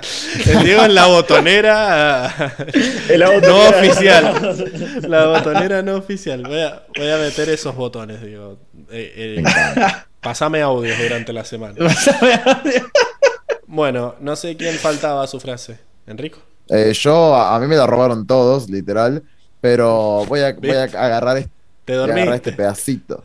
Voy a agarrar este pedacito en el que Zuko le, para hacerla corta, que Zuko, ah, refiriéndose a Ang, dice, yo confío en él. Y, y Osai le dice, más de lo que confías en ti mismo. Uh, Uy, esa. Así de corta me encantó. Diego Cortita y al pie se la tiró. la, la rocola, la rocola. Pero sí, está bueno. ¿Viste? Te dijimos que, que ibas regalado, papu. Así que ten, cuidado cuando vengas acá.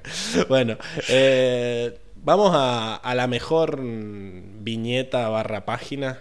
Eh, tenemos que movernos. Yo, yo, yo, Para que. No, va por orden alfabético porque las tengo ordenadas así. Eh, así que creo que arranca Diego para que no las encuentro acá. Mejores. Tuk, ahí. Eh, ahí está. Diego eligió uh, estas últimas que son tremendas por el diseño que vienen de a dos. O sea, en realidad. Y me encanta eh, que, el, diseño completo son las dos, porque me gusta cómo lo pusieron en contraposición. Sí, va. Claro. Sabemos que son las dos, los dos bandos, los dos bandos, uno de un lado y el otro del otro. Las dos ideologías, uno de otro. Y, y te ponen las dos imágenes en espejo también, una arriba y una abajo. Genial. Sí, porque esta viñeta empieza con. Después hace un zoom in del ejército, el globo, el rey tierra con los dos guardias y los ojos del rey. Así termina la viñeta. Y exactamente abajo, a continuación, empieza la segunda viñeta, que es exactamente espejada, porque ahí vemos que empieza con los ojos de Zuko, después el zoom out hacia Zuko con los dos guardias, el, el digamos, el, el no sé, el balcón del, del barco y después el zoom, el zoom out totalmente ahí donde se ve toda la flota. es excelente. Este detalle es excelente. Los de la Nación del Fuego van por agua y los de la Nación de la Tierra van por aire, o sea, van volando. O por aire o por tierra, ¿no? Ese detalle. Sí, pero el rey va en un globo. Y ah, claro, el rey va en un globo. Él va en un barco. Claro. A mí lo que me dio la impresión, Pablo, es que solamente el rey Kuei iba en un dirigido, como que no había... Claro, solamente... me parece una decisión pelotudísima, porque un, no sé, se pincha eso y se muere el rey, boludo. Se cae por el acantilado. no, aparte es, fácil escapar. Es fácil escapar ahí en el globo. Es un pelotudo hasta en eso. yo lo veo como que Zuko va ahí con toda la gente ahí codo a codo y el otro va la tropa. Eh, el Zuko de la gente. el Zuko de la people. Le tiras una piedra y le, le reventás el globo y no pueden hacer nada. Eh, me encanta que bueno, estas dos imágenes vos las decís que esta viene abajo porque las viste como un archivo, así como un PDF, pero en el libro están una al lado de la otra. O sea, son dos páginas que las lees así una al lado de la otra. Entonces está, ah, claro. está buenísimo. Acá indignado. O sea, en, PDF, en PDF eh, choca más incluso, entonces, digamos. Léanlo, véanlo en formato PDF que se ve una no, para mí no, para mí al verlo en la revista es como que estás viendo el, el contraste ahí, como que lo ves lo ves al revés. No sé, pues ves las dos al mismo tiempo. Eh, qué sé yo. Bueno, sí, no sé. Cuestión de gustos. Eh, después eh, tenemos la de Enrico y la de Seba. Increíble. Estamos los dos, los dos sincronizados con esta escena. No, no, me encanta, me encanta. Aparte, te gusta más por el, digamos, por el guion que por lo que se ve. O sea, es como que así, no sé, no se ve mucho así chiquito, pero lo importante es lo que le dice, ¿o no? No, y también lo, a ver, ah, todo, todo el contexto, o sea, esto viene de la, otra frase que elegí, que me encanta el silencio de Zuko, y ahí se levanta Osai, que me encanta que no lo habíamos visto levantar, y dice, me enferma Zuko, me enferma Zuko, eso me encanta. o sea, me pareció muy, muy bardero, me, encantó, siento que transmitió perfecto la, la idea que tenía Osai de él, y me encanta que dice, sal de mi presencia. Y después le remarca, sal la cara. Me encanta la cara que te pusieron Osai puteándolo, salí de acá. Claro. Y la, siguiente, y, la siguiente imagen, eh, de noche, Zuko caminando. Nah, eh. no, se fue. Increíble. Me encanta que Zuko le dice. ¿Quién te conoce, papá? Y Osai le responde. No importa un carajo, tómatela, te dije. Es como que estaba pensado. tal cual, tal cual. la tienda de boludos de Osai. Genial. Eh, sí, sí. Enferma, Zuko. Me, enferma. Quiero, quiero, actuar esa, quiero actuar esa parte, boludo.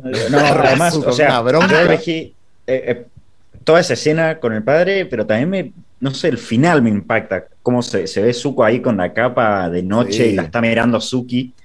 Por eso como que todo, toda la viñeta me encantó. Algo que no pensamos, algo de lo que no discutimos fue que la primera vez que él va a verlo va en todo modo así sumiso y va en función de que va en pijama a verlo, qué sé yo, y la segunda vez va más preparado y viene en modo, modo Señor del Fuego con todo el, modo señor del traje, el disfraz. así que el disfraz. está bueno. El cosplay ahí. Acá Luis me, da la derecha de que fue pensado como una doble página y él es diseñador, así que si él lo dice, debe ser así. Ah, está bien, está bien, está bien. y acá señala no puedo lo, objetar de, eso. lo de Suki eh, mirando ahí la pocha. Eh, viendo la pocha. Cómo, se escapa. Bueno, esta. Sí, Mai, sí, Mai está yendo para allá. Suki pensando, vete a dormir conmigo. No. No. ¿Por qué no viene a verme a mí a la noche? yo te hago dormir. Ah, es que convengamos que lo veía dormir todas las noches y hacía guardia con. Con por Eso, por eso. Con Tylee. ¡Ojo! Tylee se iba al baño.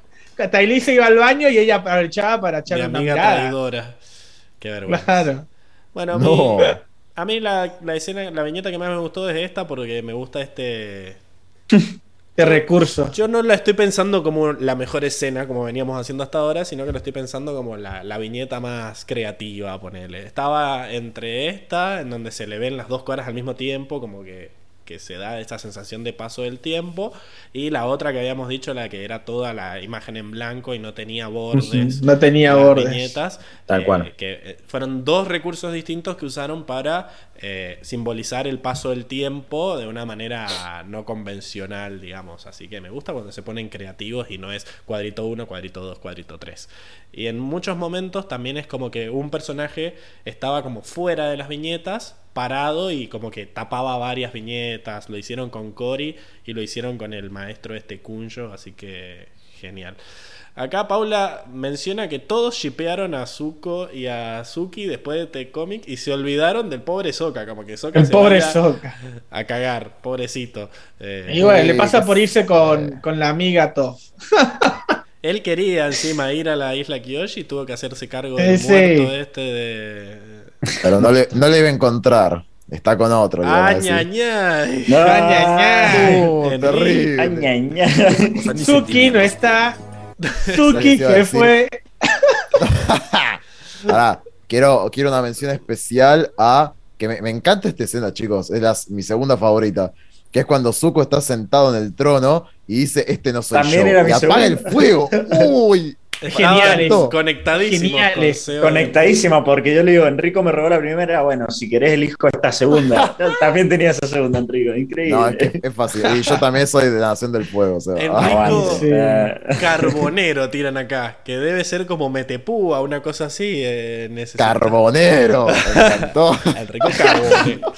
Eh, es porque, es porque échale leña al fuego, candela. Carbonero. Ahí le, le metemos. Claro, ahí, Échale leña al fuego, Enrico. Hay, que meterle. Claro. A las 5 te vas vos, 5 y media llego yo. Suki.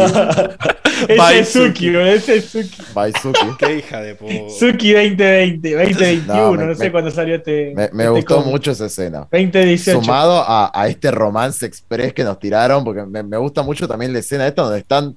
Yo quería una foto, boludo. Cuando está Suki dándole la mano y. Sí. qué buena viñeta, boludo. Igual, sí. La hubieras elegido. Tercer puesto ahí. La... Tercer puesto. Sin duda, sí, sin duda. Bueno, detallazo, Verificado por Seba. Seba Covalidado. Covalidado. Covalidado. Es un bot de Enrico, Seba, boludo. Eh, bueno, hemos llegado entonces al final de la sección y con eso al final del podcast también. Así que llegó la hora de, los chivos. Diego, ¿dónde pueden hablar con vos para que les tires recomendaciones musicales ahí bastante eh. actuales además, ¿no? sí, sí, olvídate. Pueden seguirme en, Instagram a Diego-Ortega-95 como está escrito acá abajo. Y, me, escriben por, por DM y charlamos. Bueno, eh, Enrico, si quieren hablar con vos acerca de lo acuerdo que están con que es uno de los mejores cómics de la historia, este, ¿dónde, dónde lo pueden Exager Qué exagerado, Pablo. Pueden decir, me pueden hablar para hablar de estas exageraciones. No me gustan. Los, extremos no me gustan, chicos. Hablemos de grises en Enrico RMJ. En Hablemos de grises, se hace. Cuando estuvo tirándole flores todo Nosotros estábamos tratando de ser los grises, decir, che, esto no está tan bueno. Esto está espectacular, esto me encanta. Esto es un 8, mínimo un 8, dicen. Vamos a hablar de un podcast llamado Hablemos de grises. Hablemos de grises. Ahí está. Con Enrico Carbonero. Enrico Carbonero. Me gustó, me gustó, ¿eh? Es, tu nombre artístico a partir de ahora. Cambiate el. cambiate el, arroba. Ah, claro. Arroba Enrico Carbonero. Bien, y vos, Seba, eh, ¿dónde te pueden agradecer que ahora ya aprendiste a leer los cómics enteros y a. ¿dónde Consejo para, para darte cuenta. Los saludos. Felicitarme, felicíteme porque puedo leer un cómic entero. Claro. Eh, en Instagram, TianMRN. Bueno, y lo importante, y si querían enterarse de que cumplía años y cómo mandarme mensajito, me pueden subir a arroba pablo-marinosi como hicieron los que ya me siguen, obviamente, que son unos cracks.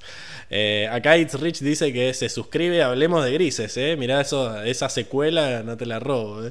Hablemos, hablemos vayamos tomando firmas. Y en Hablemos de Grises vamos a hablar de los signos también. Porque los tauros son muy extremos siempre. sí, sí, vamos a hablar de eso. Eh, bueno, y además de suscribirse a Hablemos de Grises. Ah, acá Paula me pone feliz cumpleaños atrasado. Muchas gracias, Paula. Eh, además de, subirse, de suscribirse a Hablemos de Grises, se tienen que suscribir a arroba cuatro naciones, porque gracias, una de las cosas por las que Seba fue capaz de, leer el cómic entero fue porque subimos el link a eh, todo el cómic de la promesa, las tres partes subidas en PDF por si les daba paja leerlos desde las historias de arroba legado avatar, que obviamente también ya están suscriptos. Pueden meterse ahí, es un drive, se descargan el PDF y lo van leyendo como así, scrolleando como hizo Diego, de, defenestrando a la versión de página. los signos grises. Mira, otro, mira, otro título. Ahí, ahí, ¿eh? ahí Mina, Mina Castillo nos da a la derecha, signos no, por favor. Al fin, alguien que nos da a la eh, derecha. Signos sí, Paula Franco, signos no. Eh, team uh. Signos y Team. Team Signos y Team No Signos, ahí estamos. Hablemos de grises, chicos. Esto de los teams. Hablemos de grises. Yo voy a hablar de esto en Hablemos de grises. de, de, ¿Cómo es? Eh, no me sale. El consumo irónico de los signos. By Enrico. Exactamente. Bien. Eh, By Enrico Carbonero. Enrico Carbonero. Denle like y suscríbanse, dice. Sí, no, no. Tenés que crear un Twitter, Enrico Carbonero. Sí, sí por favor. Bueno. Eh... Que, sea, que seas vos con lentes, por favor. Hay lentes negros. Suena a jugador de fútbol encima. Pero.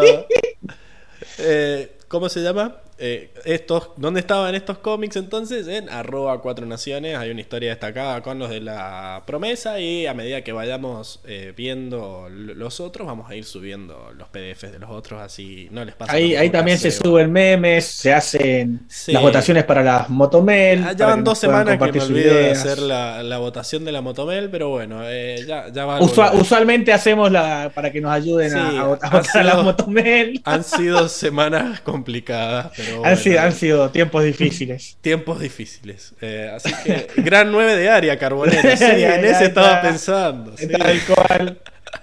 Enrico también, re, re sabía. Así que, bueno, la semana que viene, obviamente el podcast sigue y vamos a hablar de eh, ¿Qué pasó el con final? Los... Uf, uy, ya empezaron los, los críticas. ¿Qué pasó con los votos? Terrible, irresponsable Pablo Güe. Muy bien. Mirá que yo no lo quise decir, eh, pero es un atentado a la democracia eso. No, mira. Oh, qué fuerte. Cerraron patrones, no sé qué pasó. Oye, estabas en fan de Osaya, ahí de sí, lo que diga el Señor del Fuego está bien, claramente. Ahí te, te fue la democracia a la mierda. Yo digo lo que conviene. no me digas, no nos habíamos dado cuenta. Enrico, Carbonero es así.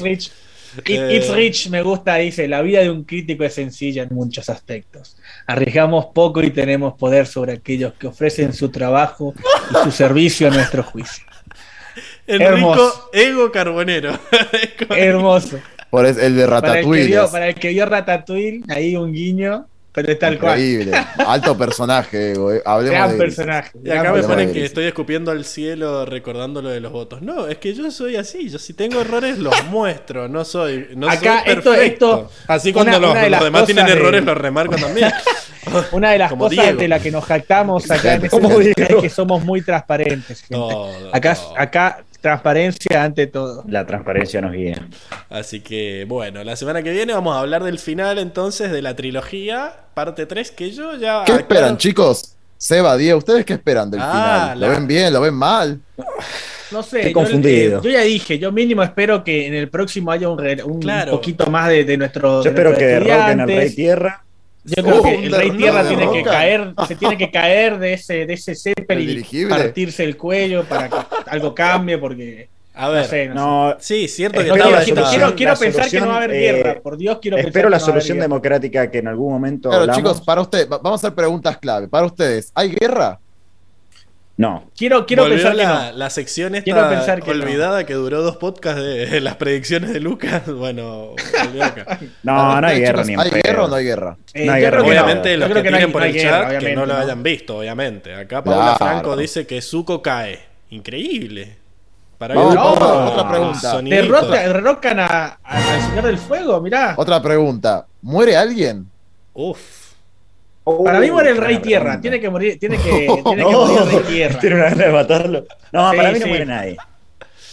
Eh... Tiene, no, tiene que morir, tiene que morir el rey, Tierra y aparece uno que tenga dos dedos de frente para liderar el rey. Otra pregunta, para ustedes. ¿Aparece Airo? Sí.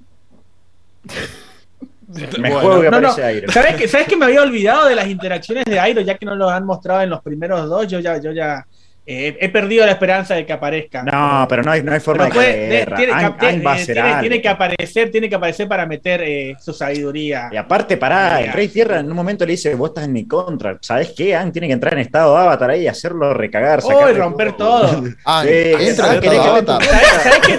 ¿Sabes qué se me acaba de ocurrir? Ang que esté en tu contra? haciendo una, muralla Enrico Carbonero está conduciendo la Separando los dos bandos ahí y Ang en el medio ahí diciendo esto se acaba Pablo. Más, carbonero que nunca. más carbonero que Osai, boludo. Acá Luis también hace sus preguntas. ¿Aparece el de las coles? Eh... Oh, ¿Te imaginas? Enrico modo real le ponen. Me muero. Y encima también tiran Luca nunca se fue. Luca nunca se fue. Luca vive. Bueno, eh, a ver, lo importante también es cómo se soluciona este problema. Eh, ¿Se soluciona? ¿No? La guerra. confío en que eh, es una solución que charlamos en un momento, calculo que va a ser esa, que es, van a quedar así, no van a depender de la Nación del Fuego porque no, no, son legítimos esos territorios, pero el que se quiera quedar a vivir, todo bien, solo sepan que va a pasar la administración del reino de la tierra. Se, se crea tipo una embajada. Están como viviendo en el exterior los ciudadanos o, de la Nación que, del Fuego. O que paguen impuestos a los dos, ahí ponele, la mierda. Sí. Les dan, les dan ¿cómo se llama? les dan la ciudadanía. Le dice, che, te damos la ciudadanía del reino de la tierra para que puedas vivir acá. Si querés usarla, y si no, andate a la isla esas, digamos. Claro, tal cual. Es hermoso, hermoso saber. Impuestos para acá, impuestos para allá. Impuestos para acá. Todo lo soluciona con impuestos. Por supuesto. el anti-miley. Impuesto, impuesto por ser el Impuesto por ser maestro fuego. Más intervención del Estado. Eh, Más restricciones, restricciones mira, industria. Que vuelva Pablo y se vaya este impostor sin lentes. Eh, me acaban de descubrir. Esa, esa solución es sencilla nos me encanta, Me encanta que Paula no entendió nada de todo el, respeto por las, por las consecuencias de la guerra. Nada, eh, claro. ella dice, sí, guerra, jajaja, ja, ja, tira. No, ¿cómo? No. Eh, acá Mina dice que venía a verme con lentes y no. Eh, bueno. Eh, Ahora nos va a dejar un follower menos. claro. Ya, ya sabemos que, que son, más atractivos con lentes, Pablo. Ya, quedó claro. Mientras menos se me vea la cara, mejor. Claro, eh, vienen a verte por, por tus lentes. Tenemos un no me gusta en el video. Sí, no, Claro, ya está. Luis dice, volvé Lucas que te hice dos funcos. La, tristeza que me dio, porque Increíble. El, primer funko que hizo Luis fue el de Lucas y yo hasta lo usé para hacer que Lucas volviera y no, y quedó. Ya lo vamos a mostrar, porque se merece ser mostrado. es, eh, eh, así que... Sorry, me perdí el parte del podcast, ya después lo veo completo. Está muy bien. Bueno, estamos entonces. Esas son sus condiciones. Eh, se, va, se va a quedar con, con la soberanía del reino tierra, pero dejando que los que quieran vivir ahí Pero claro, le van a dar que paguen impuestos. Paguen impuestos. Cory y Sneers, ¿van a seguir juntos? Ah, no, no, yo creo se que va con Esmeralda. Yo creo que rompieron. Yo creo que rompen relación ahí. Andate, andate con, con, con Esmeralda, le va a decir. Miren que hay muchos que pueden Andate con esa. ¿eh? A esa. Ah, de Zuko y Suki. Sí, sobrevive el Sukuki. Uh, espero que sí. Me encantaría. Yo creo que sí, yo creo que Pobre sí. Pobre Soka, chicos. No, y bueno, pero, pero Soka es Soka. Se Ya perdió una, si pierde otra, no pasa nada. No. Tiene experiencia. El domingo que viene todos con lentes, dice Luis, para más placer. bueno, estamos entonces, gente. Esas son las... Véanlos la semana que viene para hablar de la promesa parte 3. Y bueno, saluden que nos vamos. Vamos. Nos vemos, gente. Buena semana. Gente. Suki embarazada. No. ¿Eres el padre?